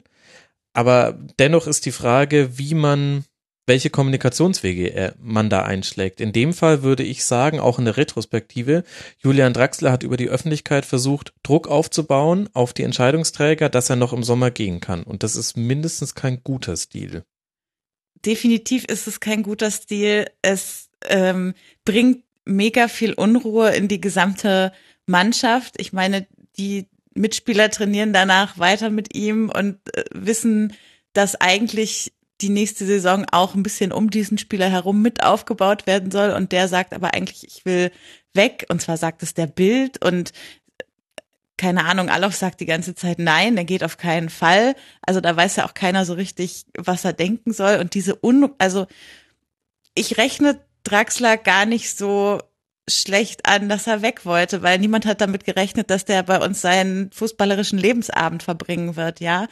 Aber das in der Art und Weise zu tun, dass das ein bisschen die gesamte Mannschaft so durcheinander wirbelt und dafür sorgt, dass dann andere Leute auch anfangen, darüber zu reden, dass sie sich nicht so wohlfühlen, dass sich wiederum neue Spieler irgendwie dazu genötigt sehen, zu sagen, wie wohl sie sich in Wolfsburg fühlen. Das wäre ja auch nicht passiert, wenn es nicht andere Leute gegeben hätte, die mhm. dieses, die dieses schlechte Image irgendwie verkauft hätten. Und das hat halt, es hat so, wie soll ich sagen, es nicht Fronten, aber es hat zumindest so Konfliktlinien innerhalb der Mannschaft aufgemacht. Und vor allem, wenn ich mir dann angucke, als er dann bleiben musste, nennen wir es mal so, was dann passiert ist, das ist eigentlich das, was ich ihm, also wo ich ihm wirklich ein bisschen böse bin. Also weil mh, hm, vielleicht bin ich ein bisschen unfair, aber für mich grenzte es an manchen Stellen wirklich an Arbeitsverweigerung, ähm, beziehungsweise wenn ich mir dann angucke, wie er in Paris dann mhm. wieder losgelegt hat und alle stießen so, also da stiegen darauf ein und sagten, ja, ähm, endlich spielt er wieder in einer Mannschaft, die ihm gerecht wird und schon kann er wieder abrufen, was er, was er kann.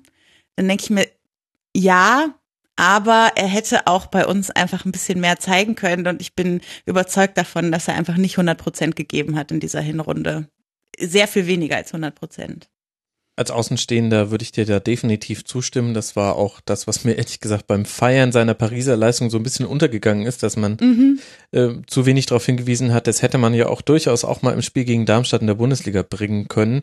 Ähm, ja, er hat sich im Nachhinein ja dann noch beschwert über die Zwischentöne, mit denen er äh, da umgehen musste. Er hat gesagt, er, die Kritik an ihm wäre enttäuschend und zu hart gewesen.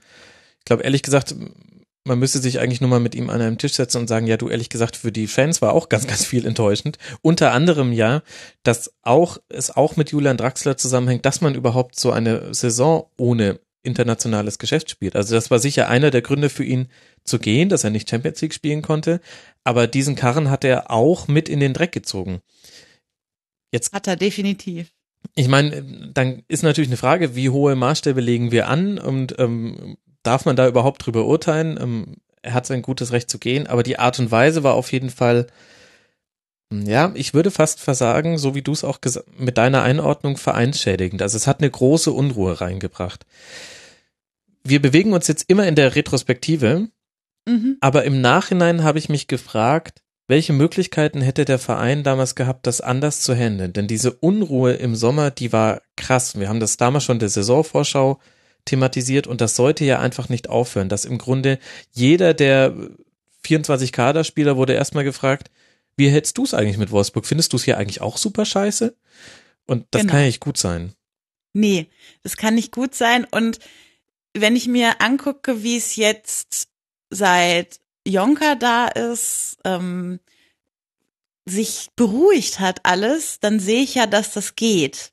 Und, und mit beruhigt meine ich nicht, also da gab es auch wieder sehr viele schlechte Spiele noch danach und so weiter, aber beruhigt in diesem Sinne, keine Ahnung, wir haben in der Winterpause über vier Spieler nachgedacht, die von denen bestimmt zwei oder drei gehen werden, weil sie auch immer mal wieder gesagt haben, ähm, dass sie, dass sie Angebote haben, dass sie nicht bleiben wollen. Also ähm, Viarinha, Ricardo Rodriguez, Luis Gustavo. Also das sind alles so Namen, wo man dachte, na, wenn da jetzt ein, zwei, drei von gehen in der Winterpause, das kann schon gut passieren. Die sind alle geblieben und natürlich kann es trotzdem sein, dass, sie, dass die jetzt im Sommer gehen und vielleicht ist das auch nötig, aber die haben sich sowas von hm, zusammengerissen zum Ende der Saison, weil man gemerkt hat, es gab plötzlich wieder sowas wie eine Einheit in diesem Verein, ja, also auch mit den Fans und der Mannschaft und der Vereinsführung des der Stadt. Also es hat sich plötzlich wirklich viel mehr wieder ineinander gefügt und diese ganzen Diskussionen sind plötzlich nur noch von außen an den Verein rangetragen worden und intern waren die überhaupt nicht mehr so präsent, wie sie es in der ersten Saisonhälfte waren. Natürlich, du fragst es, was hätte der Verein anders machen können? Ich kann da nicht in die einzelnen äh, Abläufe hineingucken, aber die Tatsache, dass ich sehe, dass es geht, zeigt mir, dass es auch hätte früher gehen können. Ja.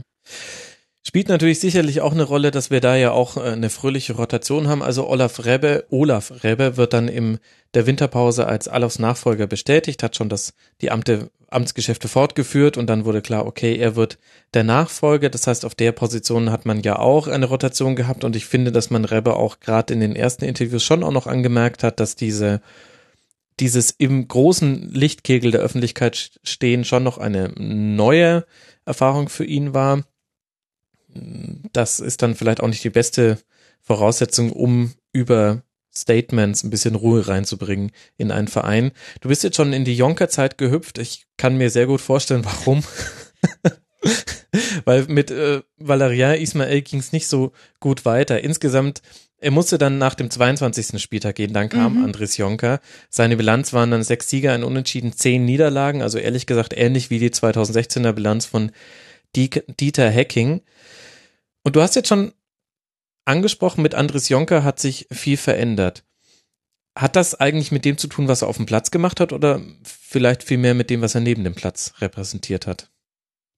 Es hat definitiv damit zu tun, was er neben dem Platz repräsentiert hat, ähm, aber auch auf dem Platz. Aber ich fange mal an, neben dem Platz. Ähm, es war ja so, als äh, Ismail entlassen wurde, dass niemand so richtig wusste, wer ist denn jetzt eigentlich noch hier auf dem Markt, wer kann denn jetzt überhaupt noch kommen. Viele haben irgendwie über Favre geredet und man fragte sich so, ja, dem geht's jetzt aber auch nicht so schlecht da, wo er gerade ist. Und ähm, naja, und dann, als der Name Jonka das erste Mal fiel, spürte man richtig die Erleichterung in Wolfsburg im gesamten Umfeld, wie alle, also man hörte quasi die Steine von den Herzen fallen. Die Leute dachten, ja, endlich hat man mal jemanden gefunden, der, der nach Wolfsburg kommt, weil er dort ja, eine Aufgabe sieht, der sich gewachsen fühlt, der in den letzten Jahren spannende Sachen gemacht hat, der ja schon mal bei uns war als Co-Trainer und äh, alle hatten nur, konnten nur gute Sachen erzählen aus der Zeit, als er unter Margaret Co-Trainer bei uns war. Ähm, und es war wirklich, da kann Jonka vielleicht in dem Moment noch gar nicht so viel für, sondern diese gesamte Stimmung, die sofort umschlug, als er, als er da war, das war so erleichternd und ähm, ja, hat so viel gute Stimmung gemacht. Und wenn ich mir dann angucke, dass er ist ein oder vielleicht anderthalb Wochen da und die Spieler geben alle Interviews und sagen, endlich haben wir einen Trainer, der einen Plan hat. Also nicht ganz so mhm. überspitzt, ja, aber das aber ist die Botschaft, die durchkam. Ja. Dann denke ich mir so, dann hat Jonka auch viel richtig gemacht in der Anfangszeit, hat er wirklich. Also, dass er wirklich den Spielern wieder die Möglichkeit gegeben hat, ein System zu spielen, mit dem sie sich identifizieren. Also er hat ja auch sofort klare Sachen festgelegt, wie zum Beispiel, dass äh, Gomez ganz klar die Spitze spielen soll und auf lange Bälle und Flanken warten soll und nicht sich selber die Bälle erarbeiten. Die beiden hatten ja auch schon mal zusammen mhm. gearbeitet äh, bei Bayern. Also kannten sich ganz gut und es hat ja auch dann in der Anfangszeit sehr gut funktioniert. Es war magisch, Becky. Es, es war, war, magisch. Wie viele Spiele waren es, in denen äh, Gomez unter Jonker getroffen hatte? Elf, glaube ich, am Ende, oder? Zusammen mit den äh, Bayern-Spielen, die man ähm, schon hatte. Also quasi in jedem Spiel, so, ja. wo, wo Gomez unter Jonker gespielt hat, hatte er getroffen. Und das, ja. diese Serie riss dann, glaube ich, erst, als man 0-1 gegen Freiburg verloren hat. Genau, und davor noch drei Tore gegen Leverkusen. Alle Gomez. Ich meine, es hatte dann auch, ne, dafür hat niemand anders mehr Tore gemacht. Es hat, es hat alles ja. nur zwei Seiten, ne? Also so ist es nicht. Aber zumindest die Tatsache, dass die Spieler wussten, wie ihr System läuft und das auch umsetzen konnten in der Anfangszeit, das ist zu 100 Prozent Jonka zu verdanken. Wirft ja im Nachhinein auch nochmal ein Licht auf Valeria Ismael, aber. Total. Gut, da wollen wir jetzt auch nicht, äh, wir, wir leben in der Gegenwart, Becky. Also mhm. Ismael, das Kapitel ist geschlossen und aus der Gegenwart heraus frage ich dich jetzt trotzdem noch über die Vergangenheit, fällt mir gerade auf, aber Jetzt kommt Andres Jonker und es beginnt erstmal ganz gut mit äh, zwei Unentschieden und äh, zwei Siegen. Das heißt, man ist erstmal für vier Spieltage ungeschlagen. Dann aber reißt wieder ein bisschen was im Wolfsburger Spiel und ich tue mich auch schwer damit, auch im Nachhinein das einzuordnen. Wir wissen jetzt, am Ende wird das nur der Relegationsplatz. Und wir wissen auch, schon damals war es so, zwei Siege in Folge haben dir nicht geholfen, da unten rauszukommen, weil damals alle da unten gewonnen haben. Der mhm. HSV, auch noch Werde, die damals da noch unten mit drin mhm. liegen. Die haben alle Punkte gesammelt. Es war ein, ein anderer Abstiegskampf, als wir es häufig erlebt haben. Was hat denn in den Spielen, die dann jetzt kamen, in denen man nicht gewinnen konnte, indem man auch wieder fast so in alte Muster zurückgefallen ist. Zum Beispiel das Heimspiel gegen Bayern 0 zu 6 verloren. Ich meine, klar, die haben die Meisterschaft klar gemacht, aber das war schon wieder so ein typisches Wolfsburg gegen Bayern Spiel, ehrlich gesagt. Ja, und es war auch so, also ich meine, das Torverhältnis war am Ende nicht unentscheidend und ja. elf Tore gegen Bayern in dieser Saison zu kassieren, ist einfach, das muss man sich vorher überlegen, dass das nicht geht, wenn man im Abstiegskampf ist und da irgendwie also alle haben vorher nur gesagt, okay, niemand rechnet mit einem Sieg, also eigentlich rechnet nicht mal jemand mit einem Punkt, aber bitte passt auf euer Torverhältnis auf. Und genau das ist nicht passiert. Also es war äh, grauenhaft, dieses Spiel, wirklich. Fandst du denn, dass die Mannschaft gespielt hat wie im Abstiegskampf? Denn ich habe die Spieler viel drüber reden hören, gerade Mario Gomez, äh, mhm. äh, dem man es auch am ehesten noch abnimmt, aber an dem man es auch ehrlich gesagt am schlechtesten überprüfen kann, weil seine Aufgabe unter Jonker war, äh, nicht irgendwie den Gegner anzulaufen oder nach hinten mitzuarbeiten, sondern seine Aufgabe war, sei vorne, wenn der Ball dahin kommt und mach ihn dann bitte rein. Das ist irgendwie schwierig für mich als Außenstehenden zu sehen. Hat er sich jetzt voll reingehauen oder nur so mit 95 Prozent? Mhm. Wie fandst du es beim Rest der Mannschaft? Haben die das wirklich verinnerlicht, wie groß die Abschiedsgefahr eigentlich ist? Das ist eine gute Frage. Also das haben wir uns so im Fanumfeld auch öfter mal gestellt, die Frage. Ähm, ich glaube, dass sie es verstanden hatten, dass es jetzt Abstiegskampf sein würde. Ähm, es wurde auch, wie du schon gesagt hast, wirklich viel darüber geredet. Jeder hat sie danach gefragt. Ähm, es, also, wenn ich dann aber angucke, dass auf dem Platz doch oft nicht dieser hundertprozentige Einsatz zu spüren war, den man sich als Fan vielleicht an der Stelle gewünscht hätte, auch bei einem bei einer Niederlage, bei einem 0-1 gegen Freiburg in der englischen Woche. Ähm, also so, wo man sich denkt, ein bisschen mehr, dass man merkt, auch wenn man zurückliegt, das noch wollen.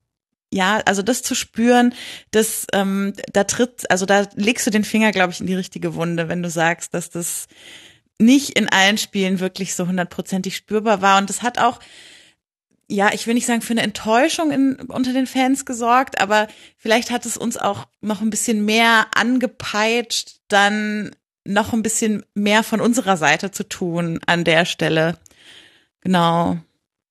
Ja, ich hatte auch immer so den Eindruck, vor allem wenn es mal einen kleinen Rückschlag gab, dann dann war es schwer, dann dann sind Teile der Mannschaft einfach nicht mehr zurückgekommen. Am plakatisten natürlich am 34. Spieltag in Hamburg. Mhm. Du es tut mir leid, Becky, wir müssen kurz drüber sprechen. Es ist ja, es ist ja gut ausgegangen. Jetzt äh, stell dir vor, ich spreche gerade mit einem Eintracht Braunschweig-Fan, dann herrscht hier nochmal eine andere Stimmung. Mhm. Ähm, Wolfsburg spielt gut, Wolfsburg hat die größten Chancen, Wolfsburg macht das 1 zu 0, Wolfsburg bringt sich sau bescheuert äh, zum 1 zu 1 Ausgleich. Mhm. Der, also, ja, Wolscheid, es war ein Traum. War ein äh, schlechter Moment. Und mhm. die Sache ist, da waren aber ja noch 60 Minuten, 50 Minuten zu spielen. Ab dann hat der HSV eine bessere Phase. Ich will nicht sagen, dass die brilliert haben, aber eine bessere Phase. Und vor allem in der zweiten Halbzeit dann kommt auf bis einen schlecht ausgespielten Konter und so zwei, drei, ja, es gab dann noch, es gab noch eine Mali-Chance kurz vor der Halbzeit, aber es kam einfach sehr wenig. Und ich finde, das war so ein bisschen auch so ein immer wieder auftretendes Motiv bei VfL, dass man in Phasen, in denen es gerade aus irgendeinem Grund, und da gehört ja auch viel Zufall dazu, mal gegen einen läuft, dass man dann nicht mehr zurückgekommen ist. Ja, total. Also das HSV-Spiel war, wenn du so willst, total symptomatisch für das, was, was unser Spiel ausgezeichnet hat diese Saison. Also auch mit diesem äh, unglücklichen Gegentor irgendwie fünf Minuten vor Schluss und dann plötzlich geht's noch mal fünf Minuten irgendwie und es gibt noch mal eine Chance von Arnold, wo man sich denkt, oh, mhm. und es klappt aber einfach nicht und du fragst dich einfach, ja, und was war jetzt in den letzten 45 Minuten, warum habt ihr das da nicht gezeigt? Also es ist eigentlich dieses Spiel genau so gelaufen, wie es viele vorausgesagt haben, dass, also wenn Wolfsburg wieder das Unentschieden kassieren, äh, den Ausgleich kassieren sollte, dass es dann mit dem VfL spielerisch bergab geht, weil also ich will, es kommt natürlich auch Angst dazu in so einem Spiel, ne? Es ist irgendwie das Spiel um den Relegationsplatz und aber trotzdem als Spieler musst du das an der Stelle abrufen können. Mhm. Ich finde auch genau aus diesem Grund, weil das so besondere Spiele sind, ähm, da kann man auch die Relegation nicht sportlich einordnen. Also äh, das 1 zu 0 im Hinspiel, zweifelhafter Strafstoß, im Rückspiel ähm, sich gegen alle Widerstände durchgesetzt. Aber wie gesagt, da geht es mir jetzt nicht darum, da die Taktik mhm. zu zerfieseln. Da geht es wirklich nur ums Ergebnis. Und das Ergebnis ist, der VfL Wolfsburg wird auch in der nächsten Saison erstklassig spielen. Und jetzt haben wir aber diese etwas merkwürdige Situation, emotional merkwürdig finde ich, dass äh, ich glaube, Martin Schneider hat es auch im Rasenfunk in einer der letzten Folgen gesagt, während der Elfplatzierte am 34. Spieltag müde abklatscht und alle Fans aus dem wahrscheinlich nicht mehr ganz vollen Stadion langsam nach Hause trotten, feiert derjenige, der sich in der Relegationsgerett, Relegation gerettet hat und bei Hamburg hat man ja auch gesehen, vielleicht sich am 34. Spieltag gerettet hat, der feiert die Party seines Lebens und ist logischerweise euphorisiert. Und genau in dieser Phase hinein, glaube ich, ist die größte Gefahr, dass jetzt Fehler mit Blick auf die nächste Saison hin passieren. Denn auch wenn das Ende jetzt ein fröhliches war, darf das nicht drüber hinwegtäuschen, wie viel schlecht war in dieser Saison.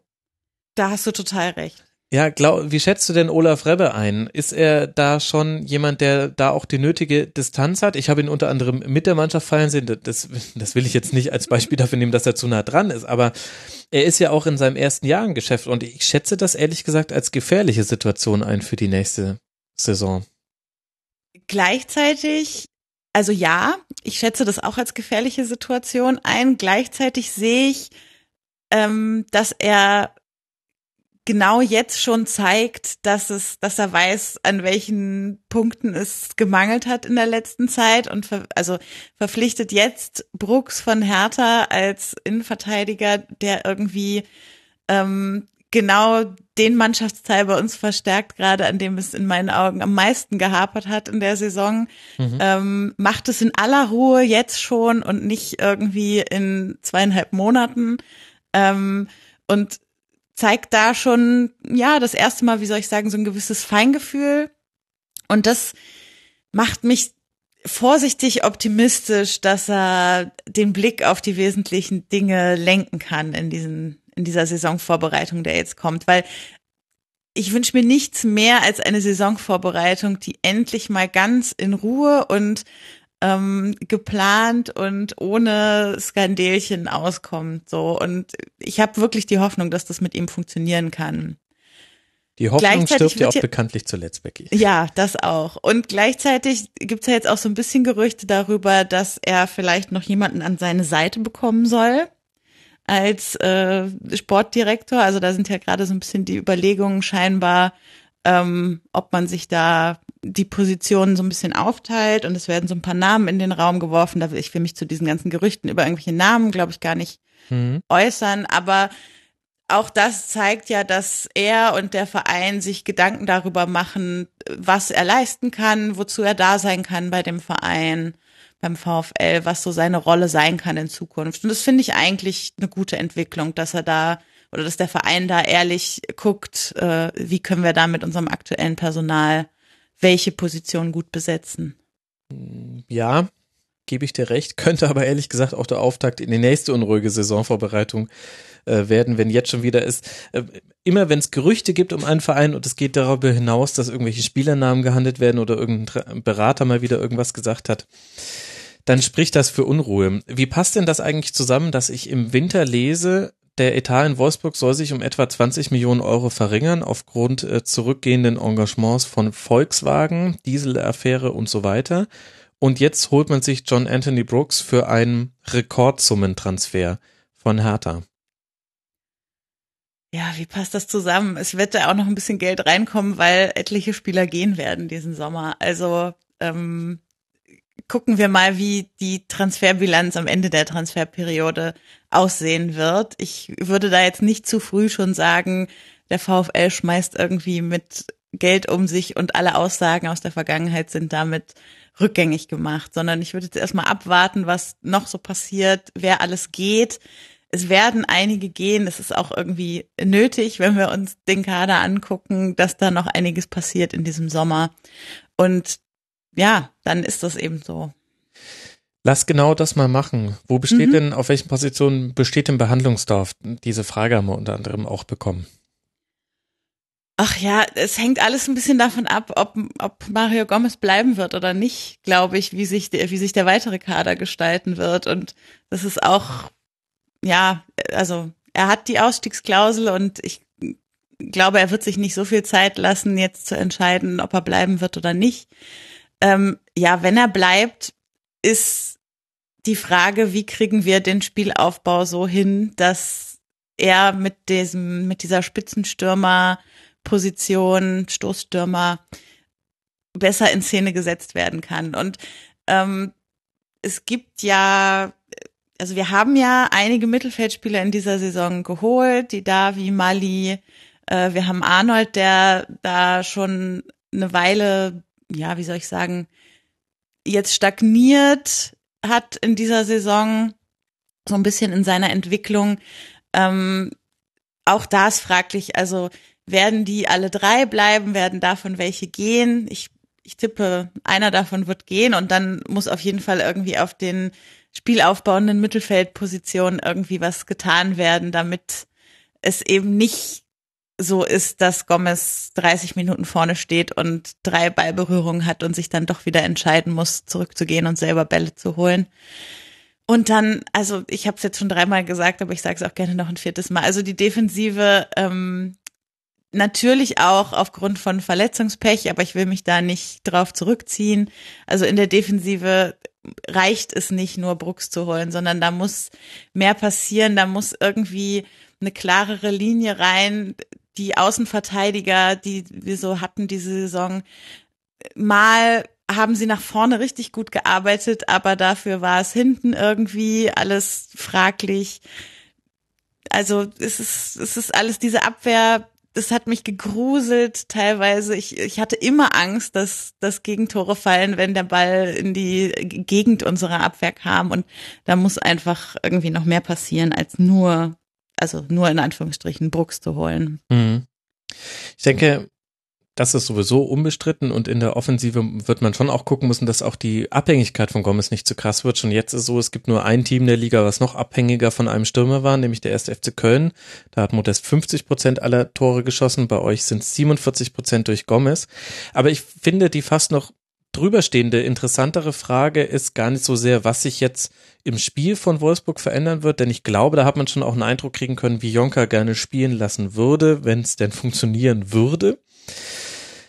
Für mich steht so ein bisschen die Frage im Raum, ein Hörer, Reclett, hat auch unter mitmachen.rasen.de von Tabula Rasa geschrieben, was man jetzt machen müsste und hat auch den Blick gelenkt auf junge Nachwuchsspieler, die der VfL Wolfsburg ja auch hat und denen aber in der Vergangenheit immer wieder große Namen vorgesetzt wurden. Und ich sage jetzt bewusst große Namen und nicht große mhm. Spieler.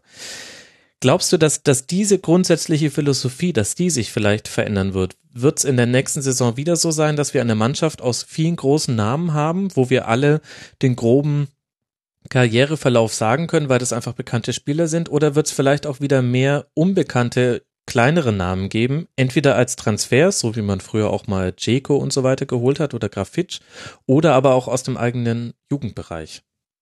Sagen wir mal so, die Hoffnung ist auf jeden Fall bei vielen Leuten so aus dem Umfeld groß, dass das passieren kann. Also, dass es nicht mehr nur nach Name gekauft wird und eher geguckt wird, wo finden wir irgendwie noch so, wo können wir nach Schätzen graben, die noch nicht so bekannt sind und die noch nicht irgendwie aufgrund des Namens irgendwie eine Rekord äh, als Rekordtransfer wieder gehandelt werden und wieder nur die immer gleichen Pressenachfragen hinter sich ziehen werden und dann doch wieder Unruhe reinbringen werden. Also die Hoffnung ist auf jeden Fall da. Wir haben ja auch eine gute Nachwuchsarbeit. Ähm, es gab da auch im Wölf-Radio dieses Jahr eine spannende Folge zur Fußballakademie mit Pablo Tiam unter anderem, wo die so ein bisschen dargelegt haben, wie da die Strukturen aktuell sind, da klang es jetzt eher nicht so, dass die schon zehn Namen in petto haben, die sie jetzt in die, in die Profimannschaft überführen können in dieser Saison. Aber nichtsdestotrotz habe ich die Hoffnung, dass die, dass die, dass ja Jonker und Rebbe gemeinsam auch wieder mehr auf, ja, ich will nicht sagen nur Jugend, aber zumindest auf, auf, ja, verstecktere Talente setzen werden. Hm. Spricht jetzt nicht der Brustton der Überzeugung raus, aber woher nee, soll der auch kommen? Es gibt ja eben. auch dahingehend nicht so wirklich Aussagen, oder habe ich da was verpasst? Nee, gibt's nicht. Und wir haben das ja auch schon öfter gehofft in der Vergangenheit und es ist nicht passiert. Deshalb ist es immer so eine Sache, wie man da jetzt Voraussagen macht.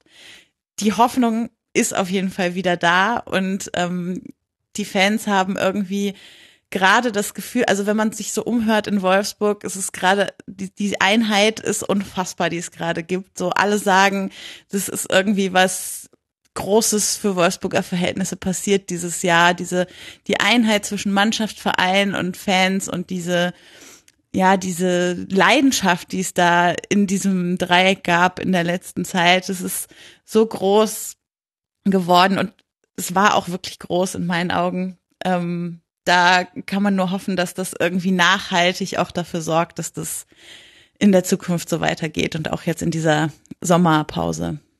Mhm. Ja, Krisen schweißen zusammen, Becky. Ich würde gern mit über einen Spieler mit dir noch genauer sprechen und zwar, weil er für mich so ein bisschen die Identifikationsfigur beim VfL Wolfsburg war und zwar Marcel Schäfer, mhm. der mitten in der Rückrunde äh, gewechselt ist in die ähm, MLS, glaube ich, oder die United Soccer League ist es sogar, genau. Und zumindest außerhalb Wolfsburgs ging diese Personalie so ein bisschen unter. Kannst du mir kurz sagen, was hat denn Schäfer auch für die Fans bedeutet? Ich hatte immer so den Eindruck, das war so derjenige, der sich mit dem Verein identifiziert hat und mit dem sich auch jeder Fan identifizieren konnte. Ja, also hast du einen ganz richtigen Eindruck. Also Marcel Schäfer oder Schäfi, wie wir ja auch sagen, ähm, ist äh, ist, obwohl er jetzt nicht mehr da ist, weiterhin eine der größten Identifikationsfiguren. Also wenn man seinen Snapchat oder so verfolgt hat in den letzten Wochen, der hat mitgelitten mit der Mannschaft, als wäre er noch dabei gewesen und ähm, hat geweint, als wir nicht abgestiegen sind und ist einfach mit einem Herzblut noch Wolfsburger, auch wenn er jetzt in Florida irgendwie ist und ähm, wir haben ihm das, glaube ich, trotzdem alle gegönnt, jetzt diesen Schritt zu machen, weil er sich das gewünscht hat und weil er aber gleichzeitig auch gesagt hat, dass er natürlich zurückkommen wird zum Verein. Also es gab ja vorher so ein bisschen die, die Überlegungen oder Gerüchte, dass er diese Saison noch fertig spielt bei uns und dann äh, für die für die anderen Ebenen aufgebaut wird und weiter bei Wolfsburg bleibt irgendwie. Ähm, und jetzt ist er eben, hat er eben nochmal diese USA, seinen USA-Traum sich äh, mhm. erfüllen dürfen. Und wir gönnen ihm das. Und natürlich war das für uns mega schade, als er weg war, aber er ist trotzdem immer noch einer, auf den total viele Bezüge genommen werden unter den Fans und der dem Verein immer noch total nahe steht. Und ja, toller Typ. Und wer springt jetzt in diese Lücke? Wer sind denn die Spieler, die sich besonders mit dem Verein identifizieren, so wie man es jetzt von außen einschätzen kann? Mhm. Also den, bei dem das, glaube ich, alle gerade sehen können, ist Mario Gomez. Der aber halt der, vielleicht weg ist, Becky. Ja, der dann vielleicht weg ist, aber der diese Rolle in dieser Saison auf jeden Fall erfüllt hat, der ja auch immer wieder diese Fragen einfach gestellt bekam und ähm, tolle Antworten darauf gegeben hat, finde ich. Also wie er gesagt hat, dass er äh, jetzt in Wolfsburg lebt und seine Kinder hier zur Schule gehen und warum warum sollte man sich in der Stadt unwohler fühlen als in anderen Städten irgendwie in Deutschland? Also ich finde, er ist da sehr souverän mit umgegangen, dafür, dass er das immer wieder gefragt wurde. Ja, und es ist nicht so, dass er der Einzige ist. Also wir haben, Arnold habe ich schon erwähnt, der so eine Art Gewächs bei uns ist, der schon vieles mit uns miterlebt hat und ähm, ja, ein echter, echter Wolfsburger irgendwie ist. Mhm. Ähm, wir haben Horn oder insgesamt ähm, die Leute, die ja so ein bisschen die jüngere Garde sind, die ja, die sich glaube ich, eher dort zu Hause oder was heißt zu Hause fühlen, aber wohlfühlen, weil sie auch nicht so oft damit konfrontiert werden, dass es ja in Wolfsburg alles so schrecklich ist und deshalb müsst ihr doch hier eigentlich weg wollen oder nicht. Also ich, ich bin ein bisschen kritisch bei dieser ganzen Identifikationsfrage, weil ich das Gefühl habe, dass es mega doll immer von außen rangetragen wird, hm. weil es in dieser Saison durch die besondere Situation mit Draxler und die ganzen Diskussionen, die darum aufkamen, noch viel mehr eine Rolle gespielt hat als sonst immer. Und ich sehe einfach, dass es, also, dass nicht jeder Spieler bei Wolfsburg denkt, ich muss hier sofort weg. Und es nee, ist wirklich auch schon. besser geworden in der Rückrunde. Also, also gerade die Namen, die ich vorhin schon gesagt habe, bei denen alle gesagt haben, die sind auf jeden Fall in der Winterpause weg, sind auch geblieben und haben irgendwie ihr letztes Hemd gegeben am Ende. So, und das zeigt mir, dass das geht. Mhm. Ich will dir kurz erklären, glaube ich, warum gerade beim VfL Wolfsburg so häufig diese Frage nach der Identifikation kommt. Es ist halt einfach dadurch, dass der VfL in den letzten Jahren qua seiner Struktur ein Verein war, der als Sprungbrett und Durchgangsstation für viele Spieler fungiert hat, nämlich man kann sich international präsentieren und man hat dort die Chance vom VfL wegzuwechseln, da greift man da meistens ins obere Regal der Vereine, wenn man einer der besseren Spieler beim VfL ist. Und das Ganze aber noch kombiniert, und das ist der Unterschied zu anderen Vereinen, die auch so eine Durchgangs- ähm, und Sprungbrettsfunktion haben für den Transfermarkt generell, das Ganze garniert mit einem schon höheren Gehalt als bei vielen anderen Vereinen. Und ich glaube, deswegen unterstellt man häufiger VfL-Spielern, dass sie doch auch aus anderen Gründen zum VfL gewechselt sein müssten. Nämlich wegen der Kohle, doof gesagt, oder eben, weil du hier Champions League spielen kannst. Und sobald dann etwas davon fehlt, die Kohle ist, glaube ich, gerade noch da, aber die Champions League hat gefehlt, dann, dann wird halt, dann werden diese Fragen gestellt. Ich glaube, daher kommt das, dass äh, man beim VfL viel häufiger als bei anderen Vereinen fragt, identifizieren die sich eigentlich mit dem Verein, was ja eh schon auch so schwierig ist. Also auch ein, eine rein berufliche Identifikation mit dem Verein würde ja reichen, ehrlich gesagt. Die müssen ja nicht alle Riesenfans der Stadt Wolfsburg werden. Mhm. Das würde man jetzt von einem Mainz-Spieler auch nicht erwarten. Ja. Gut. Ja, Becky, wir haben es tatsächlich, finde ich, halbwegs äh, geschafft, irgendwie äh, diese, diese sehr sperrige Saison in ein unförmiges Paket zu packen. Jetzt binden wir noch das Schleifchen dran, nämlich wenn du mir sagst, welcher Film die Saison des VfL Wolfsburg 2016-2017 beschreibt. Ist es ein Splatterfilm? Nein, also ich habe tatsächlich nach äh, Horrorfilmen gesucht, aber keinen gefunden, bei dem das Ende irgendwie sich richtig angefühlt hätte für mich äh, und das Gefühl, was ich zu dieser Saison habe. Äh, ich habe ein bisschen überlegt und mich entschieden für Butterfly-Effekt. Okay. Für den Film. Äh, ich kann das auch gerne ein bisschen erklären. Und zwar, also es war so ein bisschen, die Saison fühlte sich an wie der Versuch, ähm, Fehler der Vergangenheit irgendwie zu verändern. Ah, sehr schön. Ähm, wenn man jetzt ja, wenn man so will, mit einer, mit einer Superkraft, die vielleicht an dieser Stelle Geld war, also indem man viele große Namen eingekauft hat, äh, hat versucht, Dinge zum Guten zu drehen, aber mit jeder Entscheidung, die es irgendwie so gab in dieser Saison, ich sag mal bis zu Jonka, ähm, ist eigentlich alles nochmal so ein Schritt schlimmer geworden. Mhm. Und es ging tiefer in die Krise rein, bis irgendwie alles mit der Relegation so vorm Kollaps stand. Und am Ende ist es dann aber doch für alle Protagonistinnen nochmal glimpflich ausgegangen. Und es hätte deutlich schlimmere alternative Enden gegeben. Auch das ist bei dem Film ja so, dass es verschiedene Enden mhm. gibt, die nicht gesendet wurden am Ende. Und was ich auch noch ganz passend finde, äh, ich bin kein Fan von deutschen Filmtiteln, aber im Deutschen hat dieser Film noch den Untertitel Das Ende ist erst der Anfang. Mhm. Und äh, das ist vielleicht so ein bisschen die hoffnungsvolle, äh, der hoffnungsvolle Teil, den ich dabei noch mitfühle.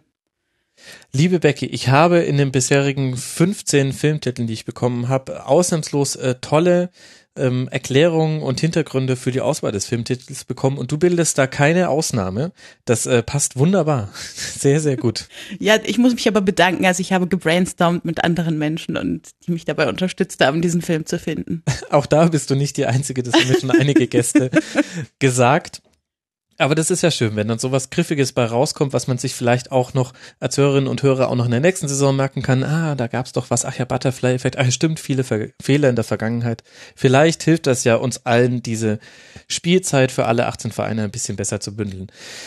Becky, ich danke dir sehr, sehr herzlich. Das war Rebecca Görmann at Genderbeitrag bei Twitter. Folgt ihr. Sie ist eine Kulturpessimistin im gleichnamigen äh, Podcast. Sie ist bei Puerto Partida zu hören. Sie macht ganz, ganz viel im Bereich Podcast und ist eine sehr gute Sprecherin, wie man gerade gehört hat. Rebecca, vielen Dank, dass du mit dabei warst. Ja, danke, dass ich hier sein durfte und ich freue mich, dass es dann doch unter so positiven Vorzeichen war. Ja, das äh, hat es ein bisschen einfacher für uns beide gemacht. Mhm. Ich wünsche noch einen wunderbaren Tag und bis bald mal wieder. Mach's Tschüss. Gut. Ciao. Und damit endet der vierte Teil des Rasenfunk Royals zur Saison 2016-2017. Noch ein Teilchen habt ihr vor euch, dann habt ihr es geschafft.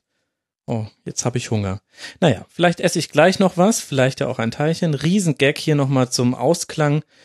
Diese Schlusskonferenz wird dringend Zeit, dass ihr in den fünften Teil reinhört und lasst uns sehr gerne auch Feedback über das bisher Gehörte da. Wir freuen uns sehr darüber.